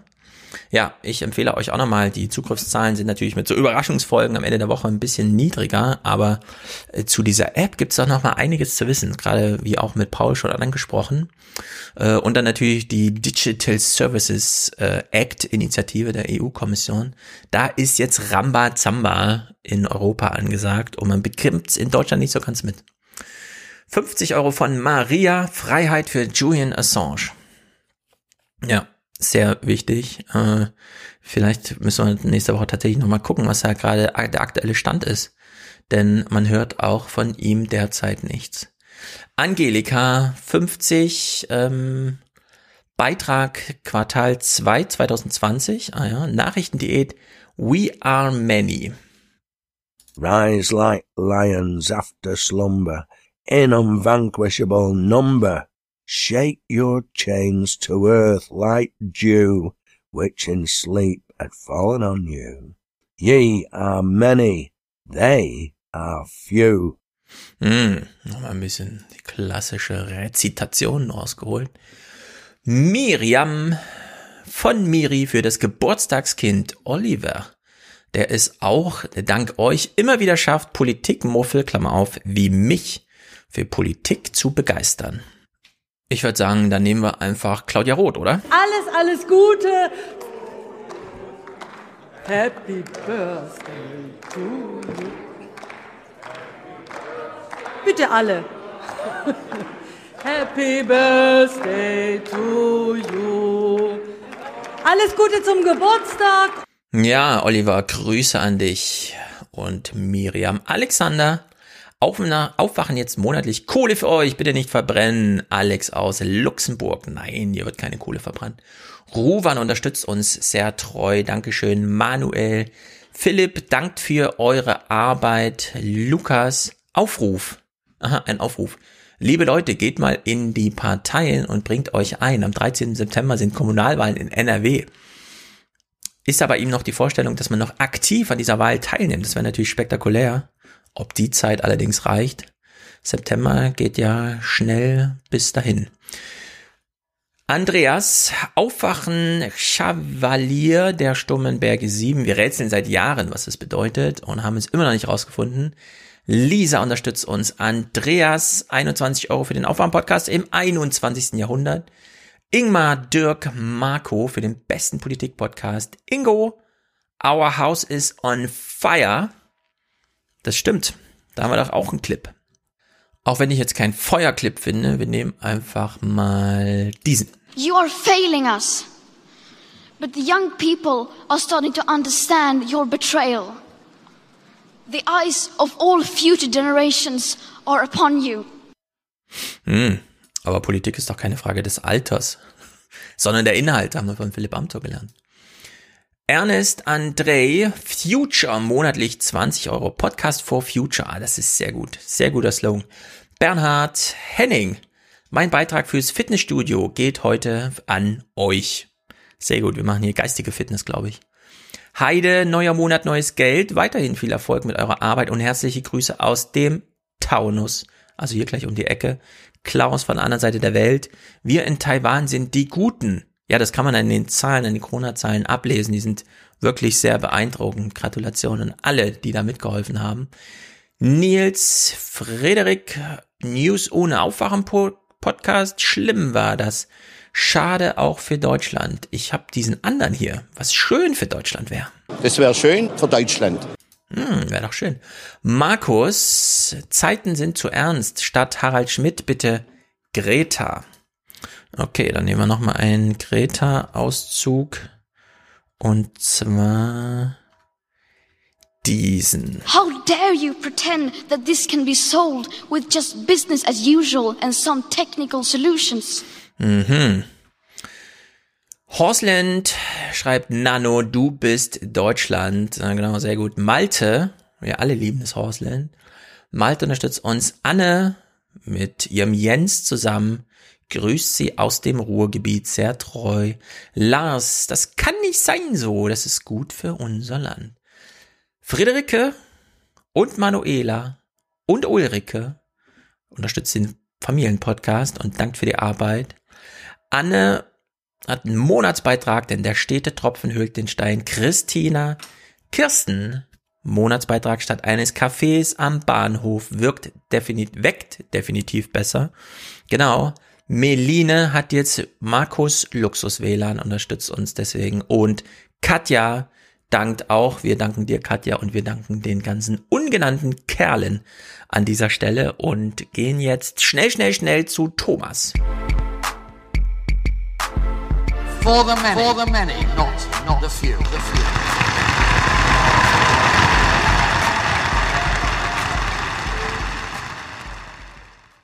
Und da ist er, der Thomas. Er sitzt wie immer irgendwo in Süddeutschland. In, in Bayern. Bayern. In Bayern. Bad, äh, Dings, wie heißt Bamberg. Bamberg. Bamberg. Genau, ist natürlich nicht Bayern, das ist Oberfranken. Ah ja, gut. Dazu könnte man natürlich auch viel podcasten, aber das lassen wir an dieser Stelle. Nee, das lassen Denn Deutschland brennt. Und ich meine, mit Deutschland brennt, der Akku von meinem Telefon ist ungefähr 12 Uhr mittags leer. Nachdem, da ich zwei Kinder Grundschulen habe, die ersten Watch to äh, äh, WhatsApp-Nachrichten durchgelaufen sind zur Frage, muss mein Kind, darf mein Kind, freut sich mein Kind, hat mein Kind Angst, hat irgendwer Angst, ähm, sollte man auch über die nachdenken, die gar nichts mit der Schule zu tun haben, aber auch eine Meinung dazu haben, wie zum Beispiel Großeltern. Wer darf eigentlich alles mitreden? Ähm, Gibt es eigentlich Notbetreuung? Gibt es Notbetreuung von der Schule? Ja, aber dann auch von der ähm, Schulbetreuung und so weiter und so fort. Und mit Deutschland brennt, meine ich, äh, es brennt tatsächlich Deutschland. Ich würde sagen, zum Einstieg gucken wir mal einen Meinungsumfrage-Clip und dann kannst du uns mal sagen, ob das ungefähr auch eure bayerische Haltung und Gemütszustände so trifft. Risiko oder Notwendigkeit, was halten die Deutschen vom Thema Kita und Schulöffnung? Die Mehrheit, 52 Prozent, spricht sich dafür aus, den Betrieb schnell und vollständig wieder aufzunehmen. 42 Prozent sind dagegen und 6 Prozent wissen es nicht. So. Ja, nein, dagegen. 52, 52 Prozent haben was mit dem Thema zu tun, 42 Prozent nicht und 6 sind ehrlich. Ja, richtig. Äh, äh, äh, sortiert, klamüs das uns mal aus. Wer sind die 52 Prozent? Ja, das sind so Menschen wie du. ja, ähm, richtig. Sind im Zweifel sind im Zweifel auch so Menschen wie ich. Also in der Lehrerschaft habe ich jetzt die Erfahrung gemacht, dass in, in der Lehrerschaft mal das sehr ambivalent gesehen wird. Mhm. Ja, auf der einen Seite haben wir halt so, äh, wir haben, wir denken ja immer auch noch ein bisschen Verantwortung, Hierarchie und Staat mit. Das tun ja Eltern nicht. Nee. Was auch okay ist. Das ist nicht eure Rolle. Ja. Das ist unsere Rolle. ähm, also sprich, einer der großen Diskurse, die wir so jetzt in den letzten zwei Wochen in der Schule immer wieder geführt haben, ist die Frage, können wir das irgendwie sicher gestalten? Ja. Mhm. Und mittlerweile ist die Antwort ja, können wir. Also ich kann jetzt sagen, diese Woche, wir schreiben am Freitag mit 350 Leuten Fachabitur und Abiturprüfungen an meiner Schule. So, so über den Daumen, das ist das Dreifache, was ein Gymnasium im Schnitt so als Abiturienten hat. Wir benutzen dafür drei Turnhallen, das Prüfungsgebäude der Bamberger Universität und noch die Schule selber. Und es geht. Hm. Es ist jetzt nicht angenehm, aber es geht. Also ihr musstet aus euren Gebäuden ausweichen, um genügend Raum zu finden zum Abstand Genau. halten und Ja, also wenn du dir das vorstellen willst, unser Gebäude hat drei Etagen. Wir schreiben in den oberen beiden Etagen in ungefähr so 15 Klassenräumen Hm. eigentlich mit so Tischen Meter auseinander. Und jetzt haben wir halt Tische anderthalb Meter auseinander und dann passt in so eine, so, so eine abgeteilte Dreifachturnhalle passen 60 Leute ungefähr. Ja, das klingt nach einem guten Konzept, ähm, bei dem auch über die Schule hinaus ein bisschen mitgedacht und mit ausgeholfen wurde, denn Räume zu ähm, kriegen ist ja nun auch nicht das Einfachste. Man will ja auch Ja, so das ist einen gewissen Gleichheit herstellen, für alle gleiche Rahmen. Ich kann mir schon vorstellen, dass man vielleicht sich auch darüber Gedanken macht, in welchem Raum man seine Prüfung schreibt. Die einen müssen im Keller, die anderen dürfen im Panorama in der Aula oder so. Ja, das muss man, sowas muss man im Zweifel dann sogar noch bedenken.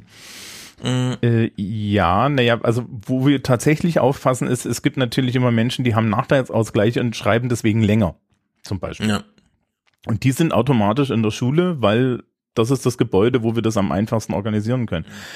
Ähm, die Gebäude, äh, ich glaube, die Räume sind alle ungefähr gleich. Hm. Ja, so in ihrer Furchtbarkeit.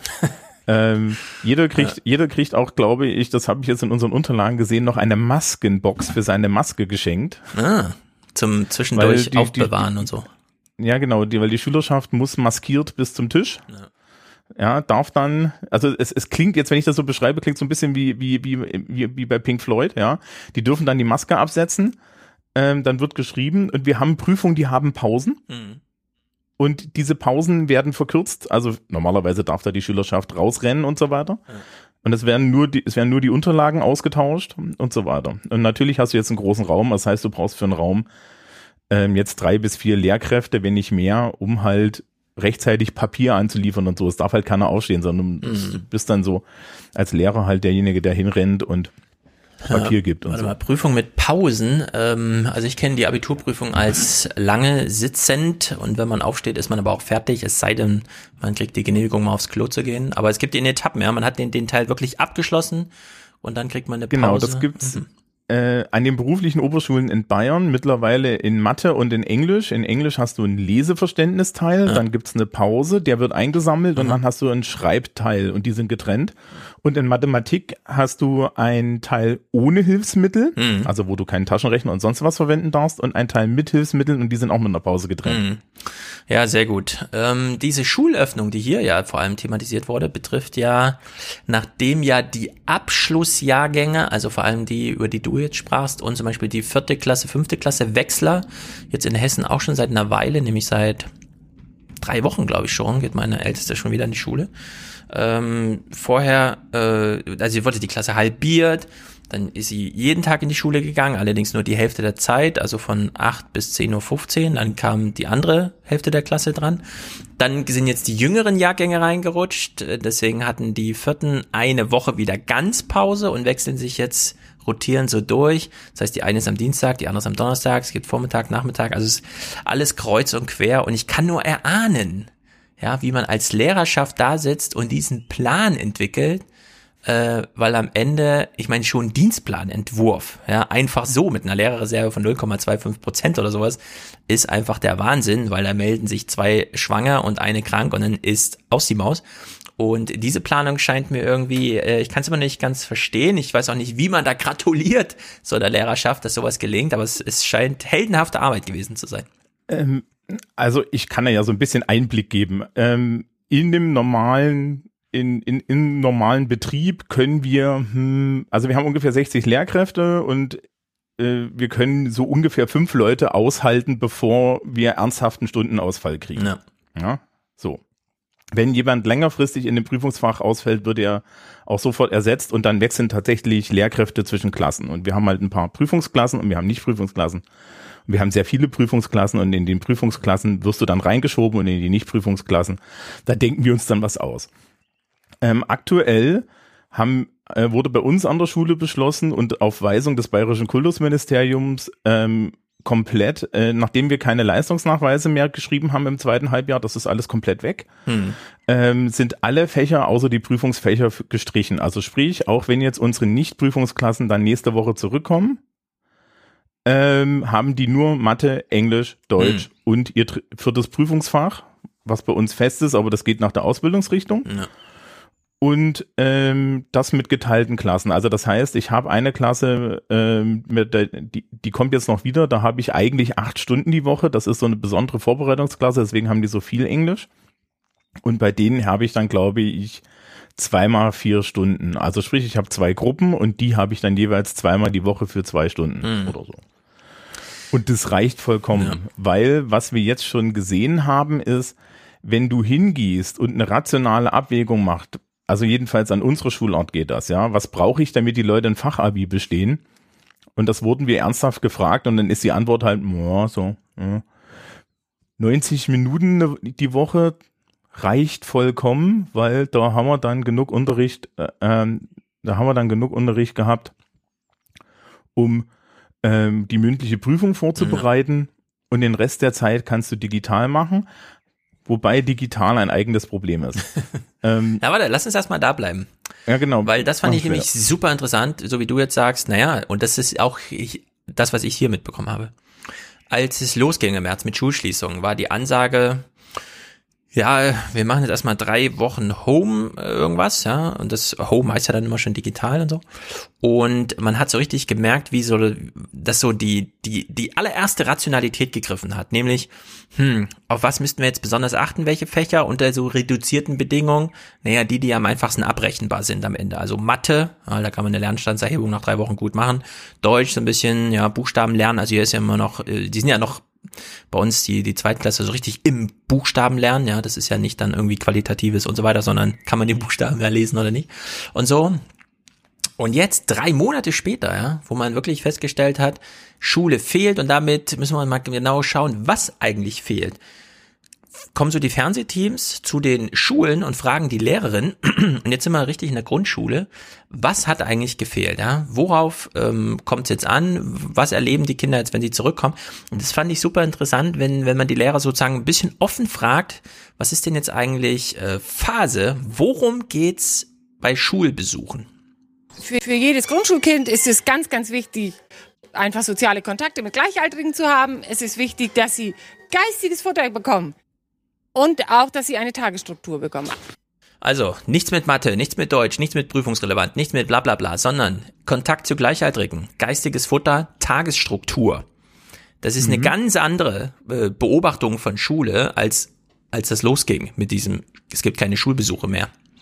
Ähm, also es, es gibt ja noch eine Be Beobachtung, die, die ich privat machen konnte. Ich habe ja noch mehr Familien im Umkreis. Mhm. Ähm, und die, die so Kinder im mittleren Gymnasialalter hatten, haben alle wirklich sich beschwert nach einer Woche, dass sehr viele Schulen zum Beispiel einfach gesagt haben, also es gab hier in Bamberg Gymnasien, die sind hingegangen und haben gesagt, ja, äh, wir geben euch jetzt für jeden Tag, für den Unterricht, den ihr hättet, Aufgaben für 45 Minuten. Ja.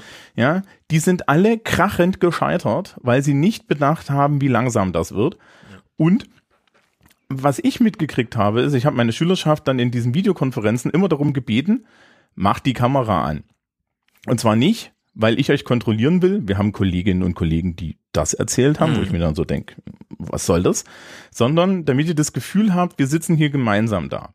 Ja. Führte übrigens dazu, dass ich dann irgendwann äh, äh, drei junge Männer hatte, die in einer WG zusammensitzen, die irgendwie da, da dann die Shisha auf dem Tisch stehen hatten und eine Bierflasche daneben.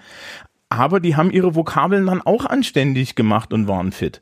So, und es kann mir doch egal sein, ja, aber das, dieses, dieses Gemeinschaftsgefühl ist das Wichtige.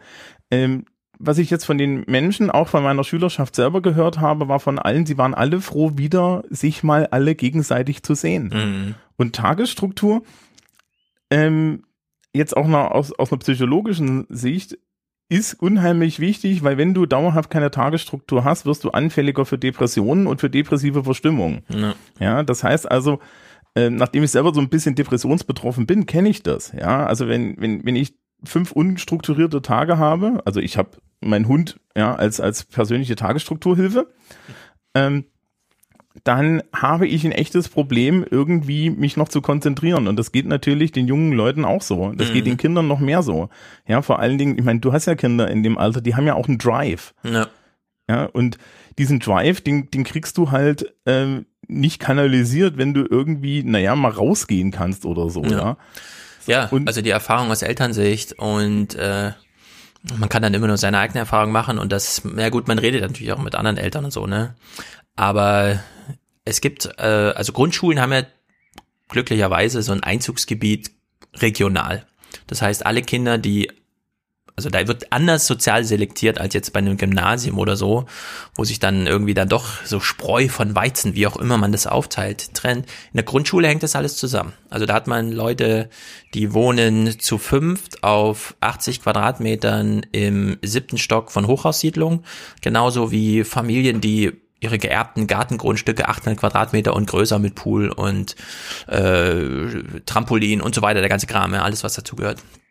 Manche Familien für die ist es total normal, jeden Tag rauszugehen, im Wald zu sein und so weiter. Man hat in Frankfurt viel Wald zur Verfügung, wenn man will. Man kann am Fluss lang spazieren.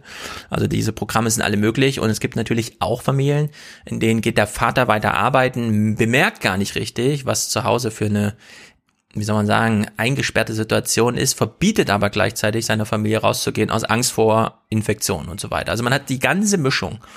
Und ähm, es ist doch ähm, erstaunlich, äh, was man dann so für Beobachtung macht. Selbst bei Kindern, wo man weiß, die sind, also die leben einfach in ähm, gesunden Familien, wo es Familienleben einfach gut funktioniert, die jedes Wochenende verplant sind und so weiter, kriegt man dann die Erzählung, ja, sitzt jetzt seit drei Tagen auf dem Bett, kann man nicht mehr zu überreden, noch die eine Seite Mathe zu machen und so weiter.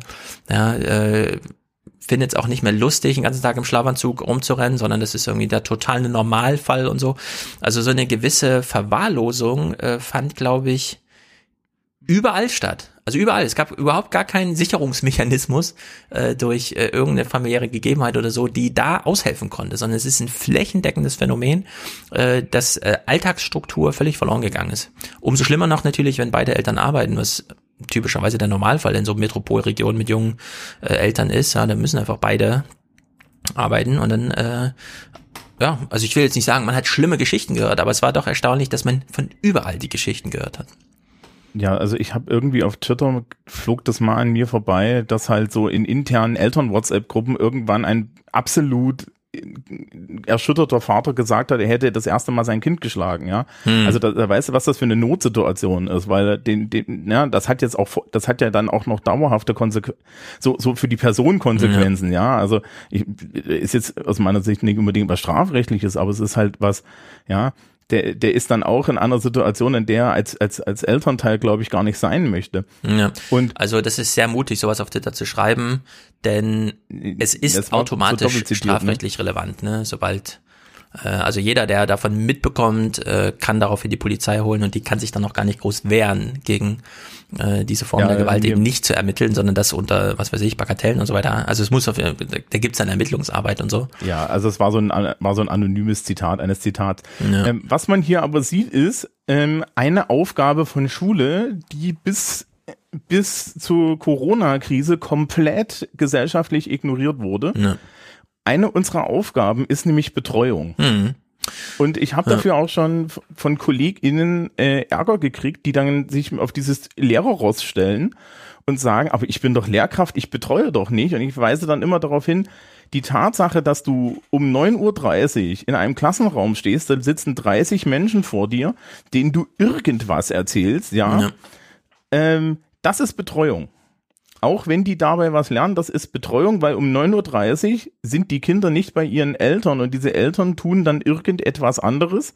Und das ist Funktionsteilung in der Gesellschaft und es ist halt Betreuung von Kindern. Wir betreuen sie halt nur, indem wir ihnen irgendwie versuchen, was beizubringen. Ja, absolut. Das ist eine ganz wichtige Erfahrung. Äh, Wir haben jetzt äh, die ersten drei äh, Stichworte, ja, also Kontakt zu Gleichaltrigen, geistiges Futter und Tagesstruktur kamen von der Lehrerin. Jetzt hören wir eine Mutter.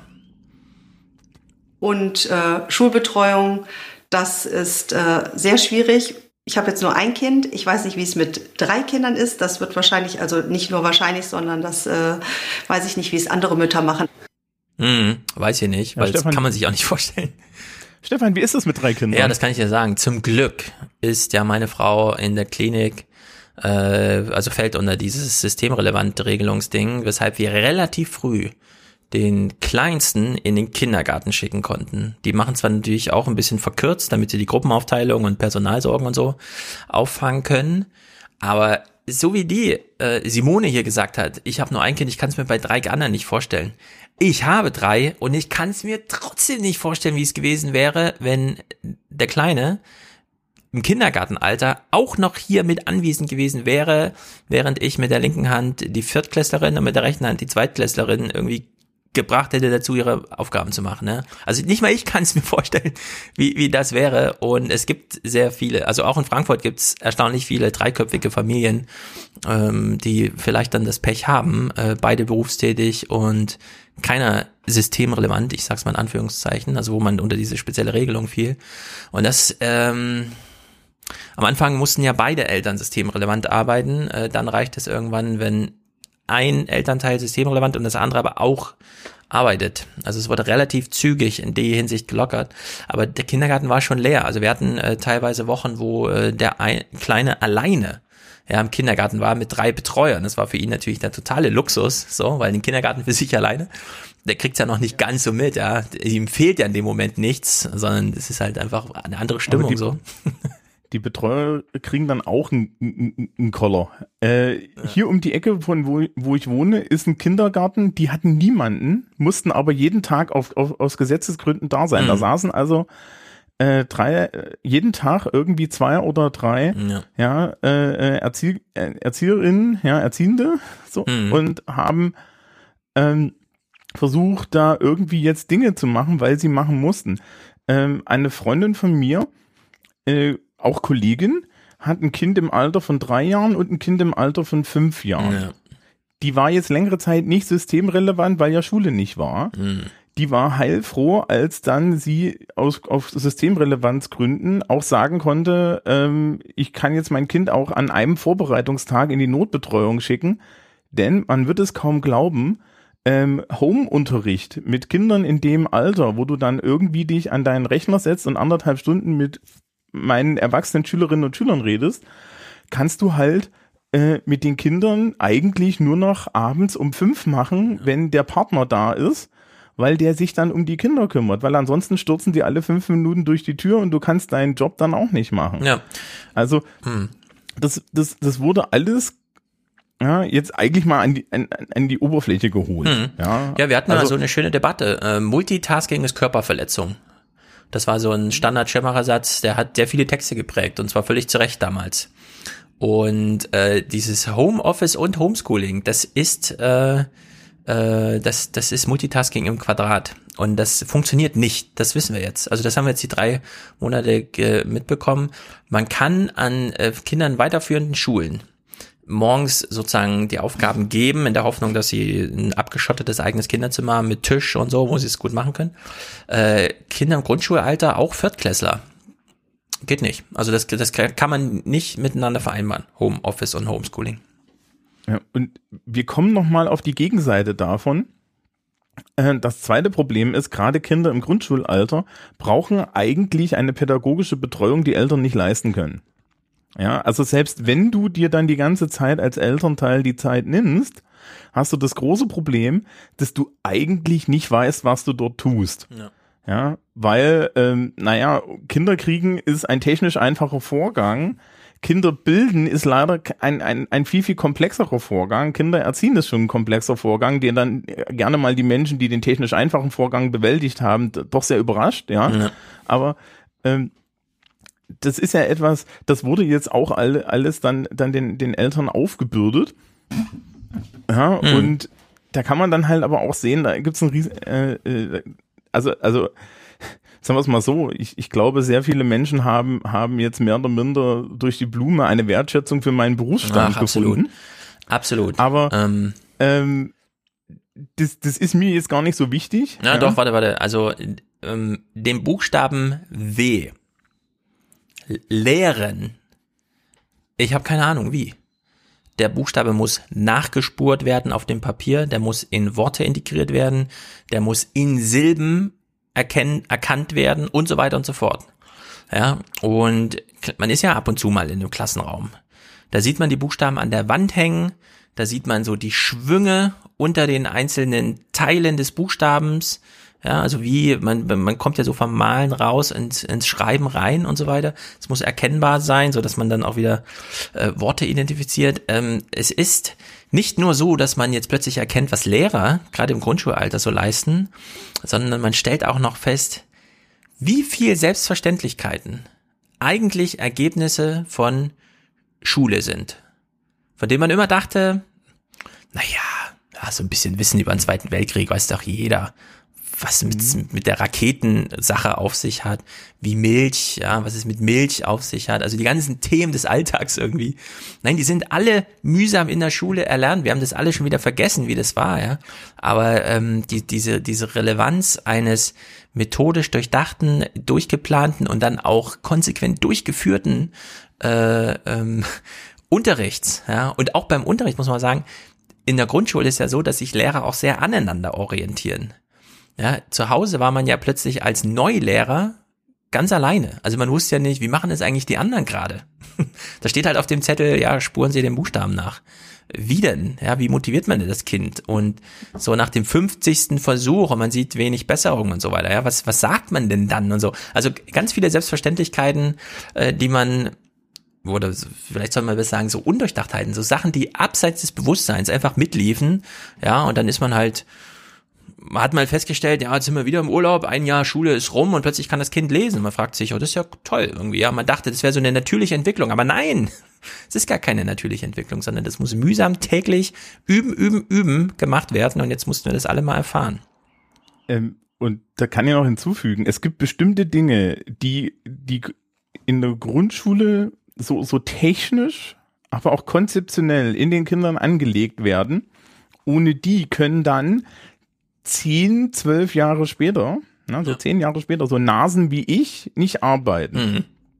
Also, ähm, wenn ich zum Beispiel Englischunterricht mit meinen Oberstufenschülerinnen und Schülern mache, ähm, dann gehe ich davon aus, dass die mal irgendwann Grammatikunterricht gehabt haben. Ja, Teile meines Grammatikunterrichts beruhen darauf, dass ich ihnen erkläre, warum ihr Grammatikunterricht kaputt war oder was die ihnen nicht nicht nicht richtig erzählt haben, weil sie versucht haben, Dinge zu reduzieren, die man nicht reduzieren kann.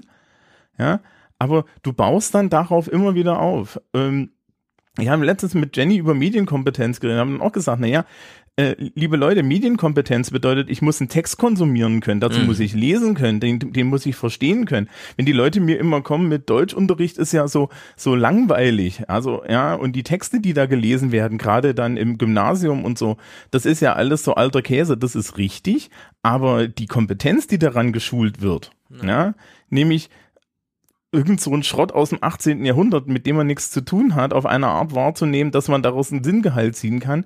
Das ist dann das, wo wir wo wir dann irgendwie mal so Rezo-Debatten hinten anschließen können, wo wir sich mit die Frage stellen müssen, was ist denn jetzt mit der Medienkompetenz? Mhm. Ja, weil erst wenn ich einen Text verstehen kann, kann ich über den Text reflektieren. Und das sind alles Fertigkeiten, die bauen aufeinander auf. Und das fängt tatsächlich schon in der Grundschule mit dem Lesen und mit dem Leseunterricht an. Ja. Ja, also das ist ja nicht alles aus der Luft. Mhm. Ähm, Ja, ja, also ähm, sehr viele Eltern haben jetzt wirklich diese Erfahrung gemacht, wie ich es eben schon beschrieben und wie du es auch nochmal sagst.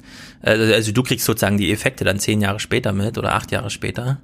Ähm, aber es ist tatsächlich so, Kinder lernen sprechen automatisch, weil sie dir den ganzen Tag zuhören. Das ist der letzte Automatismus in der Bildung. Lesen lernen die niemals automatisch dieses Verständnis von Satzbauten und so weiter, Grammatik, ja, diese ganzen auch ähm, Wortfindung, ja, Wortschatz und so weiter, das sind alles keine Automatismen. Ist wirklich nur das Sprechen ist Automatismus und alles andere muss pädagogisch antrainiert werden und ist, und das stellt man dann so fest, absolut artifiziell. Ja, man geht ja selber mit Mitte 30 und so nicht mehr durch die Welt und baut die ganze Welt nochmal in ihre Elemente auseinander, so wie man das dann auf diesen Arbeitsblättern sieht. Aus welchen Einzelteilen besteht eigentlich die soziale Welt, in der wir so leben. ja? Und da sieht man es mal wieder. Also es war wirklich sehr lehrreich, was es angeht. Für die Kinder hoffentlich, ja, kann man nur hoffen, aber für die, für die Eltern irgendwie auch. Also eine ganz prägsame Zeit allerdings, und das darf man ja nicht verschleiern, auch super belastend. Und jetzt haben wir äh, sozusagen die 52-Prozentigen, über die haben wir jetzt gesprochen, ja, Lehrer und Eltern. Das sind so die 52 Prozent, Mhm. die sagen, Schulöffnung, ja, da werden die Hände in Falten gelegt, und dann wird nochmal sakral so ein bisschen gegen den Himmel geguckt und gesagt, bitte, bitte, bitte. So, dann gibt's allerdings die anderen 42 Prozent, von dem haben wir ja gerade gehört. Und da würde ich sagen, es ist typische äh, Fernsehnachrichtenpublikum, ja, sitzt so zu Hause und schon die Enkel sind nicht mehr in der Schule, würde ich sagen. Ja, also das sind wirklich alle schon durch. Und da ist die Stimmung natürlich ein bisschen anders. Wir hören mal Klaus Kleber, wie er so grundsätzlich über die Schulöffnung spricht. Sachsen hat vor drei Wochen die Grundschulen wieder für alle Kinder aufgemacht. Heute folgen Sachsen-Anhalt und Schleswig-Holstein mit weiteren Öffnungen. Alle Grundschüler werden dort dann täglich unterrichtet. So, und jetzt hat er so einen ganz besonderen Einschlag, finde ich. Denn er redet jetzt über den Beginn des Unterrichts und er weiß nicht genau, mit welchem Wort charakterisiert er das denn. Da steckt aber ein bestimmtes Framing drin. Präsenzunterricht in allen Klassen. Ja, was nun? Eingeführt, probiert, gewagt oder riskiert werden. Mit einer Mischung aus endlich ist es soweit und hoffentlich geht es gut. Ja, dadurch, dass in den Nachrichten die letzten drei Monate immer nur Corona-Thema war, wird natürlich alles unter diesem Corona-Ding Ding beobachtet. Dadurch bekommt die Schule gar keinen eigenen Stellenwert, sondern wird auch nach drei Monaten Chaos nur unter diesem Corona-Framing und zwar auch nur negativ. Er hat jetzt vier verschiedene Vorschläge gemacht, wie man die Schulöffnung charakterisieren könnte, also wie man das bezeichnen könnte, was passiert. Und dann ist er sich nicht sicher, ob der Unterricht jetzt eingeführt, probiert, gewagt oder riskiert wird. Und das finde ich schon Ja. äh, besonders deutlich. Es wird ihm wieder Stimmt ganz vor allen Dingen alles vorkommen. Ja, das das stimmt vor allen Dingen drei nicht. Der Wort ist, das Wort ist wieder aufgenommen. richtig, ganz neutral. Es wird jetzt wieder aufgenommen. So, und da muss man ehrlich sagen, ich weiß nicht, vielleicht hat er da auch einfach Angst, dass seine Enkeltochter ihn ansteckt oder so. Also, ähm, die, die, die interessante, die, die interessante Sache ist ja, wir haben äh, die Schulen zugemacht, weil damals der Forschungsstand war, ähm, wir müssen davon ausgehen, dass Kinder asymptomatisch sind und Ja. großflächig dieses Virus genau. verbreiten können. Ja, also, also wirklich einfach dieses Virus verbreiten können und damit großflächig ihre Großeltern umbringen. Und das war damals die richtige Entscheidung. Das muss man Absolut, einfach ja. so sagen. So. Ähm, jetzt habe ich schon vor zwei Wochen beim Herrn Drosten im Podcast gehört, der dann solche Sachen sagt wie, naja, wir haben jetzt einfach bessere Erkenntnisse über Dispersion und so. Mhm. Und wir wissen jetzt, theoretisch können wir irgendwie, wenn wir das halbwegs unter Kontrolle haben, sagen, na, wenn in einer Klasse jemand positiv testet, dann schmeißen wir die ganze Klasse in Quarantäne und die Lehrer hinterher und fertig ist der Lack. Ja. Ja. Die aktuellen Erfahrungen mit, mit, wie das dann so in den Schulen real aussieht, zeigen, das geht auch alles. Es ist jetzt nicht unbedingt hübsch, aber es geht, ja. Also es, es, es kommt irgendwo dazwischen. Mhm. Dreh, den ich damit reinbringen wollte, ist, wir hätten im Übrigen in Deutschland weniger Stress mit dem ganzen Problem gehabt, wenn wir nicht Klassengrößen im Schnitt von, drei, von 30 Mann in äh, veralteten Gebäuden mit schlechter Hygieneausstattung und schlechten Toilettenausstattungen ja. hätten, dann wäre das alles ein bisschen einfacher und schneller gewesen. Das ist ja dann das nächste. Das kam ja auch immer als Kritik und die ist richtig. Ja. Das hat zum Beispiel Israel das Problem. Die bemerken da einzelne Corona-Fälle im Umfeld von Schule, beispielsweise ein Elternteil erkrankt. Und dann sehen sie ihre Klassengrößen von 38 Kindern und mhm. können sich nur, wie wir im März, damit helfen zu sagen, wir brauchen jetzt die pauschale Notlösung. Ja, wir können jetzt nicht hier wochenlang irgendwelche Tests und so durchlaufen lassen, sondern das muss jetzt wieder über eine Notfallmaßnahme pauschal geregelt werden. Und dann sind die ganzen Schulen wieder zu. Diesen Clip, den du gerade angesprochen hast, weil er mich wahnsinnig äh, aus dem Konzept gerissen hat. Ja, ich höre draußen dann einfach so wie ein Podcast, wie ich das halt so höre. Und es ist wirklich, wir hören jetzt nochmal diese 39 Sekunden, die du meinst, weil die sind mir auch noch so im Ohr und ich habe damals auch einen Clip draus gezogen und so. Es sind 39 Sekunden vom 28.05. Das ist also jetzt schon bisschen über zwei Wochen her. Da waren die Schulen noch zu und so weiter, ja. Und da hat er in der allerletzten, also danach folgte wirklich noch die, die Verabschiedung aus dem Podcast, in der 54. Minute Folgendes gesagt.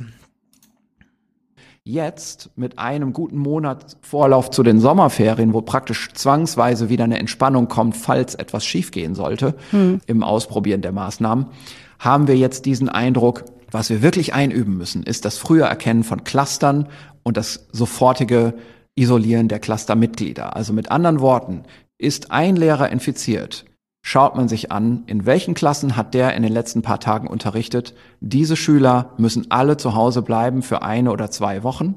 Mein Petitum wäre eher eine Woche, weil die infektiöse Zeit auch viel kürzer ist, als wir das am Anfang dachten. Aber man muss wahrscheinlich nicht die ganze Schule deswegen schließen. So, zu dieser Zeit hatte Frankfurt mal zwei neue Nachweise am Tag, mal ein, dann wieder zwei. Derzeit sind es seit vier Tagen null. Und die Schulen sind aber immer noch geschlossen. Also jetzt haben sie jetzt äh, seit ein paar Tagen so ein bisschen auf, nächste Woche dann richtig. Und wir haben aber 700 Grundschulklassen in Frankfurt nicht in der Schule gehabt. Ja, und er sprach im Podcast davon, selbst wenn Corona in einer Schule nachgewiesen ist, müsste man nicht so hart reagieren, wie wir jetzt ohne Corona in der ganzen Stadt reagieren. Und das fand ich einfach, also da, da prallten einfach, das ist, als hätte ich so einen Science-Fiction-Film geguckt. Ne? Das war so Outer Space, das in diesem Podcast zu hören. Und das so in der 54. Minute, und der ging nur 56 Minuten, ne? danach war das Thema aus und äh, sozusagen gegessen. Und da kam man noch nicht nochmal drauf zurück in den zwei Wochen. Also das fand ich wirklich, das hat mich ganz schön aus den Latschen gehoben, muss ich sagen. Mhm was man da immer sagen muss, er, er sagt auch immer, die gesellschaftlichen Wert von Schule und so weiter, denkt er immer mit, wenn er solche Sachen macht. Also das hört man dann immer raus, ja, dass er das ja mitdenkt und sagt, naja, da gibt's ja schon eine Abwägung, die man machen muss. Mhm. Deswegen ähm, gab ja auch diesen Text von diesen Kinderärzten. Ja. Das, das, der, der andere Hinweis, den er ja auch mal mit Recht macht, ist, wir wissen eigentlich nicht da, so wirklich darüber, wie das jetzt aussieht, wenn wir mal Schulen aufmachen, ja. Und ja. das klingt ja in dem, in dem Clip auch an. Ähm, wir, wir haben eh so im Schnitt jetzt in dem Monat Sommerferien, bei uns sind es noch zwei, weil wir sind immer als Letzte dran, ja, wir könnten das jetzt mal in Ruhe testen. Mhm. Aktuell ist halbwegs Ruhe, man kann das jetzt mal, man, man kann das jetzt mal gucken, dass man das irgendwie testet. Ja, dann hast du zwar wieder hier, ähm, ähm, wie, wie nennt sich das, Team Sicherheit oder, ja, oder so? Team Risiko, ja, auf, Team Sicherheit. Die auf, auf Twitter, auf, auf Twitter, die sagen, wir haben es euch doch gesagt, ja. aber das Problem an der Stelle ist, die gesellschaftlichen Kosten, die wir uns eintreten, ähm, sind absolut nicht berechenbar und vielleicht, damit das auch so das Publikum so ein Gefühl dafür bekommt. Also ich habe vor drei, vier Wochen mit meinem Chef geredet und mein Chef meinte, sie müssen davon ausgehen, dass wir die nächsten fünf Jahre an den Hypotheken dieser Sache mhm. ähm, arbeiten müssen. Ne? Wir sind eine Schule, wir kriegen Menschen von den Realschulen und wir kriegen Menschen von den Mittelschulen, also ja. Hauptschulen, und wir haben Menschen mit Realschule, Mittelschule und Berufsausbildung da. Bei denen allen ist jetzt ein Schuljahr kaputt gegangen, auf das alles andere aufbaut. Mhm. Das heißt, in den nächsten fünf Jahren, sechs Jahren, sieben Jahren kriegen wir immer wieder Schülerinnen und Schüler, in deren Bildungsbiografie, ja, also kann man sich dann nochmal streiten, wie gut diese Bildungsbiografien an sich gestaltet sind oder so. Das ist aber eine, eine Diskussion, da wollen wir jetzt nicht drauf raus. Mhm. Ähm, ja, deren Bildungsbiografie einfach mal jetzt kaputt ist. Meine Schülerinnen und Schüler in der 12. Klasse haben den ultimativen Luxus, Die machen nämlich am Ende eine Abschlussprüfung. Die haben nicht nächstes Jahr einen Lehrer in der fortführenden Klasse, der dann dasteht und sagt, ja Kinder, ich habe hier eigentlich Stoff, ja, ich habe hier einen Plan, ich habe hier einen Lehrplan. Ähm, ich weiß aber, ihr alle habt jetzt einfach mal ein Vierteljahr eigentlich nur Unterricht auf Sparflamme bekommen. Mhm. Wir wissen nicht, wo wir ansetzen können und natürlich kannst du verwaltungsrechtlich niemals sagen, ja, wir setzen jetzt voraus, dass die das können. Das heißt, wir haben auch so eine, wir haben auch so eine formale Hypothek, die wir jetzt erstmal durchschleppen müssen. Ja, das will ich mal strapazieren noch- auch, ja. Weil ich, wir haben uns das auch mal überlegt. Ähm, also meine Frau ist ja Elternbeiratsvorsitzende, deswegen habe ich da so ein bisschen Überblick noch über andere Klassen und so weiter, ohne dass ich jetzt selbst betroffen bin. Aber diese drei Monate Schulpause bedeuten ja für einige Kinder, die haben diesen Plan, den die Lehrer vorgaben, den inhaltlichen Plan erfüllt, die könnten sozusagen jetzt anschließen. Ne? Dann gibt's äh, Schüler, die sind so halb irgendwie und dann gibt's natürlich die, mh, da hat die, also die hat die drei Monate keiner gesehen, sagen wir mal so. Ja? Also die sind wirklich verschwunden gewesen. Die tauchen jetzt natürlich wieder auf, weil es ja wieder Schulpflicht, wenn auch nicht Schulbesuchspflicht, aber es gibt jetzt, glaube ich, wird wenige Ausnahmen geben von Kindern, die einfach nochmal jetzt freiwillig zu Hause bleiben. Und diese drei Monate, also es sind ja nicht nur drei Monate Abstand, sondern das, wie du gesagt hast, weil sich das ja mitschleppt, weil die Lehrer natürlich bei denen anschließen, die gut durch diese drei Monate gekommen sind und hoffentlich so eine naja, eine kleine Mehrheit in der Klasse bilden. Äh, und man konnte das so ein bisschen sehen, als jetzt die Klassen geteilt wurden. Die einen haben zu der einen Zeit und die anderen zur anderen Zeit, damit die keine Sitznachbarn haben und die Abstände eingehalten werden und so.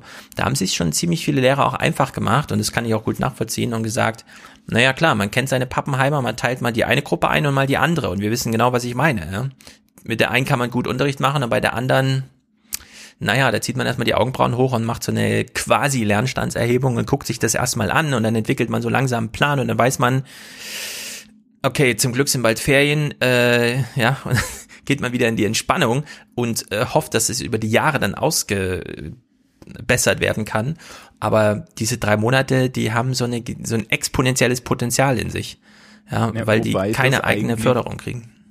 Wobei die Trennung der Gruppen in der Richtung jetzt aus einer Lehrerperspektive total schlau ist, Ja. weil das heißt nämlich, dass du nicht eine Binnendifferenzierung machen musst, die viel, viel komplexer ist und viel, viel schwieriger. Genau.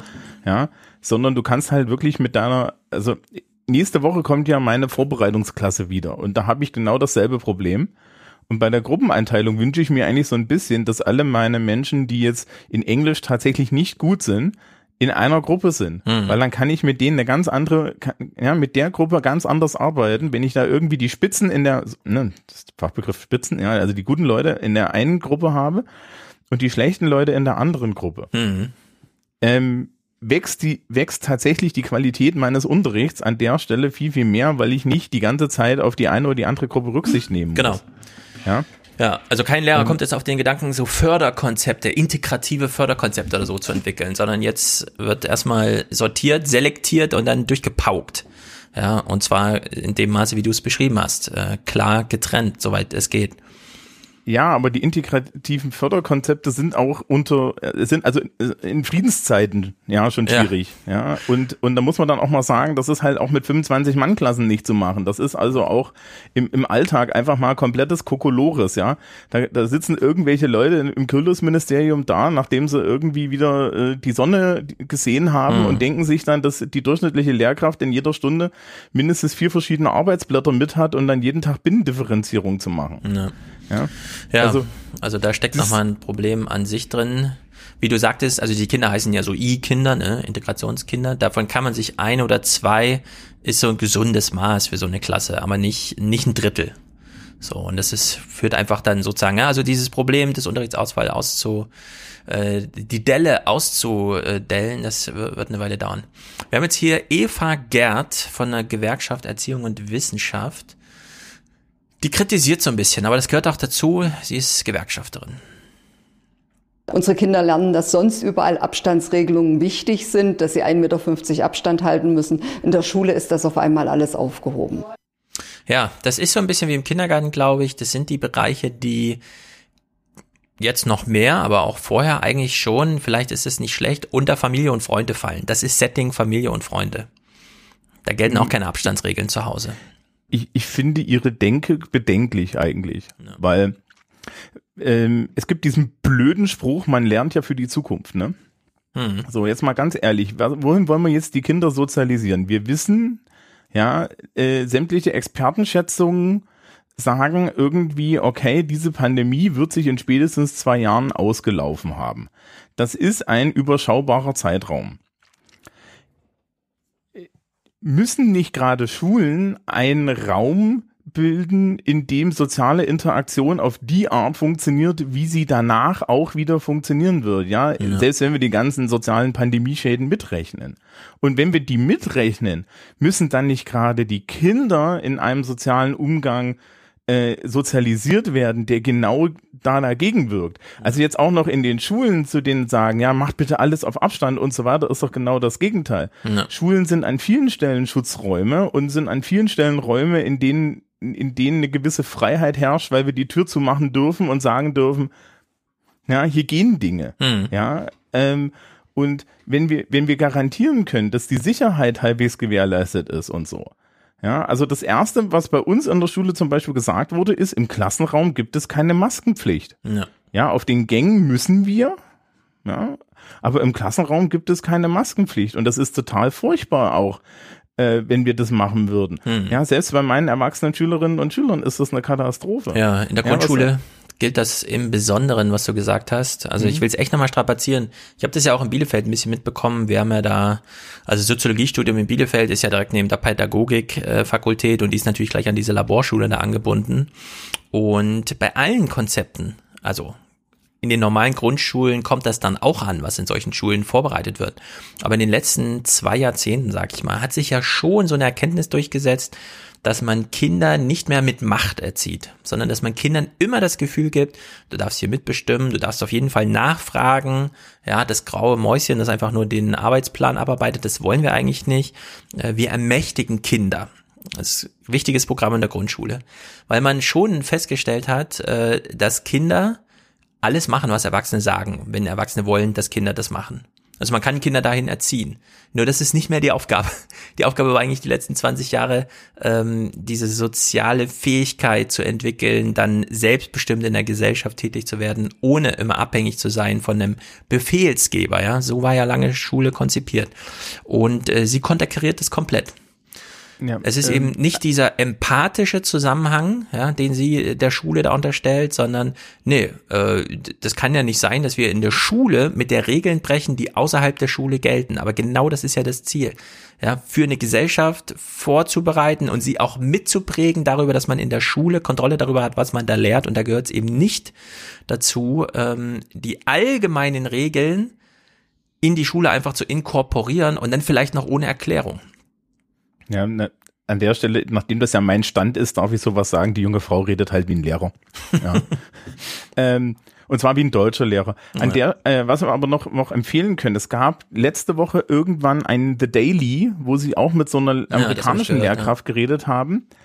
Ähm, wenn man der zuhört, was die für ein, die, die hat auch so fünfte Klasse, ja, so, ein, so eine mhm. Übergangsklasse, äh, so, so was bei uns erstes, erste Klasse Sekundarstufe wäre, ähm, also eigentlich Mittelstufe, ähm, wenn du dir zuhörst, wie der ihr Klassenraum aussieht, okay, das ist jetzt unheimlich alternativ, ne? Die unterrichtet halt auf einem Teppich und überall gibt es so kleine, gibt es so kleine Körbe, die man rumträgt mit seinen Materialien und die ja. Kinder dürfen. Und hat diesen ja, die, Stuhlkreis ohne Tisch und so. Ja. Genau, und die, und die Kinder haben ein, ein, ein, ein Körbchen mit, mit Plüschtieren, ja, die sie sich nehmen können, wenn es mhm. ihnen schlecht geht und dann können sie das kommunizieren und so.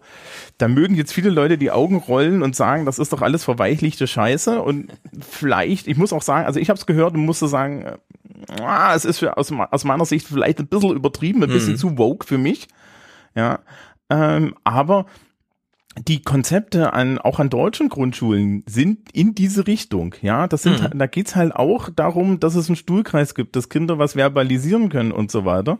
Ja, und der ist wichtiger. Der ist nämlich auch gesellschaftlich wichtiger. Ja, so eine Vorstellung, dass du irgendwie in diese, dieses, dieses preußische, dieses preußische Reglementarium zurückkommst. Ich kann dir als Lehrer an der Oberschule sagen, den größten Kampf, den wir kämpfen, immer wieder, ist, mit Schülerinnen und Schülern, die durch eine sehr rigide Pflichtschule, Realschule ja. und so weiter in, in so, in so reflexive Verhaltensweisen hineingebracht werden, wo du zum Beispiel den Leuten abtrainieren musst, dass sie, wenn sie ein Buzzword in einer Fragestellung sehen, automatisch den Hefteintrag zu der Fragestellung hinschreiben. Mhm. Ja, also ich stelle eine reflektierende Fragestellung in der Sozialkunde Kurzarbeit und die Leute sehen das Wort Gesetzgebung und die haben dann halt gelernt, wenn ich das, wenn ich, wenn ich überall ich den Hefteintrag Gesetzgebung komplett hinschreibe, scheißegal, was die Frage ist, dann kriege ich volle Punktzahl. Ja, das muss ich denen dann ab, Mhm. ablernen, ja, weil Ja. solche Sachen werden denen dann später gelernt. Also da ist ja dann auch noch immer das Problem, die Grundschule zur Sekundarschule zu, ja, zu, da ist ja ein Riesenbruch drin. Mhm. Ja, wenn die Schülerinnen und Schüler von der vierten in die fünfte Klasse kommen, sitzt dann ja so ein Fünftklas-Gymnasiallehrer da und sagt, nö, das ist jetzt alles, diesen Kinderkram, den machen wir hier nicht. Ja, ich war auch wahnsinnig überrascht. Äh, Ich habe mir jetzt auch ein paar weiterführende Schulen angeguckt. Fünf oder sechs, weil bei uns stand ja auch der Wechsel jetzt an. Und jetzt, wo du das so beschreibst, erinnere ich mich auch, Reinhard hat ja in äh, Minkorrekt auch die letzten Monate immer mal davon erzählt, wie das so ist, äh, als also in den Lehrkörper einer Universität einzusteigen oder einer Hochschule allgemein und den dem letzten Jahrgang, der, also die jetzt so aus den weiterführenden Schulen kamen, zu sagen, nee, das ist jetzt neu. Es gibt hier keine Vorlesung mehr. Warten Sie nicht darauf, dass wir Ihnen 90 Minuten irgendwas vorerzählen und dann gibt es eine Prüfung. Es gibt keine Vorlesung mehr. Und damit haben sehr viele sehr große Probleme, genau die du gerade beschrieben hast.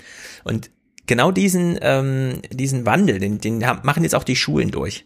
Und es ist tatsächlich so, wenn man jetzt, man muss dazu nicht in eine Waldorfschule gehen oder in eine Jena Planschule oder so, sondern man kommt mittlerweile in normale integrierte Gesamtschulen, Gymnasien, ähm, kooperative Gesamtschulen und so weiter. Und dann stellt man fest, äh, das läuft hier irgendwie anders. Also Hier gibt's überhaupt gar keinen Frontalunterricht mehr. Hier gibt's keinen Lehrer mehr, der im ganzen Klassenverband irgendeine Ansage macht.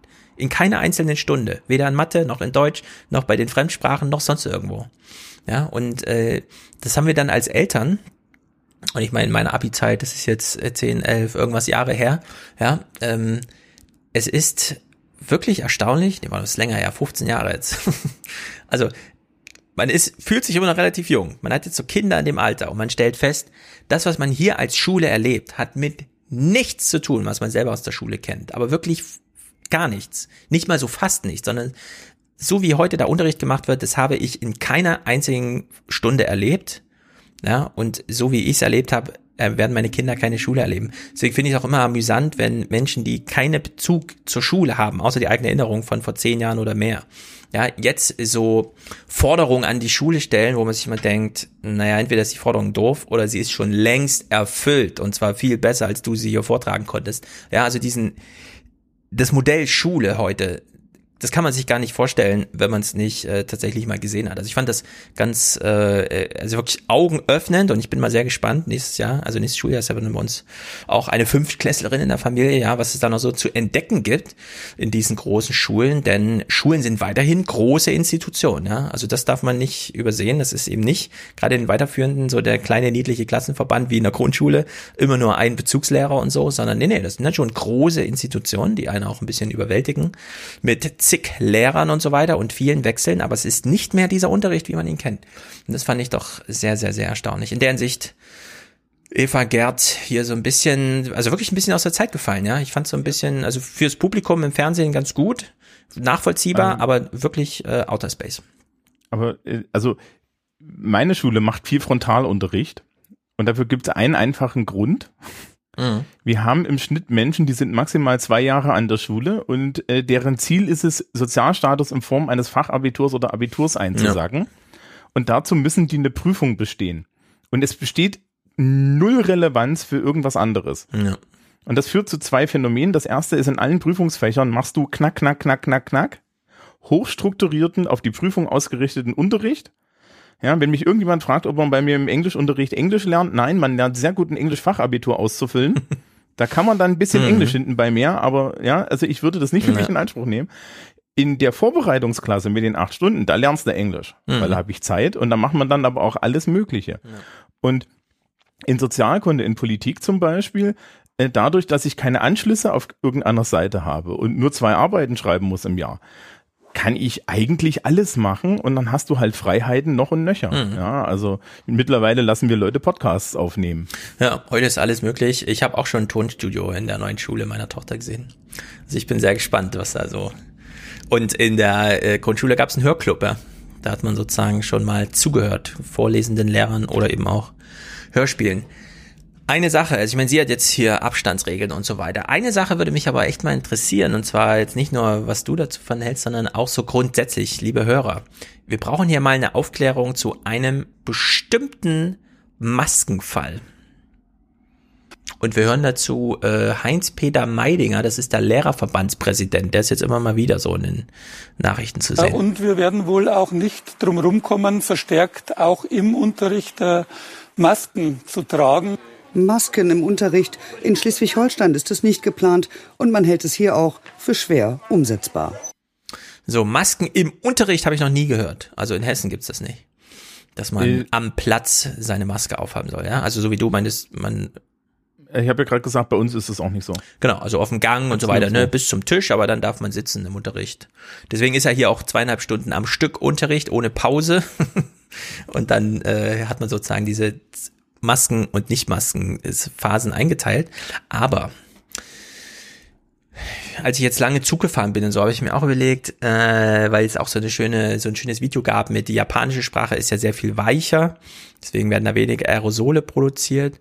Mich würde wirklich mal interessieren, ob es schon Erkenntnisse dazu gibt, wie sehr die Maske nur über den Mund hilft. Also wirklich nur das Sprechen. Dieses ähm, Tröpfchen, die Tröpfchen kommen ja nicht beim Atmen aus der Nase, aber Aerosole schon, ja, also sind die schon so fein, wenn, wenn man da ausatmet. Ja, ja, Sowas würde mich mal interessieren, so. ob man alleine mit der Maske über dem Mund, die sehr viel angenehmer ist, äh, ob man da schon so ein äh, epidemisches äh, einen Effekt erzielt. Aber du weißt schon, dass du damit diese ganzen Leute, die jetzt gerade geschämt werden, weil sie. Maske unter der Nase tragen, legitimierst. Aber wir haben auch ähm, schon vor drei Monaten alle geschämt, die mit Maske so auf der Straße rumgelandet sind, weißt du noch? Ja. Da gab es ja mal ähm, so eine andere Stelle, Meinung über Masken. Ja, an der Stelle möchte ich noch kurz darauf hinweisen, das ist der Chef vom Lehrerverband, der spricht nicht für mich. Ich bin nicht Mitglied in irgendeiner Standesvereinigung. Ich lehne alle diese Standesvereinigung rundweg ab. Ja. Ähm, also äh, Lehrerverband geht noch. Die haben aber ähm, irgendwie die Tage, äh, äh, ich glaube heute war die Forderung, äh, Lehrer wöchentlich zu testen. Hm. Ja, und, und dann habe ich erstmal gesagt, okay, das kommt drauf an, wie der Test aussieht, weil wenn ah, das der ist, der ist, den man im Fernsehen sieht, ich lasse mir mhm. nicht jede Woche ein Wattestäbchen in den Rachen stopfen. Ähm, ja, das wäre ja schön, wenn es nur in den Rachen wäre, aber man geht jetzt auf Nummer sicher, weil es so kompliziert ist. Nase und Mund. Ja. ja. Nee, der also allein schon, weil ich da jede Nase Woche das Nasenpiercing rausnehmen muss, das ist ja eine Katastrophe. Aber ähm, äh, das wird keine Mehrheit finden und dazu muss man dann auch mal ganz ehrlich sagen, ne, wenn das ein wöchentlicher Test ist, so wie die das fordern, ich mache den Montag, das Ergebnis ist Mittwoch da und Dienstag stecke ich mich an. Ja, also Juhu. man könnte den Montag machen, dann gibt es Dienstag ein Ergebnis und dann hält das aber auch bis Freitag.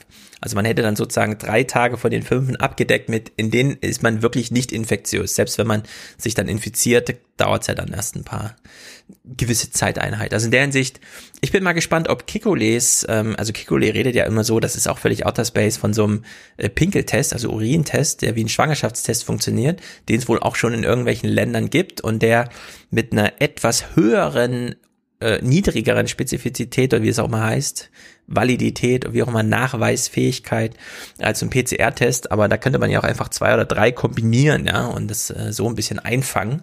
Äh, diese Abweichung, die es da gibt. Aber das, das wäre zum Beispiel ein Szenario, das könnte ich mir super vorstellen. Ne? Ja, Guckst du morgens einfach nach, ob du es hast oder nicht, und dann gehst du in die Schule.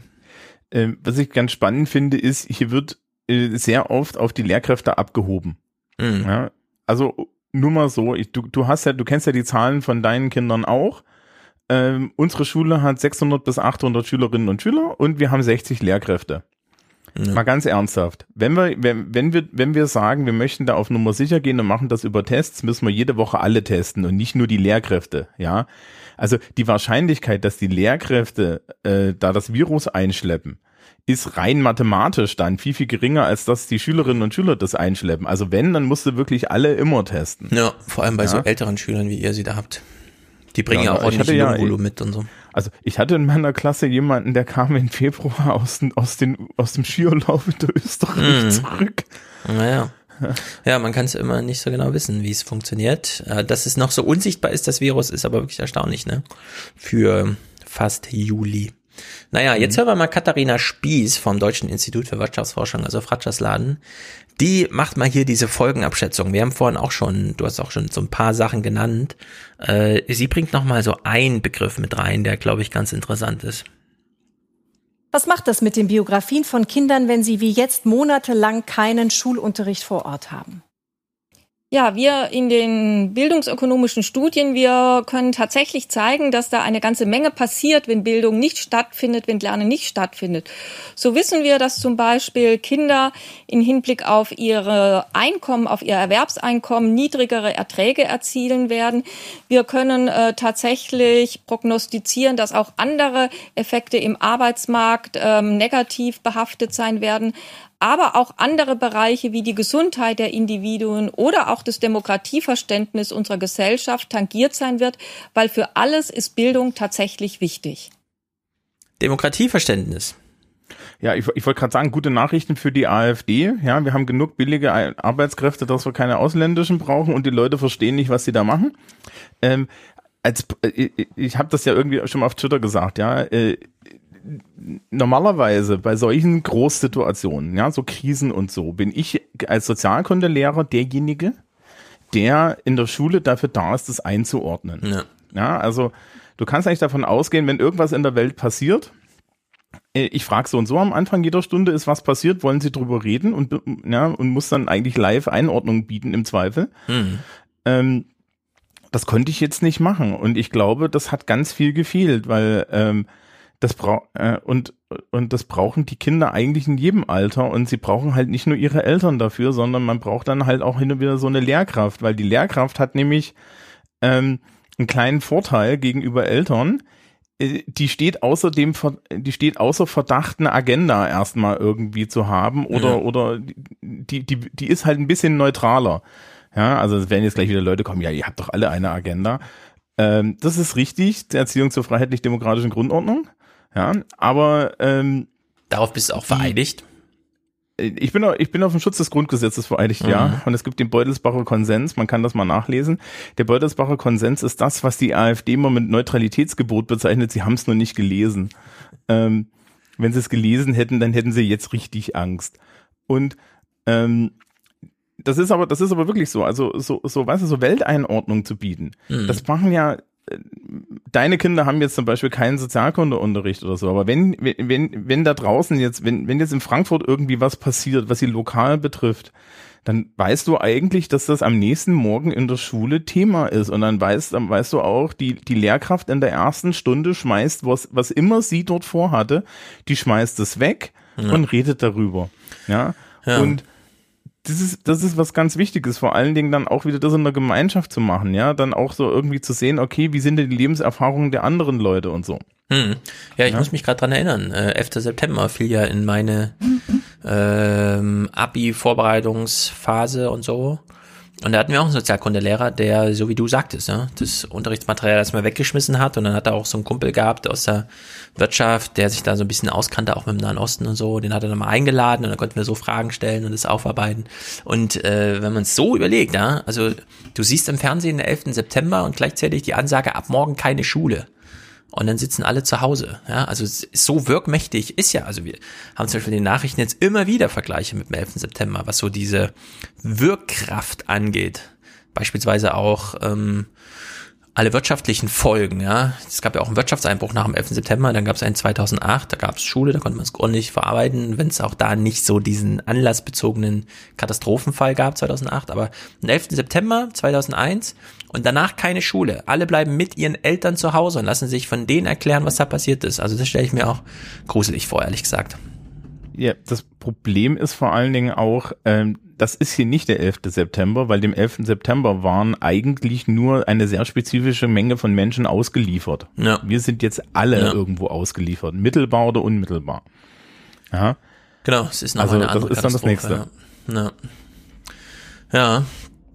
Wir haben hier nochmal einen kleinen Clip. Ähm,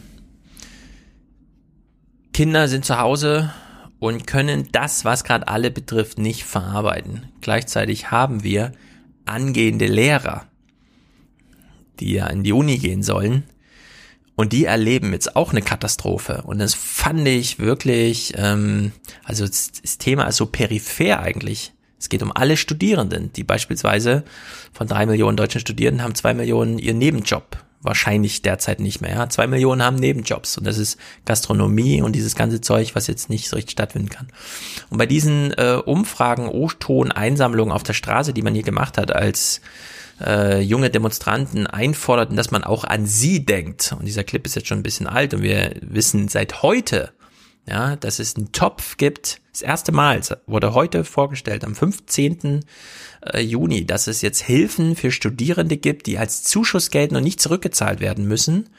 Äh, gleichzeitig wissen wir aber auch, der Topf, der gesamte Topf reicht nur für zwei Prozent aller Studierenden. Ja? Also es ist sozusagen keine wirkliche Abhilfe für den Fall, dass ihr jetzt den Clip hört, während schon die Nachrichten der Welt ist, von Kali Check. Also die O-Töne, die hier gesammelt wurden von den angehenden Lehrern, ist wirklich bestürzend und hoffen für Zuschuss statt Kredit, Zuschuss statt Kredit, Zuschuss statt Kredit. Es gibt Nächte, da kann ich überhaupt nicht schlafen. Tagsüber zerbreche ich mir den Kopf.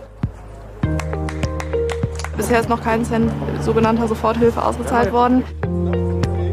Ich bin finanziell am, am Abgrund.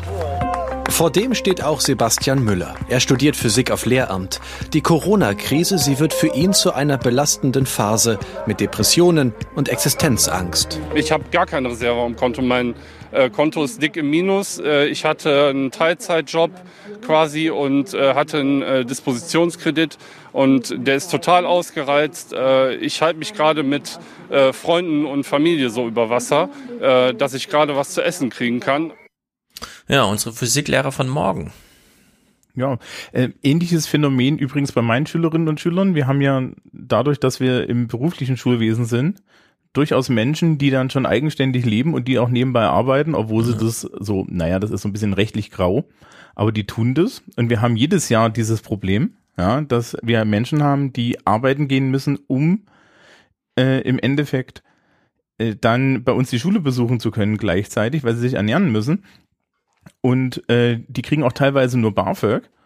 Und ich habe jetzt auch schon Nachrichten gekriegt von Leuten, die sagen, ja, tut mir leid, ich kann jetzt hier nicht in ihren komischen Digitalunterricht gehen, ich muss erstmal mein Leben ordnen. Also das hast du. Und ähm, jetzt kann man natürlich zu ihm sagen, ja, warte einfach nur, bis du fertig bist, du bist Physiklehrer, du wirst so und so verbeamtet und zwar von jedem sofort, ja, weil Physiklehrer, mhm. dann nehmen wir jeden, ja. Ähm, aber das ist natürlich bis dahin noch eine Zumutung. Ja, auf der anderen Seite, die emotionale Zumutung, die er da hat, wird ihn sehr gut auf ein Referendariat in Deutschland vorbereiten, weil eine oh, bessere weil. Möglichkeit, Menschen zu brechen, habe ich noch nicht gesehen. Ja, weil das ist ein eigenes Thema für sich. Das ist leider, das, ich weiß, wie traurig es ist. Auf. Genau, es ist wirklich traurig. Man kann es nicht anders sagen. Wir kommen nochmal zurück zum, wie das Fernsehen auf diese Katastrophe so insgesamt schaut. Man hätte ja zum Beispiel hier Sebastian schon mal ein bisschen ausführlicher begleiten, sich diese ganze Situation einfach mal anschauen können. Äh, stattdessen, und jetzt gehen wir sechs, äh, zum 6. Mai zurück, also über einen Monat, als es die allerersten Schulöffnungen gab. In Hessen war es ja auch mal früher angedacht. Dann gab ja eine Klage dazwischen, dann wurde das alles wieder revidiert und es führte nochmal zu eigenen Verwerfungen. Wir haben hier mal einen ganz äh, gefühligen Bericht zum Schulstart äh, nach zwei Monaten Pause also. Wegen Corona haben sie sich zwei Monate nicht gesehen. Ich freue mich hier, dass die Schule wieder losgeht, weil ich kann wieder meine Freunde sehen. Ich gehe schon gerne in die Schule, jetzt wo ich weiß, wie es ist, die ganze Zeit zu Hause zu sitzen. Ja, Liv geht schon gerne in die Schule, jetzt wo sie weiß, wie es ist, zu Hause zu sitzen die ganze Zeit. Der, der Gesichtsausdruck spricht Bände. Und Klaus Kleber ja, fängt das für sein rentenrepublikanisches Pensionistenpublikum folgendermaßen ein. Guten Abend, wieder ein Montag, wieder ein Tag der Öffnung. Um nicht schon wieder Lockerung zu sagen, da war nämlich nicht viel Lockerheit zu spüren heute, als Hunderttausende Kinder und Heranwachsende zunächst mal von Abschlussjahrgängen wieder in die Schule durften. Das ist nicht mal verkehrt gesagt. Die haben sich wirklich darauf gefreut. Verwundert Also ganz ehrlich, ganz ehrlich, ganz ehrlich, für den Spruch möchte ich ihm einfach nur eine scheuern. Ja. Ja, was denkst du denn? Ja, es, es ja, natürlich haben die sich alle gefreut. Diese, also wirklich, jetzt mal kurz, ja, mhm. dieser, dieser beschissene Nimbus des Schule Scheiße ja, genau. Das, das, also so viele Traumata habt ihr doch alle gar nicht. Mhm. Ja, also wirklich. Ja, für die meisten Schülerinnen und Schüler ist es gar nicht so scheiße. Okay, die gehen auch nicht unbedingt für den Unterricht dahin, ja. Aber das haben wir, das ist auch nicht das Wichtigste. Dass er sich das nicht vorstellen kann, ist natürlich schön, ja. Und dann irgendwie noch zu erklären, ja, die haben sich tatsächlich gefreut, dass er sich da so wundert. Ja, Ja. warum sollen die sich denn nicht Aber dieses haben? Schauspiel kriegt man immer wieder, wenn ältere Menschen, und das sage ich jetzt ganz pauschal, weil so ist es von mir auch erlebt, wenn ältere Menschen mit Grundschulenkeln, sag ich mal, reden, ja, läuft bei denen das immer unter der Maxime, äh, Schule ist eine Qual, ja, und die Kinder wissen dann immer gar nicht genau, wie sollen sie denn damit umgehen, weil ab der zweiten Klasse können Kinder eigentlich sehr differenzieren zwischen ja, Hausis sind scheiße und Matheunterricht auch, aber der Rest, hm, das ist eigentlich ganz okay. Und es macht auch Spaß und da ist auch ein Schulhof und da ist auch Pause und da gehört alles dazu und so weiter. Ja. Also eigentlich äh, könnte man sehr viel differenzierter und aufgeklärter mit den Schulen über Schule sprechen, als es unsere Rentenrepublik immer zulässt. Ja. Und da ist Klaus Klevers Spruch hier beispielhaft dafür gewesen. Und es macht denen auch wirklich Spaß. Da weißt du genau, in welchem Framing, ja, äh, welches Framing da er da erwartet und auch bedient in diesem Moment. ich, ich glaube, der zentrale Fehler, der da auch gerne gesellschaftlich gemacht wird im gesellschaftlichen Bild ist, ähm, und das ist einer, den gibt's auch teilweise noch so in, in, in, in so Pädagogikkreisen, aber hat echt nachgelassen, ist die Vorstellung, dass Kinder nur weil sie jung sind, dumm sind. Ja, genau. Ja. Das schwingt damit. Also, ja, also das stimmt halt nicht. Die sind unerfahren, aber die sind nicht dumm. Ja. Also ich, ich, ich habe irgendwelche Siebklässler im Referendariat unterrichtet, die waren genauso fit und die haben auch kapiert, worum es geht. Ich habe in meinem Umfeld Kinder in der fünften, in der dritten, in der zweiten Klasse, die kannst du da alle fragen. Die, die geben dir eine Äußerung, ja. Da kriegst du halt solche Sachen wie, nö, Deutsch macht mir eigentlich Spaß, aber dieses Jahr habe ich die Frau Schmidt, die ist komisch. Mhm. Ja? Ja, genau. Also es ist, ähm, also es, es ist, äh, wie soll ich sagen? Kinder kommen schnell ins Differenzieren und man muss ihnen allerdings dieses Gespräch anbieten. Und dazu gehört beispielsweise, dass man die Namen der Lehrer kennt. Ja, Kinder kriegen das relativ zügig mit, dass sie einem eh nichts erklären können aus der Schule, weil es gar nicht verfängt. Das sind so die typischen Gespräche mit Oma und Opa. Mit den Eltern sieht das aber anders aus, ja. Wenn man den Namen des Mathelehrers, den Namen der Kunstlehrer kennt und äh, sofort auch die Assoziation, ja, so ungefähr, wie ist denn dieser Unterricht so ungefähr, man hat so ein Gefühl dafür, dann kann man unglaublich differenziert über Schule sprechen. Ich frage mich dann manchmal, wie das so ist für Grundschullehrer, die das ja auch wissen, während man im Kindergarten, ja, da kommt das Kind nach Hause, man fragt, wie war es denn so, oder Daumen hoch, Daumen runter, wenn überhaupt eine verbale Antwort, ja, so, da wird das ganz über, über den Daumen gepeilt. In der Grundschule da können Kinder ganz schön rätselig sein. Da erfährt man alles im Grunde, wenn man sich mit dem Kind unterhalten kann. Ja, also da bleibt nichts mehr versteckt hinter, das Kind ist nicht in der Lage, das auszudrücken oder so, sondern da geht's dann schon richtig zur Sache. Aber das, wie gesagt, ja, das ist ja bei Klaus Kleber alles ausgeblendet. Zwei kleine Clips zu diesem Punkt sind aber äh, trotzdem, weil hier kann man mal so ein bisschen erahnen. Ja, ich habe es ja vorhin schon mal gesagt, in der Grundschule macht man dann irgendwann die Erfahrung, man kommt in die weiterführenden Schulen, guckt sich das so an und stellt so fest, das kenne ich nicht, ja. Äh, Ich musste meine Schuhe nicht ausziehen, als ich nie äh, weiterführend in die Schule ging, aber hier ist irgendwie neuer Teppich und es ist für alle Kinder normal, dass man die Schuhe unten stehen lässt und solche Sachen, ja. Dass man sich selber drum kümmert, dass man den Müll runterbringt und sowas, ja. Also es gehört jetzt alles in der Schule dazu. Manchmal kocht man auch mit in der Kantine und so. Naja, wie läuft Schule jetzt also ab? Unter diesen Corona-Bedingungen und es sind äh, sozusagen, man kann es durch die Blume so ein bisschen erkennen. Ich hoffe nicht, dass ähm, irgendjemand sich in unserer Schule ansteckt. Darum heißt es Abstand halten. Das haben sie schon zu Hause geübt. Und das klappt auch auf dem Schulhof gut. Drinnen dauert es. Erst muss sich jedes Kind die Hände waschen. Einzeln, nacheinander. Mit Verspätung geht es los. Guten Morgen, Frau Hanke.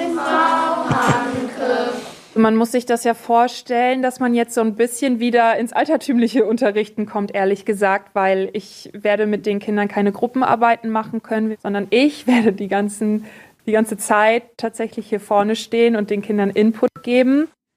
Ja, Schule ist wieder altertümlich. So wie Ähm. man sich halt vorstellt. Da steht vorne der Lehrer und erzählt irgendwas. Also nur kurz, weil du vorhin gesagt hast, erzählt hast, wie das ist, wenn die Omas mit den Kindern Mhm. reden. Ich kann ja sagen, ne, als, als, als Lehrkraft mit, mit einem durchschnittlichen Menschen, insbesondere höherem Alters auf der Straße über meinen Beruf zu reden, ist sehr schwierig, weil die Leute komplett falsche Annahmen haben, ja. auch so, auch so, auch, auch so andere Kommunikation. Es ist, es ist, es ist auch immer interessant, was mir so, was dir dann so unterstellt wird, wenn die Leute wissen, was dein Beruf ist. Ja, da werden dir dann, wird dir dann ein Habitus unterstellt, von dem du weißt, den habe ich an der Arbeit überhaupt nicht. ja, aber ähm, die, die, sie sagt da ja was Wichtiges. Gruppenarbeiten ist mittlerweile ein Standard. Hm. Ja, ähm, ich habe im Referendariat, das ist jetzt zehn Jahre lang her, ja, war ein goldener Spruch von meinem Semi äh, Sozialkunde-Seminarlehrer, der hat gesagt, meine Damen und Herren, Sie arbeiten daheim, in der Schule arbeiten die Schülerinnen und Schüler. Ja. ja wenn Sie mehr als zehn Minuten, eine Viertelstunde, wenn Sie mehr als zehn Minuten, eine Viertelstunde rumstehen und labern, machen die alle nichts. Das geht auf der einen Seite rein, auf der anderen Seite raus. Gehen Sie hin, geben Sie denen eine Aufgabe. So, und so, so arbeite ich ja auch teilweise, ja. Mhm. Also, also so, so, so, so, so gehst du halt hin und sagst, ja, liebe Kinder, hier das Politiksystem Deutschlands. Ich habe dann Stapel Podcasts, ja, und ich habe dann Stapel Arbeitsblätter und ihr habt jetzt die nächsten zwei Wochen Zeit und dann müsst ihr das vorbereitet haben, weil ihr werdet das euren Mitschülerinnen und Mitschülern erzählen und ihnen ein Handout ausarbeiten. Und hm. wenn ihr damit fertig seid, schreiben wir darüber einen Test und ich gucke nicht nach, ob die das verstanden haben. Das ist jetzt eure Aufgabe. Ja, also dieser Spruch. So sehen solche Aufgaben genau, aus. Genau, dieser Spruch, ähm, Sie arbeiten zu Hause, die Kinder arbeiten in der Schule, ist spektakulär. Also der fasst wirklich gut, was ich für Erfahrungen gemacht habe. Und es, ich fand es auch, äh, ähm, also die Lehrer gehen ja mittlerweile sehr offensiv damit um. Ja? Also man kommt in die Schule zu diesen ersten ähm, Infotagen irgendwie, wo alle in der Aula oder in der Turnhalle versammelt werden und dann gibt es einen Lehrer, der sozusagen für alle 500 interessierten Eltern da irgendwie die Ansprache hält. Und dann wird es auch klipp und klar so gesagt. Es gibt ja keinen Frontalunterricht. Äh, wenn wir den Kindern was erzählen, gucken wir genau auf die Uhr, weil da gibt es irgendwie so eine Faustformel, das Lebensalter in Jahren, in Minuten ist das maximal an Aufmerksamkeitsspanne oder so. Also man redet hier über zehn Minuten, ja, elf Minuten oder so, um die es dann losgeht in der fünften äh, Klasse. Der Rest ist Gruppenarbeit und zwar auch Gruppenarbeit, wo sich die Kinder die Module selbst zusammenbauen und dann gemeinsam so Kompetenztreppchen hochgehen und sich das vom Lehrer dann beglaubigen lassen, dass sie Fortschritte gemacht haben und es dann nochmal abgefragt wird und so. Also es geht sozusagen ähm, ich will nicht sagen drunter und drüber, aber es macht jedes Kind seinen eigenen Rhythmus und am Ende ist der Lehrer dafür zuständig, das irgendwie zu koordinieren und auch ein bisschen zu synchronisieren, dass es nicht ganz aus dem Ruder läuft, aber es ist absolut selbstständige Arbeit. Wir haben eine Schule hier gesehen, da bestanden die Räume äh, zum Gang hin aus, also die Wände aus Glas. Die war allerdings auch absolut neu gebaut, also die roch noch nach Neubau, da ist jetzt der allererste Jahrgang, zieht da jetzt ein. Und da gibt's gar nicht mehr ein Lehrer pro, pro Klassenzimmer, sondern da wird tatsächlich über den Gang immer mal rechts und links geguckt, ob die Kinder klarkommen, wer was hat, meldet sich und dann geht man rein und holt die Kinder vielleicht sogar raus, um dann mit denen äh, in Einzelräumen zu besprechen und sowas, ja. Also absolut äh, wilde Konzepte. Und diese, dieses, wie sie es sagte, ja, wir machen hier wieder altertümliche Schule, ja, so wie Sie sich das alle vorstellen zu Hause, wenn Sie mich jetzt hier in den Nachrichten sehen. Ja, genau das gleiche auch in Mainz. Masken müssen verteilt, Desinfektionsmittel besorgt werden. Auch der Unterricht läuft anders ab. Es darf keine Gruppenarbeit stattfinden, Partnerarbeit ist nicht möglich. Das fällt leider flach, sodass wir sicherlich in vielen Bereichen dann auch wieder zu einem Frontalunterricht kommen. Ja, es betrifft jetzt jede Schule so, ja. Also sie sagt das, sie sagt das in so einem Ton wie, oh Gott, jetzt müssen wir diesen Scheiß wieder machen. Ja, genau. Ähm, also und sie kennt noch diese Zeit, ja, wo das so war. In, Im Vergleich zu, die, zu, dem, was du da alles darstellst, ne, mache ich wirklich noch richtig alt, mhm. äh, ziemlich altbackenen Unterricht. Aber ich habe halt auch erwachsene Schülerinnen und Schüler ja. und wir haben ein klares Ziel. Ja. Ähm, äh, ich, ich habe mal vor, weiß ich nicht, vor, vor, vor sieben, acht Jahren aufgeschrieben, wie so Schule auszusehen hat. Und im Endeffekt sind die schon auf dem Weg dorthin. Mhm. Nämlich, dass man im Endeffekt, dass man sagt, okay, wir verteilen Aufgaben irgendwie digital zum Beispiel und so ja, und dann gibst du den Leuten Räume. Also die Schule, die du da beschrieben hast, ja, die, die werden am Ende wenig echte Klassenräume haben und die wär, du brauchst auch eigentlich sehr selten den echten Klassenraum. Und was wir zum Beispiel mhm. bei uns an der Schule haben, ist, wir haben ein Seminar, wo die Leute ihre erste, im Endeffekt pseudo-universitäre Facharbeit schreiben müssen, ne? Ja. Und die sind dann alle total geschockt, wenn die sich ihr Rahmenthema ausgesucht haben. Dann stürzen da so zwölf Leute bei mir durch die Tür und ich sitze da mit meiner Kollegin und wir sind so, ja, unser Rahmenthema ist jetzt das und das. Was haben sie sich denn so als Thema überlegt? Und dann sitzen die alle vor dir und sind komplett fertig mit der Welt. So, ja, also, ja, was, was, was, was ist denn Ihr Thema? Und dann machen wir ihnen so eine Einschätzung und sagen so, jetzt, jetzt laufen Sie mal los, gehen Sie in die Bibliothek, ja, und ähm, suchen Sie sich mal Bücher für die Recherche. In zwei Wochen machen wir das. Nächste Woche erzählen wir Ihnen, wie, wie man bibliografiert. Hm. Ja, also ich habe in die Schulen, die ich gesehen habe, keine gesehen ohne Bibliothek. Und diese Idee von, wir machen jetzt ein Plakat und jeder hat ein eigenes Thema, das ist dritte Klasse mittlerweile in Hessen. Und wahrscheinlich auch in den anderen Bundesländern. Je nachdem. Aber das ist relativ früh. Auch diese Idee des Vortraghaltens. Äh, bei uns haben die, die Viertklässler jetzt Weihnachtsfeier gehabt, letztes Jahr. Und äh, haben ein Theaterstück vorgespielt. Wir wussten alle, okay, die spielen jetzt ein Theaterstück. Plötzlich war das auf Englisch. Alle Eltern gucken sich so an. Habt ihr das gewusst? ja, aber man wird völlig überrascht irgendwie. Plötzlich Klar, die haben nicht verstanden, Ähm. was sie sagten, ja, aber der Text war sozusagen äh, sicher auswendig gelernt und so weiter, wie man das halt so macht in so einem frühen Stadium. Und dann wurde einfach auf Englisch äh, das Theaterspiel gespielt. Ja, wobei ab der, ab der dritten, vierten Klasse gibt's ja Englischunterricht und dieser Englischunterricht basiert übrigens auf dem Besten, was ich als Englischlehrer haben kann. Ja, es braucht eine gute Lehrkraft. Wenn die Lehrkraft Hm. scheiße ist, also insbesondere in der Aussprache, hast du ein Riesenproblem, weil das, das, das gibt Hypotheken, Ja. die wirst du nie wieder los. Also in- Aber in- wenn die gut hm. sind, ähm, kriegst du in der fünften Klasse als Englischlehrer am, ja, an die weiterführende Schule Kinder geliefert, mit denen du im Endeffekt den Englischunterricht anfangen kannst wie ein Deutschunterricht in der ersten Klasse. Ja. Ja, weil die schon mal daran gewöhnt sind, dass da jemand spricht, ja, und dass, er- dass sie den verstehen und dass sie irgendwie so eine Idee haben, wie wir das funktioniert. Und dann kannst du halt immer noch ankommen mit, ja, die Schrift kennt ihr ja und jetzt machen wir hier mal die Grammatik. Ja, ja also es ist, äh, da seid ihr in Bayern wieder sehr fortschrittlich. Äh, in Hessen ist so ab der fünften, also die Weiterführenden müssen dann Fremdsprachen anbieten, also mindestens eine ab der fünften Klasse ist dann natürlich meistens Englisch. Manchmal auch Französisch, aber es ist vor allem Englisch und dieses Englisch in der fünften Klasse muss immer bei Null beginnen, weil man nicht genau weiß, wo die Grundschüler herkommen. Allerdings haben jetzt sehr viele Grundschulen sozusagen in der Hinsicht äh, aufgestellt, dass sie dann relativ früh entweder Englisch im, also im Klassenlehrerunterricht, da muss man dann einfach gucken, wie viel Glück man hat, oder eben wirklich so in, in AGs ausgelagert oder so. Ähm, ein Thema wollte ich allerdings unbedingt noch mal kurz mit dir ansprechen und ich denke, das muss ich gar nicht selber nennen, sondern wir können uns einfach mal diese schöne ähm, Erhebung, Datenerhebung hier zu Gemüte führen, ohne dabei den Puls auf 180 zu treiben. Die Gewerkschaft Erziehung und Wissenschaft GEW fordert deutlich mehr Geld für die digitale Ausstattung von Schulen. Die GEW präsentierte heute eine Lehrerbefragung von Anfang des Jahres, die unter anderem ergeben habe, dass neun von zehn Pädagogen private Geräte für dienstliche Zwecke nutzten. Digitalisierung dürfe keine Privatsache sein, hieß es von der Gewerkschaft. Der Staat müsse mehr So, wenn ich sowas höre, ja, würde ich am liebsten meine Tastatur nehmen und durchs geschlossene Fenster nach draußen schmeißen. Was erlaube Staat, ehrlich gesagt? Warte, warte, warte, warte. Was erlaube Staat? Nimm die, nimm die Tastatur mal in die Hand. Ich erzähle So. dir jetzt mal, wie das wirklich Ich bin ist. bereit. Ich Diese, diese, diese Erhebung ist, ähm, die lügen da noch in der Darstellung. oh nein. Also, also. Es gibt gar keine Zuschüsse für Lehrkräfte für Rechner. Punkt. Ich kenne niemanden, ich weiß nicht, wie es in anderen Bundesländern ist, in Bayern gibt's das gar nicht. Das heißt, ähm, wir, wir podcasten ja hier gerade auch über ein Gerät, das bei mir steht. Ne? Mhm. Ich habe einen Laptop natürlich noch. Das sind alles meine privaten Geräte, die ich dienstlich brauche. Ja. Ähm, die kann ich von der Steuer absetzen.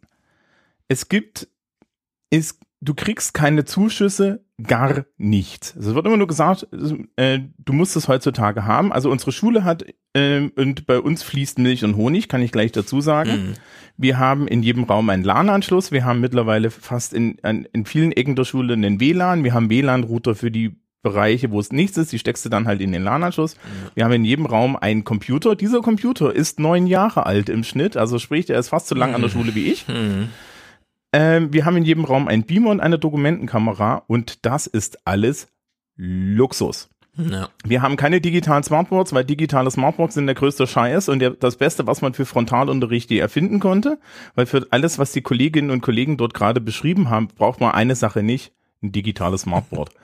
ähm, Die Äh, ja, digitales Smartboard so, ist Frontalunterricht 100 Prozent. Ne? Das ist wirklich erstaunlich eigentlich. ja, und dann kommt, weißt du, dann kommen dir diese ganzen Mediendidaktiker um die Ecke. Ja, ja, ja, dann können die Kinder auf ihren Ah, iPads Dinge ausarbeiten und dann an die Wand werfen. Und ich denke mir, Alter, ein A4-Blatt, ein A4-Blatt und äh, dann erfüllst du Klafkis dritte Herausforderung, Mhm. nämlich Lernen mit Kopf, Herz und Hand. Hä? Da machen sie auch noch was mit den Händen. Ähm, kompletter Scheiß, aber das ist das nächste. Also wir Lehrer kriegen keine Zuschüsse. Gar nichts. Gibt's nicht. Ja, ähm, und das schlägt sich bei uns im Kollegium nieder. Alles in meiner Alterskategorie, also unter 40, hat Rechner. Und wir kotzen alle regelmäßig im Strahl, weil das heißt nämlich, dass wir bei dem, wie wir unsere Rechner jeden Tag regelmäßig benutzen, ja, eigentlich alle drei, vier Jahre neue Geräte kaufen. Die kaufen wir uns von privat. Jetzt sind wir gut bezahlt und können das von der Steuer absetzen. Okay. Wenn ich das jetzt aber mal vergleiche mit einem Angestellten in einem mittelgroßen deutschen Unternehmen, der einen Rechner braucht, um zu arbeiten. Ja, der geht da hin und sagt, guten Tag, ich brauche einen Rechner. Was heißt, der kommt durch die Tür und dann wird gesagt, welchen Rechner möchten Sie denn? Ja, der kriegt das angeboten. Übrigens derselbe Witz. Bei uns gibt's jetzt hier diese Initiative Jobrat, ja, wo du, äh, wo, wo das Unternehmen für dich ein E-Bike liest. Mhm. Ja, Freistaat Bayern kannst du vergessen. Ja, also gibt's halt einfach nicht. Äh, äh, die kommen nicht mal auf die Idee. Also sprich, die Lehrkräfte dort, ja, die kaufen sich das alles privat, weil sie es müssen. Also sprich, ich, ich Mhm. ja, also für mich, für mich ist die äh, für mich ist die Angabe, ich muss modernen Unterricht machen. Ich habe zum Beispiel auf meinem Laptop mein Englisch, äh, mein komplettes Englischbuch. Das habe ich digital. Ich nehme kein Buch mehr mit in die Schule. Ja, dieses digitale Buch, da sind die Hörtexte drin, da sind die Lösungen drin, ich kann das an die Wand werfen, ich kann da Arbeitsblätter bearbeiten, rausdrucken und so weiter. Das Beste seit geschnitten Brot. Wirklich total geile Technik, total modern, total super. Ähm, kannst du voll vergessen, ja, ohne Rechner. Ich kriege ich einen Rechner gestellt? Nein, es wird von mir erwartet, dass ich mir den zulege. Und die Referendare zum Beispiel, die haben nicht so fürstliche A13-Gehälter wie wir, äh, wie wir vollen Lehrer. Nee, die haben halt einen Tausender. Die angestellten Lehrer haben, ja, haben, haben auch einen Tausender weniger, ja. Also, da muss man dann auch einfach mal sagen, das ist eine, das ist eine Kostenfrage. Dann kaufen sich die Lehrkräfte teilweise die Rechner auch nicht, weil die Schulen keinen WLAN haben. Die haben kein Internet. Dann, dann kannst du zu den Lehrern sagen, ja, äh, was wollen wir denn, was wollen wir denn damit? Ja, Ja. dann sagen die, ich kann hiermit nicht arbeiten. Ja, es ist eine Katastrophe. Ähm, ich habe mit einem Grundschullehrer geredet, der hat gesagt, er hat seine er hat den kompletten Informatikteil seines Heimat- und Sachkundeunterrichts, schreibt er jedes Mal in diese detaillierten Lernstandsberichte rein, kann ich nicht unterrichten, würde ich gerne machen, aber meine Schule hat keinen Internetanschluss, der irgendwie satisfaktionsfähig ist. Ja, unsere Grundschule hat auch kein Internet, also kein WLAN, Internet so ein bisschen, aber ich meine, klar, an Kabel ist dann sehr reduziert. Kein WLAN, also mal, wie viele Rechner die im Lehrerzimmer stehen haben. Da kriegst du eine Antwort, die würde dich schockieren. Genau, also man, äh, also unter ferner Liefen, ja, findet einfach nicht statt, ist keine digitale Schule. Es steht ein Computer im Klassenraum, da wird dann so ein bisschen pushy drauf gespielt. Finde ich auch nicht ganz so schlecht, ist ein tolles Logikspiel. Aber was ich ja noch bestürzend fand, es betrifft ja in dem Maße nicht nur die digitale Technik irgendwie, die man einsetzt, sondern in Grundschulen. Und vielleicht nutzt der eine oder andere die Chance, wenn er das nächste Mal wählen geht. Da ist man ja häufiger in so Grundschulklassen. Ja, schaut euch mal in so Grundschulklassenräumen um, wenn ihr die Chance habt. Überlegt mal, was hiervon kommt von der Schule und welche der Sachen, die man sieht, hat der Lehrer selber mitgebracht. Ich bin jedenfalls aus allen Wolken gefallen, als bei uns sich eine Lehrerin äh, in den Schwangerschaftsurlaub abmeldete. Ich komme in die Klasse rein, ist nichts mehr drin.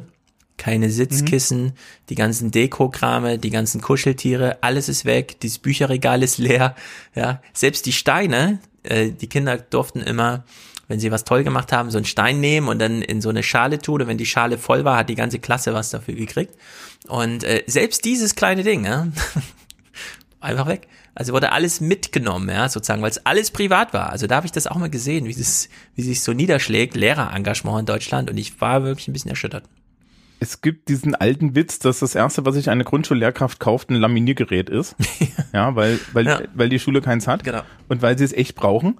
Ähm, das, äh, das ist bei mir genau dasselbe. Also wenn ich zum Beispiel einmal oder zwei, äh, einmal im Jahr irgendwie meine Schülerinnen oder Schüler ein Plakat basteln lasse, ja, da fahre ich vorher los hier in den örtlichen, in, den, in den örtlichen Bastelladen, suche mir ein paar hübsche Plakate aus. Ja, also wir haben einen gewissen Stock. Ich habe Bundespapier in gewissen Größen in der Schule, das ist kostenlos. Wir haben sogenannte Moderatorenkoffer ne, mit diesen ganzen Dingern Mhm. drin. Ähm, wir haben relativ viel noch da. Ne? Also wir sind schon gut ausgestattet. Wir haben auch Flipcharts und so weiter alles da. Ähm, aber gerade gerade im Grundschulbereich kannst du das voll vergessen. Und Ja. und das sind übrigens, das sind übrigens solche Sachen. Da hat der Staat strukturell versagt. Und ich möchte jetzt auch kurz mal erklären, woran das liegt. Denn die meisten Leute verstehen äh, das nicht. Wir sind ja unter anderem auch in der Sendung, weil du, weil du diesen, diesen Spiegelartikel hattest, wo der, wo der Mensch geschrieben hat, das Schulsystem hat versagt. Und ich habe gesagt, das ist so undifferenziert, dass sich die Leute, die wirklich die Verantwortung für diese Misere haben, richtig schön rauslavieren werden. Und damit jetzt auch der geballte Hass mal dort ankommt, wo er hingehört, Mhm. erkläre ich mal jetzt Ja, mal kurz. also es war eine Kolumne von funktioniert. Feldenkirchen, ja, dem großen politischen Journalisten Dingsdamums Feldenkirchen. Das war keine Kolumne, das war einfach nur. Ja, ich glaube, es Kinder sollte eine daheim. Glosse sein oder so, keine Ahnung. Ich, ich, ich, glaube, ich glaube, man konnte erkennen, dass er Familie hat. Ja, ja, ich, ja, ja. Der, der, der war einfach Ja. nur angekotzt. Das war mit ein bisschen warmem Blut geschrieben. Ähm, das Problem ist, Schulsystem führt dazu, dass also die große Leistung im deutschen Schulsystem, in den Bildungssystemen an sich ist, dass sämtliche Leute, die wirklich die Verantwortung haben, an jeder Stelle immer aufeinander zeigen, wenn du versuchst herauszufinden, wer verantwortlich ist. Wir haben einmal die Kultusministerkonferenz, da sitzen alle Kultusminister drin, die trifft aber eigentlich keine bindenden Entscheidungen, das kann man sich Ja. jetzt unter Corona gut angucken. Der Bund hat eigentlich nichts zu sagen, außer den Digitalpakt, da kann ich euch gleich noch erzählen, wie das in der Wirklichkeit aussieht, ja. Liegt schon mal das Kantholz bereit, wo ihr drauf beißen könnt, ja. Ähm, so, aber das Kultusministerium bezahlt an meiner Schule nur mich Mhm. und alle anderen Lehrkräfte. Der Sachaufwandsträger, toller Begriff, ist die Stadt Bamberg. Die Stadt Bamberg, wenn wir sagen, wir brauchen neue Beamer, sagt zu uns in der Grundschule zwei, zwei Straßen weiter regnet's rein, die haben Priorität. Mhm. So, das heißt, wir kriegen nix. Ja, die Kommunen sind alle pleite. Die Kommunen kriegen dafür auch keine Hilfe von oben. Ja, äh, guter Witz zum Beispiel, jede Schule hier in Bayern hat ihre eigene Webseite und bezahlt ihren eigenen Webspace und hat eine Lehrkraft. Diese Lehrkraft kriegt dann eine Stunde Unterricht freigestellt, wird also mit Freizeit dafür bezahlt, dass sie von Hand diese Webseite bruckelt. Ja, die sehen dann auch alle scheiße aus. Man könnte natürlich eine Webseite machen, die beim, beim Kultusministerium gehostet ist. Ja, aber das macht ja keiner, weil da ist man ja nicht zuständig, weil es ja Aufgabe des Sachaufwandsträgers, der gibt der Schule ein Budget, die Schule muss das aus ihrem Budget machen und das Kultusministerium zeigt dann so, und sagt, das ist ja kommunale Aufgabe, wir haben ja Bildungsföderalismus. Und bei der Digitalisierung sieht man das sehr schön. Das, das Anschaffen der Geräte ist eigentlich kommunale Aufgabe.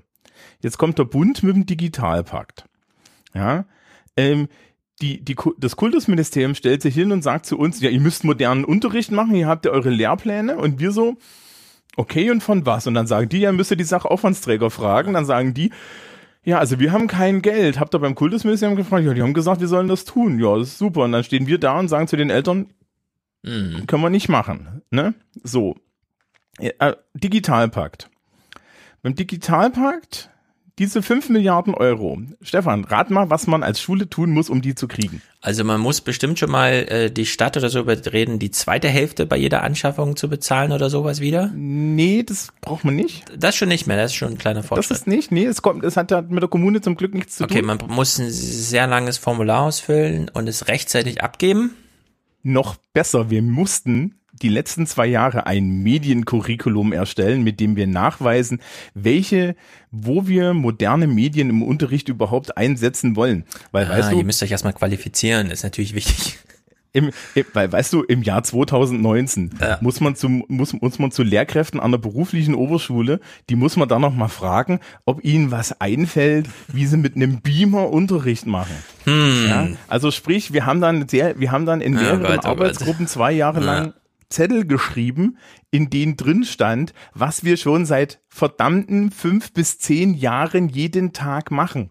Ja, Also und was im Grunde auch die Anforderung ist, die der gleiche Staat, der das von euch hören will, euch ja mitgibt, nämlich die Kinder auf eine auf ein berufliches Leben in der digitalen Realität vorzubereiten.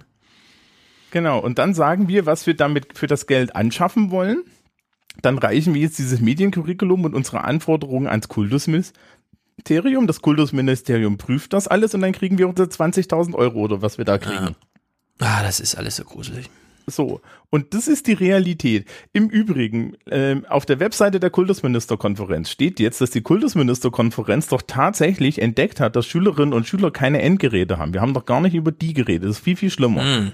Ja, Ja, das Wir ist haben- natürlich nochmal, das, wir haben hier schon mal Clips gehört im Aufwärm-Podcast von, oder wo waren das? 29er, irgendwo, wo, wo jemand, ach nee, das war so ein Interview aus den 29ern mit so einem Stanford nahem, nee, in Stanford, genau, so ein, so ein Professor, der sich auch mal im Silicon Valley so ein bisschen angelegt hatte.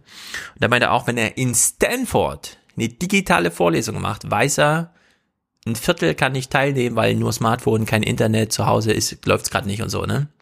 Also digital irgendwas haut halt nicht hin, ja. Unity Media geht mal wieder nicht, ich muss einen Router neu starten.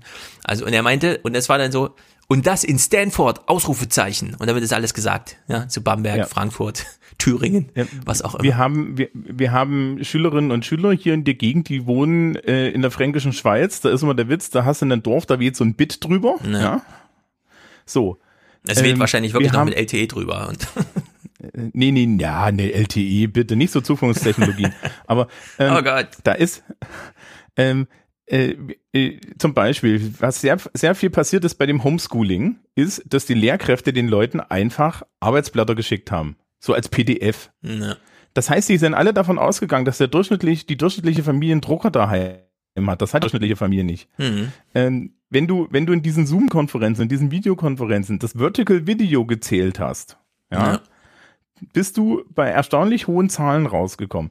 Kollegin von mir erzählte mir, die hat eine unserer Technikklassen, die sagte mir, die haben alle kein Video, die haben alle geile Rechner, aber die haben alle geile, äh, geile Gaming-Rechner und die haben alle Web, keine Webcams, weil die brauchen wir ja an so einem Ja. Gaming-PC nicht, ne? Ja.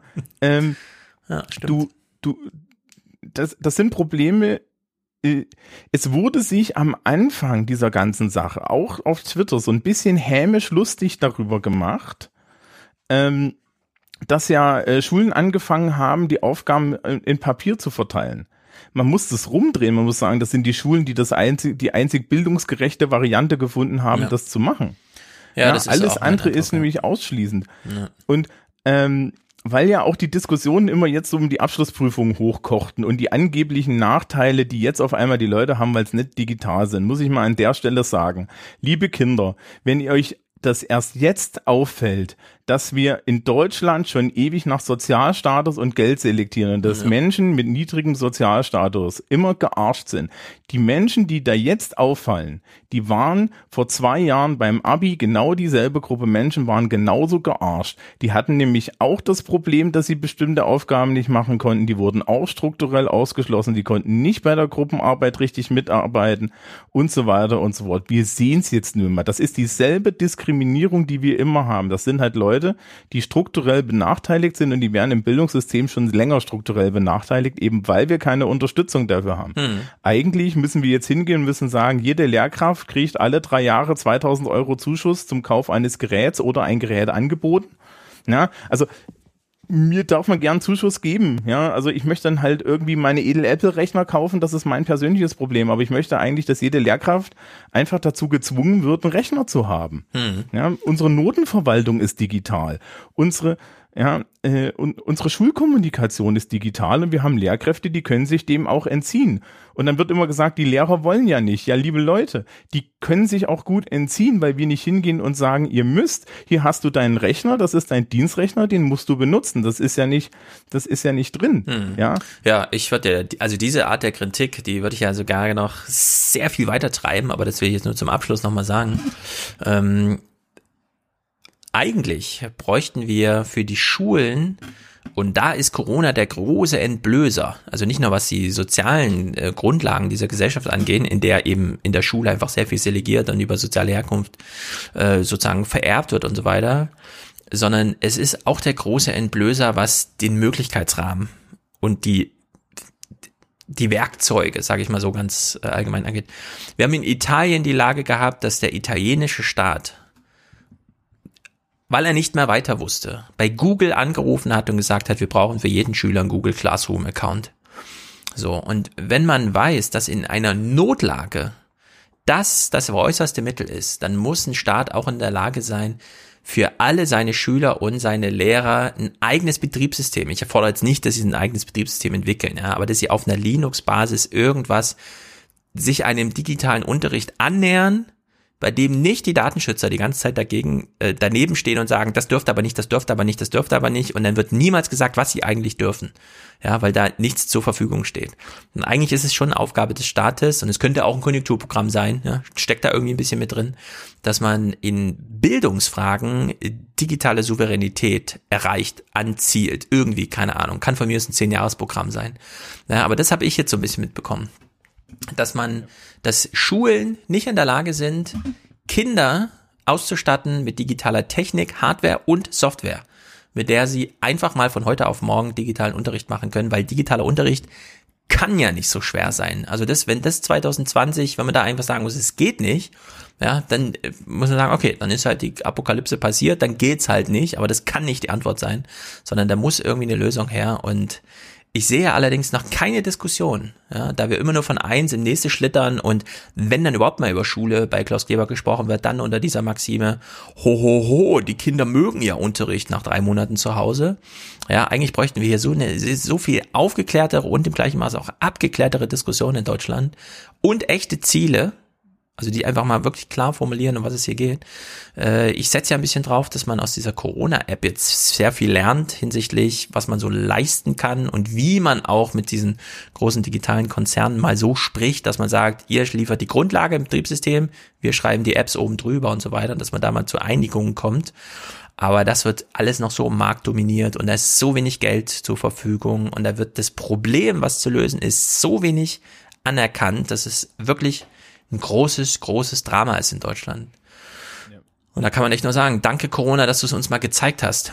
Ich hoffe allerdings auch, dass jetzt akademische Kräfte daneben stehen und mal eine ordentliche Beobachtung dieser Situation machen, denn selten trat es so offensichtlich zutage, selten hat man so gute Kontrollgruppen gehabt, um hier wirklich mal eine vergleichende Erhebung von Sachständen zu haben. Ähm, was soll man sagen? Man kann nur noch Hoffnung formulieren, ja. Nirgendwo Ansätze von dem, was wir jetzt umrissen haben als Problem. Also nirgendwo Lösungsansätze. Naja, es ist halt wirklich betrüblich eigentlich, muss man so sagen. Oh, ich hätte schon ein paar Vorschläge. Ja, nennen wir noch, machen wir noch so zwei, drei also, Vorschläge. Also, also, was ist, äh, die Corona-Warn-App ist ein gutes Beispiel. Also jede, jedes Land, jedes Bundesland in Deutschland hat eine eigene Lernplattform. Hm. Ja. Bayern hat sich besonders hervorgetan, die, wir haben die einzige, die nicht kompatibel ist zu allen anderen. Also dafür hier ein bayerischer Sonderapplaus an dieser Stelle. Ja, das Schöne ist im Übrigen, wir benutzen die an meiner Schule nicht, weil meine Schulart hat eine extra Lernplattform, weil wir eine mhm. virtuelle Berufsoberschule haben, wie die wie das Telekolleg. Und wir haben die beste Lernplattform, weil die ist wirklich gut. Und das, was, was der Rest von Bayern benutzt, ist verglichen damit leider furchtbar. ähm, aber jedes Bundesland hat so ein Ding entwickeln lassen. Alle auf der Basis von Moodle. Die haben alle ihre eigenen Moodles. Mhm. Man könnte natürlich auch als Bundesländer, als Kultusministerkonferenz hingehen und sagen, so, wir geben jetzt einmal Geld an SAP und die Telekom und ähnliche Läden, die, die dir auch ja, das sieht man ja gerade. Also SAP delivert da. Mhm. Die haben auch kein Problem zu delivern. Da musst du halt aber mal mit dem richtigen Menge Geldscheine äh, ja. äh, winken. Ja, also wir haben doch das Know-how. Ja, das ist, äh, äh, das ist auch nicht so, dass es nicht irgendwie ein Interesse gäbe, so eine Software zu schreiben. Ich habe mich auch schon länger darüber aufgeregt, dass es keine anständige Open Source Schulverwaltungssoftware gibt. Ja, sowas. Und mein, die, die Antwort aus Hackerkreisen war, ach, interessant finden wir das schon, aber es gibt ja, ja. niemanden, der uns fragt. Ja, also äh, da auch mal irgendwie anzukommen und zu sagen, das macht man äh, digital und weil du gesagt hast, einen einfachen Linux-Rechner für Schülerinnen und Schüler, der datenschutzkonform ist, solche Projekte gibt es schon für Kinder in Afrika. Ja. Ja, also das ist alles schon vorgesehen. Es gibt vorge es gibt freie Rechner, ja, freie Laptops, die wir, die halt als Entwicklungshilfeprojekte da schon verschickt wurden und so. Die, die Konzepte sind alle da draußen. Das Problem ist halt nur, dass wenn du, also ich kann ja sagen, wenn du jetzt hier im bayerischen Schulsystem ankommst mit so Hacker-Ideen, ja, wenn du da irgendwie noch kommst mit, ja, also hier, hier, ne, von meinem Hackerspace aus, wir haben da jetzt so eine Idee und so, ja, da werden sie dir alle grün, ja, da wird sofort, ja, aber das geht doch nicht und sind die nicht böse und so. Ich denke mir dann immer so, Leute, ja, jetzt, jetzt werd doch mal locker. Mhm. Ja, also wir haben hier Lösungen. Gleichzeitig geben wir halt an irgendwelche furchtbaren mittelständischen Unternehmen immer wieder Geld, die, die dann Software bereitstellen, die uns auch wirklich, die wir benutzen dann, äh, weil wir nicht anders können. Ja. Und die uns dann aber im Weg steht. Also ja, aktuell meine Schulverwaltungssoftware, die, die wir für die Schule benutzen, da kann man aktuell, wenn man die, äh, wenn man die Noten falsch eingibt, den, ja, den, den Leuten falsch die Noten geben, weil sie es kaputt geupdatet haben. Das ist Stand aktuell und da geht's um, um, um gerichtsfeste Noten, ja. Solche, solche Sachen dürfen nicht passieren und die passieren halt am besten nicht, wenn sich halt so eine Instanz wie Kultusministerien oder halt die Kultusministerkonferenz als Überinstanz mal hinstellt und einen Großauftrag vergibt. Hm. Und das ist dann aber auch ein Großauftrag, nicht wie man normale Großaufträge macht, sondern einer, wo man mal richtig Geld drauf wirft und dann sagt, so Leute, das sind unsere Spezifikationen. Also so als kleine Posse. Bayern hat äh, die sogenannte ASV, die Allgemeine Schülerverwaltung. Die möchten sie schon seit Ewigkeiten einführen, weil die aktuelle Schülerverwaltung ist eine Software, die hat ein Lehrer in Ingolstadt geschrieben und der ist in Rente und er ist der Einzige, der weiß, wie die Datenbank funktioniert und das ist kein Witz. Es ist Ähm, ja wie die Arbeitsmarktdaten aus Amerika, wo irgendwer Ja, vor ja, 60 das Jahren ist- mal ein das ist- Kobol das programmiert hat. Du musstest, du musstest, wenn du ein Problem mit der Datenbank hattest, musst du das relativ lange in Ingolstadt an der Schule anrufen und den in der Pause erwischen. Ähm, das, äh, ja, das tut jetzt weh. Aber das das ist schmerzt Realität. unglaublich. Und der Ersatz dafür, der ist schon sieben Jahre am Bauen. Sie haben jetzt die Hälfte ungefähr fertig. Und der Witz ist, sie wären nicht fertig, weil sie zwischendrin viermal die Schulordnungen geändert haben und damit unter anderem auch alle Notenberechnungen, die das Ding können muss und alle vor und alle Grundlagen. Vor drei oder vier Jahren hat, äh, wurde die komplette Aktenführung für Schülerinnen und Schüler in Bayern auf einen Schlag geändert. Ja, ähm, das muss dann diese Software auch alles reflektieren. Und dann gehen die halt immer wieder zu den armen Codern hin. Und wir wissen, wir haben ja jetzt so ein bisschen hier auch dieses Publikum. Ja, also die sitzen jetzt schon alle da und sind grün und laufen gerade im Wald beim Podcast hören gegen den Baum. Ja. Ja. Aber die haben Ja, auch gerade alle mit Umsatzsteuerumstellung zu tun. Ja, also das ist, das ist genau, das ist genau das Problem, ja. Also da wird halt im Endeffekt kein Know-how gemacht und vor allen Dingen wird die ganze Zeit äh, die rechtliche Basis, auf der dann diese Software laufen soll, den Leuten unterm Arsch weggeändert. Ja. Und so ein Schulfrieden, jedenfalls auf der Verwaltungsseite, den können wir ganz einfach herstellen. Es macht keinen Unterschied. Na, ich bin jetzt zehn Jahre lang im Schuldienst. Ich habe mindestens drei verschiedene Schulordnungen hinter mir. In der letzten haben sie alles einmal komplett geändert und wir haben ihnen schon in der ersten Form gesagt, das ist scheiße. Und wir werden es jetzt fünf Jahre lang machen und dann haben sie festgestellt, dass es scheiße ist und dann machen sie es wieder in die andere Richtung. Mm. Ja? Mein Vorschlag ist, wir steigen einfach mit O-Tönen von kleinen Schülern, die sind ja auch Ja. irgendwie betroffen, aus, aus diesem Podcast, bevor wir uns hier noch völlig äh, in diesem, ach, In- aber es gibt immerhin schon mal, Depression begeben. es gibt immerhin schon mal Lernplattformen, ja. Es ist ja, vielleicht wird ja der eine oder andere jetzt erweckt durch diese Krise. Aber wir, wir steigen einfach mit äh, zwei O-Tönen von Schülern aus. Der eine kommt von Paula, sie ist acht Jahre. Paula, acht Jahre alt und am liebsten reite ich und es geht nicht und ich finde es auch doof. Ich habe zwei Lieblingspony, das ist der Charlie und der Rivaldo. Ich vermisse die Ponys halt. Und dass ich meinen Kindergeburtstag nicht feiern durfte. Nein, am Anfang war, hatte ich die Schulaufgaben voll schnell fertig und jetzt bin ich ein bisschen langsamer mit denen, weil es stresst mich auch manchmal. Bei Mathe saß immer jemand dabei, weil Mathe ist nicht mein Lieblingsfach. Aber Deutsch, das kann ich ganz alleine. Ich freue mich, wenn die Schule losgeht. Weil ähm, da kann man seine Freunde wieder treffen und man kann seine Lehrerin wieder treffen. Ich wünsche mir, dass ich meinen Opa wieder sehe und dass wir wieder ein Familienfest machen können. Ui! Also, Paula kann sehr gut über ihr Gefühlsleben sprechen und sie kann ihre Wünsche klar formulieren. Sehr gut. Und zum Abschluss deswegen noch ein paar vorgetragene Wünsche. Ich wünschte, dass Corona hingeht, wo er hingehört und dass der uns in Ruhe lässt, dass wir alle glücklich sind. Bam! Das wünschen wir uns auch. Ja. Einfach so, warum nicht? Naja, schöner Rundumschlag, Thomas. Äh, ich hoffe, wir waren auch ein bisschen konstruktiv in der Sache. Ja. Ich, ich würde, ich würde vielleicht so als konstruktiv warte man, man, man, man findet mich ja auf Twitter, ne? Liebe Mhm. Nerdgemeinde, wenn irgendjemand Interesse hat, mal irgendwie mit mir zu konferieren, wie so eine Schulverwaltungssoftware aus Ja. Open Source aussehen soll, wer da Lust hat, schreibt mich einfach mal an. Ich habe Ideen oder ich hätte, ich kann euch wenigstens sagen, wie das auszusehen hat. Besprecht mal so ein Und Konzept, sehr gut. Und ansonsten ähm, kann man ja jetzt total salbungsvoll aussteigen mit. Naja, ne, wenn man sich die Kids so ansieht, da weiß man dann hin und wieder, warum wir unseren Job so machen, auch wenn ich die Älteren habe. Ja, das ist irgendwie dieser Lehrerberuf. Manchmal liebäugel ich auch so ein bisschen damit, ehrlich gesagt. Es, es ist anstrengender, als es aussieht. Ja, Aber glaube ich. Weißt du, was, weißt du, was das richtig Schöne ist? Ähm, wenn man, wenn man Umgang mit jungen Menschen hat, kriegt man immer wieder mit, dass es, dass diese ganze Hoffnungslosigkeit, die gerne mal über uns ausgekippt wird, überhaupt nicht stimmt. Also jedes Mal, wenn ich an die Arbeit gehe, jedes Mal auch, wenn ich irgendwie so Abi-Feiern habe und damit diesen Menschen zu tun habe, ja, sehe ich dann immer wieder, es gibt keinen Grund, hoffnungslos zu sein, ja. Hm. Ähm, alles, was da an, an Kulturpessimismus und Sozialpessimismus in die Welt geschrien wird, ist eigentlich die zukünftige Generation ist genauso toll und genauso fit wie die aktuelle Generation und vielleicht sogar noch ein bisschen toller und ein bisschen fitter. Sehr gutes Ende. Da ist, lassen wir so stehen. Spektakulär. Dann spielt uns jetzt Matthias in die nach aktuellem Stand zwei Audiokommentare. Allerdings musste ich auch Signal abschaffen, ohne das den Leuten Bescheid zu sagen. Sorry, liebe Hörer. Ich konnte leider die letzten Wochen schon keine Signal-Hörerkommentare mehr entgegennehmen.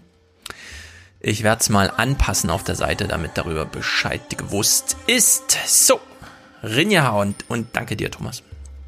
Ciao, ciao.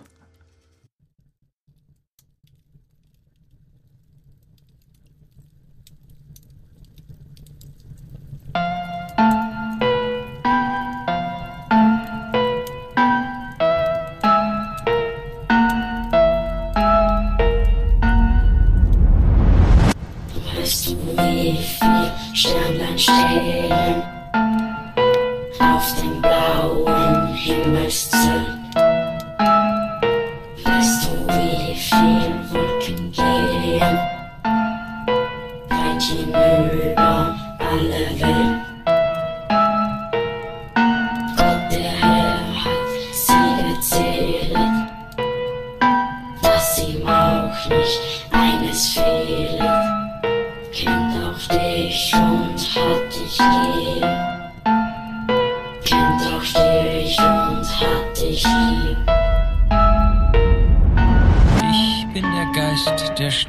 Verneint. Und das mit Recht, denn alles, was entsteht, ist wert, dass es zugrunde geht. Ein Teil von jener Kraft, die stets das Böse will und stets das Gute schafft.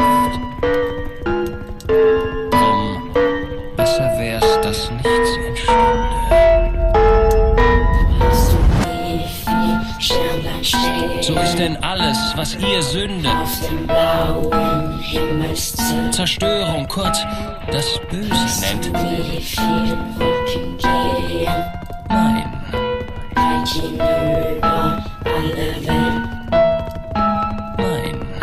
Gott, der Herr hat sie gezählt, dass ihm auch nicht eines fehlt.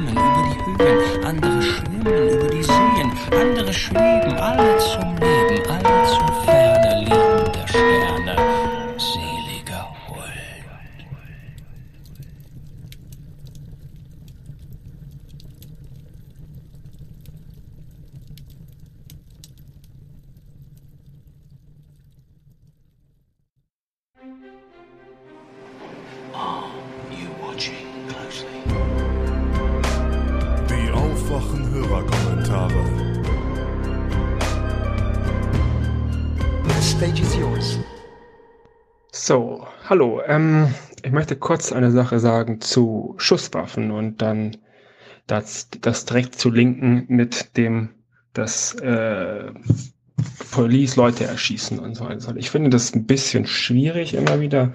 Ich möchte es mal kurz bei der Statistik dazu zitieren und zwar, das ist von Statistika.com, Anzahl der Schusswaffen pro 100 Einwohner im privaten Besitz. Das führt tatsächlich die USA an mit einem höchst, geschätzte Höchstanzahl von 97 pro 100.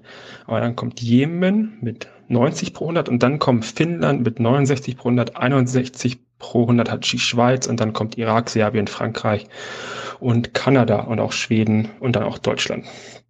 Ähm, sind so die die Größe. Und äh, man sieht ja schon relativ viel, da sind Kri Krisenländer dabei, wo Krieg ist mit Irak zum Beispiel dabei. Und da sind auch aber sehr äh, friedliche Länder wie Finnland, Schweiz, Frankreich dabei. Also den direkten ähm, Zusammenhang zwischen, ah, die Menschen haben so viel Schusswaffen und deswegen erschießt die Leute, die Polizei so viele Leute, ist, glaube ich, schwer zu machen.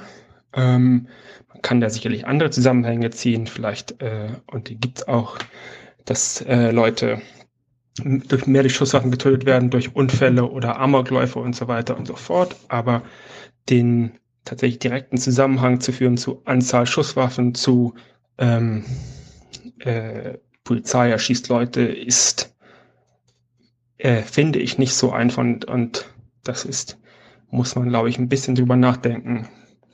Ähm, ja, wie gesagt, nochmal die Top 1, 2, 3, 4, 5, 6, 7, 8, 9, 10 sind USA, Jemen, Finnland, Schweiz, Irak, Serbien, Frankreich, Kanada, Schweden, Deutschland, Saudi-Arabien und dann so weiter. Ähm, also da ist alles Mögliche dabei, von viele Leute sterben durch Polizei, wenige Leute sterben durch Polizei, zu Kriegsgebiete und alles Mögliche. Also ich finde den Zusammenhang sehr schwer und sehr problematisch. Danke, ciao.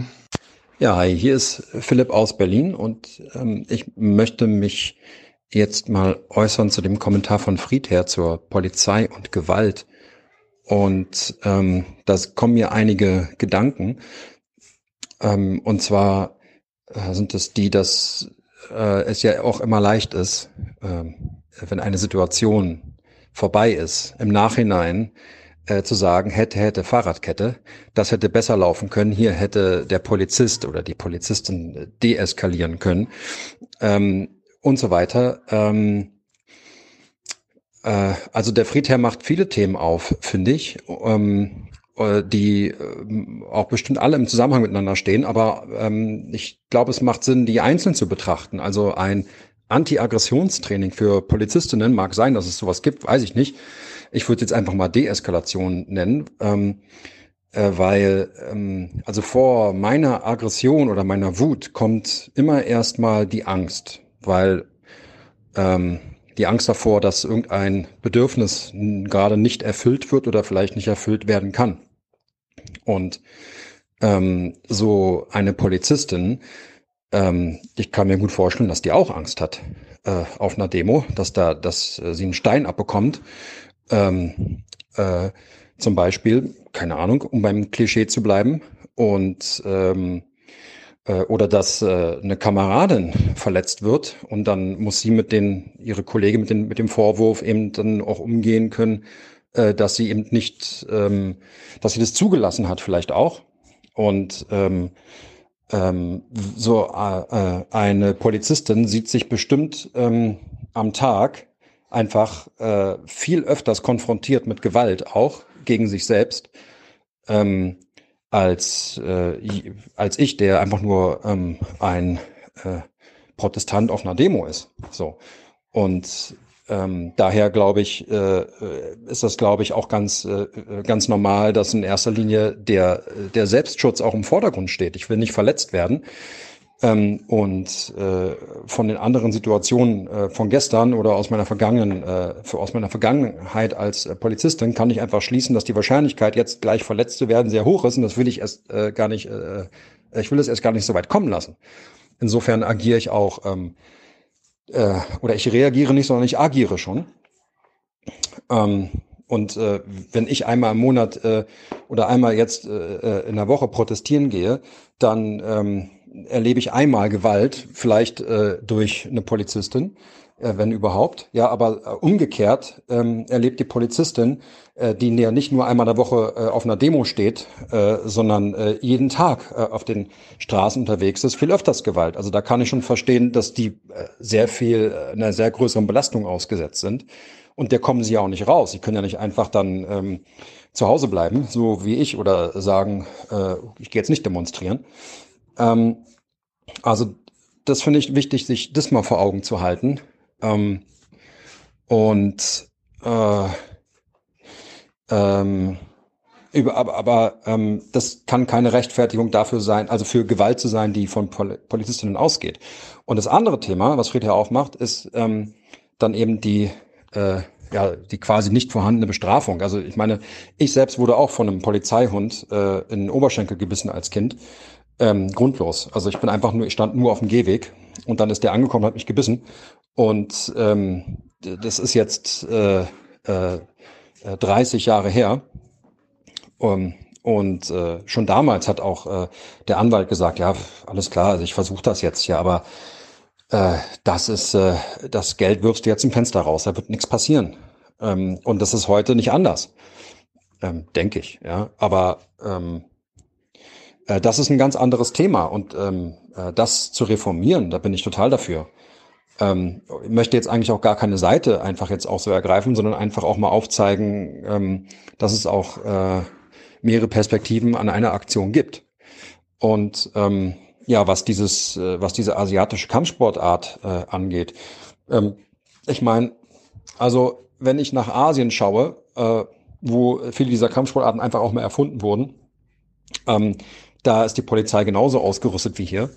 Und äh, im Umkehrschluss, äh, die laufen halt nicht waffenlos rum und ähm, äh, äh, wehren sich andauernd nur mit Aikido, äh, sondern die haben genauso Riotware. Und ähm, ja, also das nur so mal, um die andere Seite von dem Gleichnis mal aufzuzeigen. Ähm, ganz anders als zum Beispiel die Polizei in England, von der ich weiß, äh, dass äh, die Ausstattung von denen überhaupt nicht zu vergleichen ist mit der Ausstattung äh, von unseren Polizisten hier. ähm, also allein schon das, äh, das Auftreten dort äh, in England finde ich äh, viel deeskalierender, weil sie viel, viel weniger Waffen bei sich tragen. Und also die brauchen auch keine asiatische Kampfsportart. Ich habe noch nie da äh, einen englischen Kopf äh, da durch die äh, da irgendwelche Kung-Fu-Tritte oder Aikido-Griffe machen sehen. Ähm, also ähm, ich glaube, dass es nicht nur auch davon abhängt. Ähm, also äh, ich bin total für eine Reform auf jeden Fall ähm, auch mit den notwendigen äh, Gesetzen, um ähm, da der Polizei einfach auch diesen rechtsfreien Raum zu nehmen.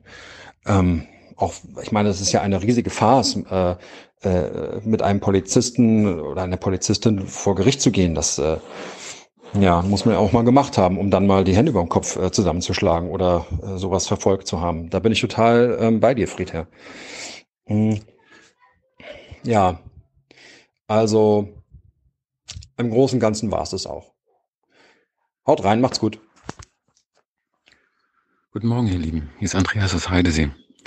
Ich möchte gerne zwei kleine Kommentare loswerden zu Aspekten der letzten Folge und der Nachtragsfolge, die es erfreulicherweise noch gab. Und zwar geht es im Wesentlichen um das Thema Polizei.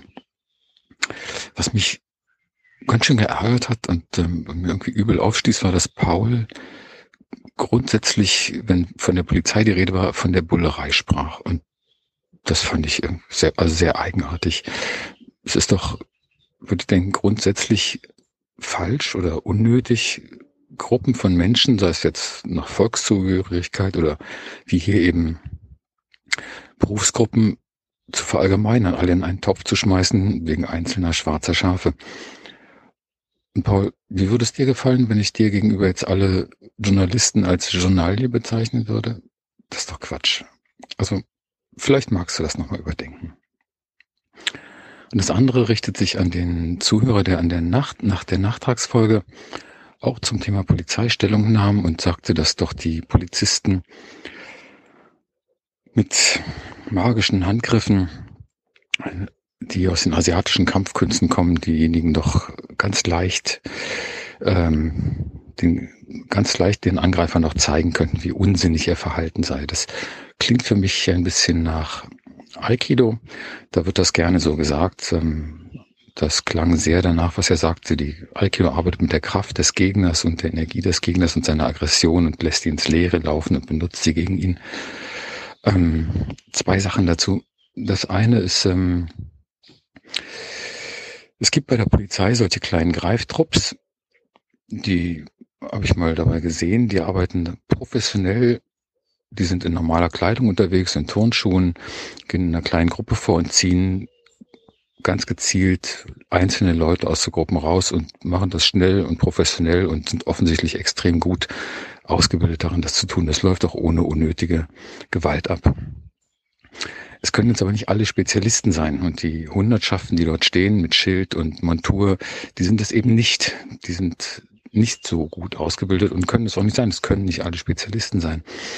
Und mh, mm, ich habe einige Jahrzehnte Erfahrung mit Aikido und wenn ich da stehen würde, ein Schild in der Hand, 20 Kilo Ausrüstung auf dem Buckel, eingeschnürt mit allen möglichen Schienen und Schutzmaterialien, ich würde mir nicht zutrauen, so diese elaborierten Bewegungen, die das Aikido ausmachen, dann auszuführen. Und der zweite Aspekt, du hast da so hm, sehr hoffnungsvoll fabuliert, möchte ich sagen, davon, dass man den anderen so auf den rechten Weg zurückführen kann, ihn darauf bringen kann, zu zeigen, wie sinnlos doch seine Attacken sind. Ja, das steht so in den Büchern. Hm, Habe ich früher auch mal gelesen und ähm, da mag auch was dran sein. Jemand, der die Kunst exzellent beherrscht und in einer richtigen Situation nicht auf dem falschen Fuß erwischt wird, der kann vielleicht in seinem Gegner dieses, diese Überlegungen hervorrufen. Aber das sind junge Menschen, die dort stehen, die haben noch nicht diese Erfahrung, die können diese Kunst nicht so weit beherrschen, auch wenn sie nie lernen. Da ist eben immer das, das schnelle Zuschlagen die einfachere Antwort. Aber es erfordert eben auch noch mehr. Und ich würde sagen, das ist ein bisschen, Stefan würde vielleicht sagen, das finde ich einen sehr schönen Begriff, magisches Denken. Es erfordert nämlich auch, dass man es mit Menschen auf der anderen Seite zu tun hat, die bereit sind, ihre Motive in Frage zu stellen und ähm, über ihre darüber nachzudenken, was sie so antreibt und ob das denn sinnvoll ist. Und ich weiß nicht, wie es dir geht, aber ich habe den Eindruck, dass diese Menschen eher in der Minderheit sind, die, die so vorgehen. Gerade wenn es irgendwie schäumende, geifernde, testosterongesteuerte jugendliche Angreifer sind, die durchtränkt sind von irgendetwas, woran sie glauben und sich dann da auf die Polizei stürzen. Vielleicht wird es bei dem einen oder anderen klappen. Ich glaube es im Großen und Ganzen eher nicht. Also ich würde dir empfehlen, es nochmal mit einem etwas realistischeren Blick auf diese Verhältnisse zu versuchen. Das war es soweit. Ach so, und ich wollte unbedingt noch einen loswerden, dass ich neulich ganz begeistert war von der jungen Hörerin, die der ein Fan von Jenny war, aber sich den Mut gefasst hatte, anzurufen und zu sagen, dass sie das nicht richtig fand, das fand ich ganz klasse, wie sie das gemacht hat. Okay, vielen Dank, ihr Lieben. Vielen Dank für den Podcast und weiter so. Ciao. Guten Morgen, ihr Lieben. Hier ist nochmal Andreas aus Heidesee mit Nachtrag zu meinem Kommentar von vor einer Stunde. Vielleicht schafft das ja noch in die gleiche Folge. Ähm, bin eben durch den Wald gegangen und habe mir das nochmal durch den Kopf gehen lassen, was ich eben gesagt habe zu asiatischen Kampfkünsten und der Bullerei. Und ähm, zwei Dinge möchte ich nachfragen. Das eine ist, ich möchte keinesfalls Aikido schlecht machen. Also ich betreibe das mein ganzes Erwachsenenleben lang schon und kann es wirklich nur empfehlen. Ich habe auch nicht vor, damit irgendwann aufzuhören. Da kann man wirklich in vielerlei Hinsicht von profitieren. Man darf nur nicht erwarten, in kurzer Zeit überragende Kampffertigkeiten zu erlangen. Das wird nicht gelingen. Ansonsten fangt damit an. Das andere ist, ähm, wie bringe ich jemanden dazu, an seinem eingeschlagenen Weg der Aggressivität zu zweifeln? Und dazu es mir zwei Dinge eingefallen. Das eine ist ein Bild, das ich gestern Abend im Guardian gesehen habe, wo ein, bei, ich glaube, bei Demonstran Demonstrationen in London ein Schwarzer einen offensichtlich weißen sehr weißen Gegendemonstranten, der angeschlagen oder bewusstlos ist, aus dem Gefahrenbereich trägt und ihn wohl hinter die Polizeilinien bringt. Und dieser Mensch, den er trägt, das ist so das ist zum Beispiel sagen, aber entspricht jedenfalls dem Stereotyp eines ähm, typischen rechten Demonstranten, sehr kräftig gebaut, sehr weiß, stiernackig, kurzhaarig und ähm, wird er eben weggetragen. Ein zweiter Schwarzer kühlt ihm die Stirn, so wie es aussieht. Und ähm, ein anderes Bild, das war am Anfang der Demonstration, als es so gewalttätig noch war, in der New York Times in Bilderserien, da war eine Gruppe von Schwarzen, die in seinem Halbkreis einen Polizisten beschirmt, abschirmten, der von seiner Einheit getrennt worden war. Und das ist ein ganz großartiges Bild. Dieser Polizist ist da behelmt, mit Schlagstock steht da geduckt und sieht aus wie ein gehetztes Tier. Und die, die ihn abschirmen, die stehen da wie Footballspieler, die einen Quarterback abschirmen. Ähm, hat eine unheimliche Dynamik. Und was beiden Bildern finde ich so gemein ist, ist diese Tatsache, Sie, da sind offensichtliche Gegner, könnte man sagen, oder Angehörige der anderen Seite, gegen die es gerade geht. Und sie werden aber trotzdem als Menschen geachtet und behandelt. Und ich denke, das ist ein viel weniger, ein, ein viel einfacherer Weg, den anderen zum Zweifeln an seinem eigenen Weg zu bringen. Also nachdenken zu lassen, ob man denn zu Recht die anderen so missachtet und misshandelt. Also es denke ich, viel weniger aufwendig als Aikido zu erlernen und ähm, viel einfacher durch, nicht unbedingt einfacher durchzuführen, aber ähm, sehr praktikabel. Und es passt auch zu der Bullerei-Debatte, die ich da angestoßen habe mit ähm, bei Paul. Das ist eben auch, dass, dass alle in einen Topf schmeißen und den so einen kleinen Anteil der, der des Menschseins absprechen, sagen, also ihr gehört nicht zu uns, ihr seid was anderes. Und ähm, ja, das wollte ich gerne noch loswerden. Vielen Dank, ihr Lieben. Tschüss. Hallo, hieß Andreas mit dem dritten und garantiert letzten Kommentar für heute zum Thema Polizei. Und zwar sehe ich gerade beim morgendlichen Blick in Mediathek View, dass auf Arte heute ein Film läuft in der Republik Reportagen und Recherchen. Der heißt Feindbild Polizei, Gewalt und Gegengewalt ohne Ende. Vielleicht ist da was Interessantes drin. Für mich soll das das Thema abschließen. Ich werde mir den heute Abend anschauen. Okay. Und tschüss.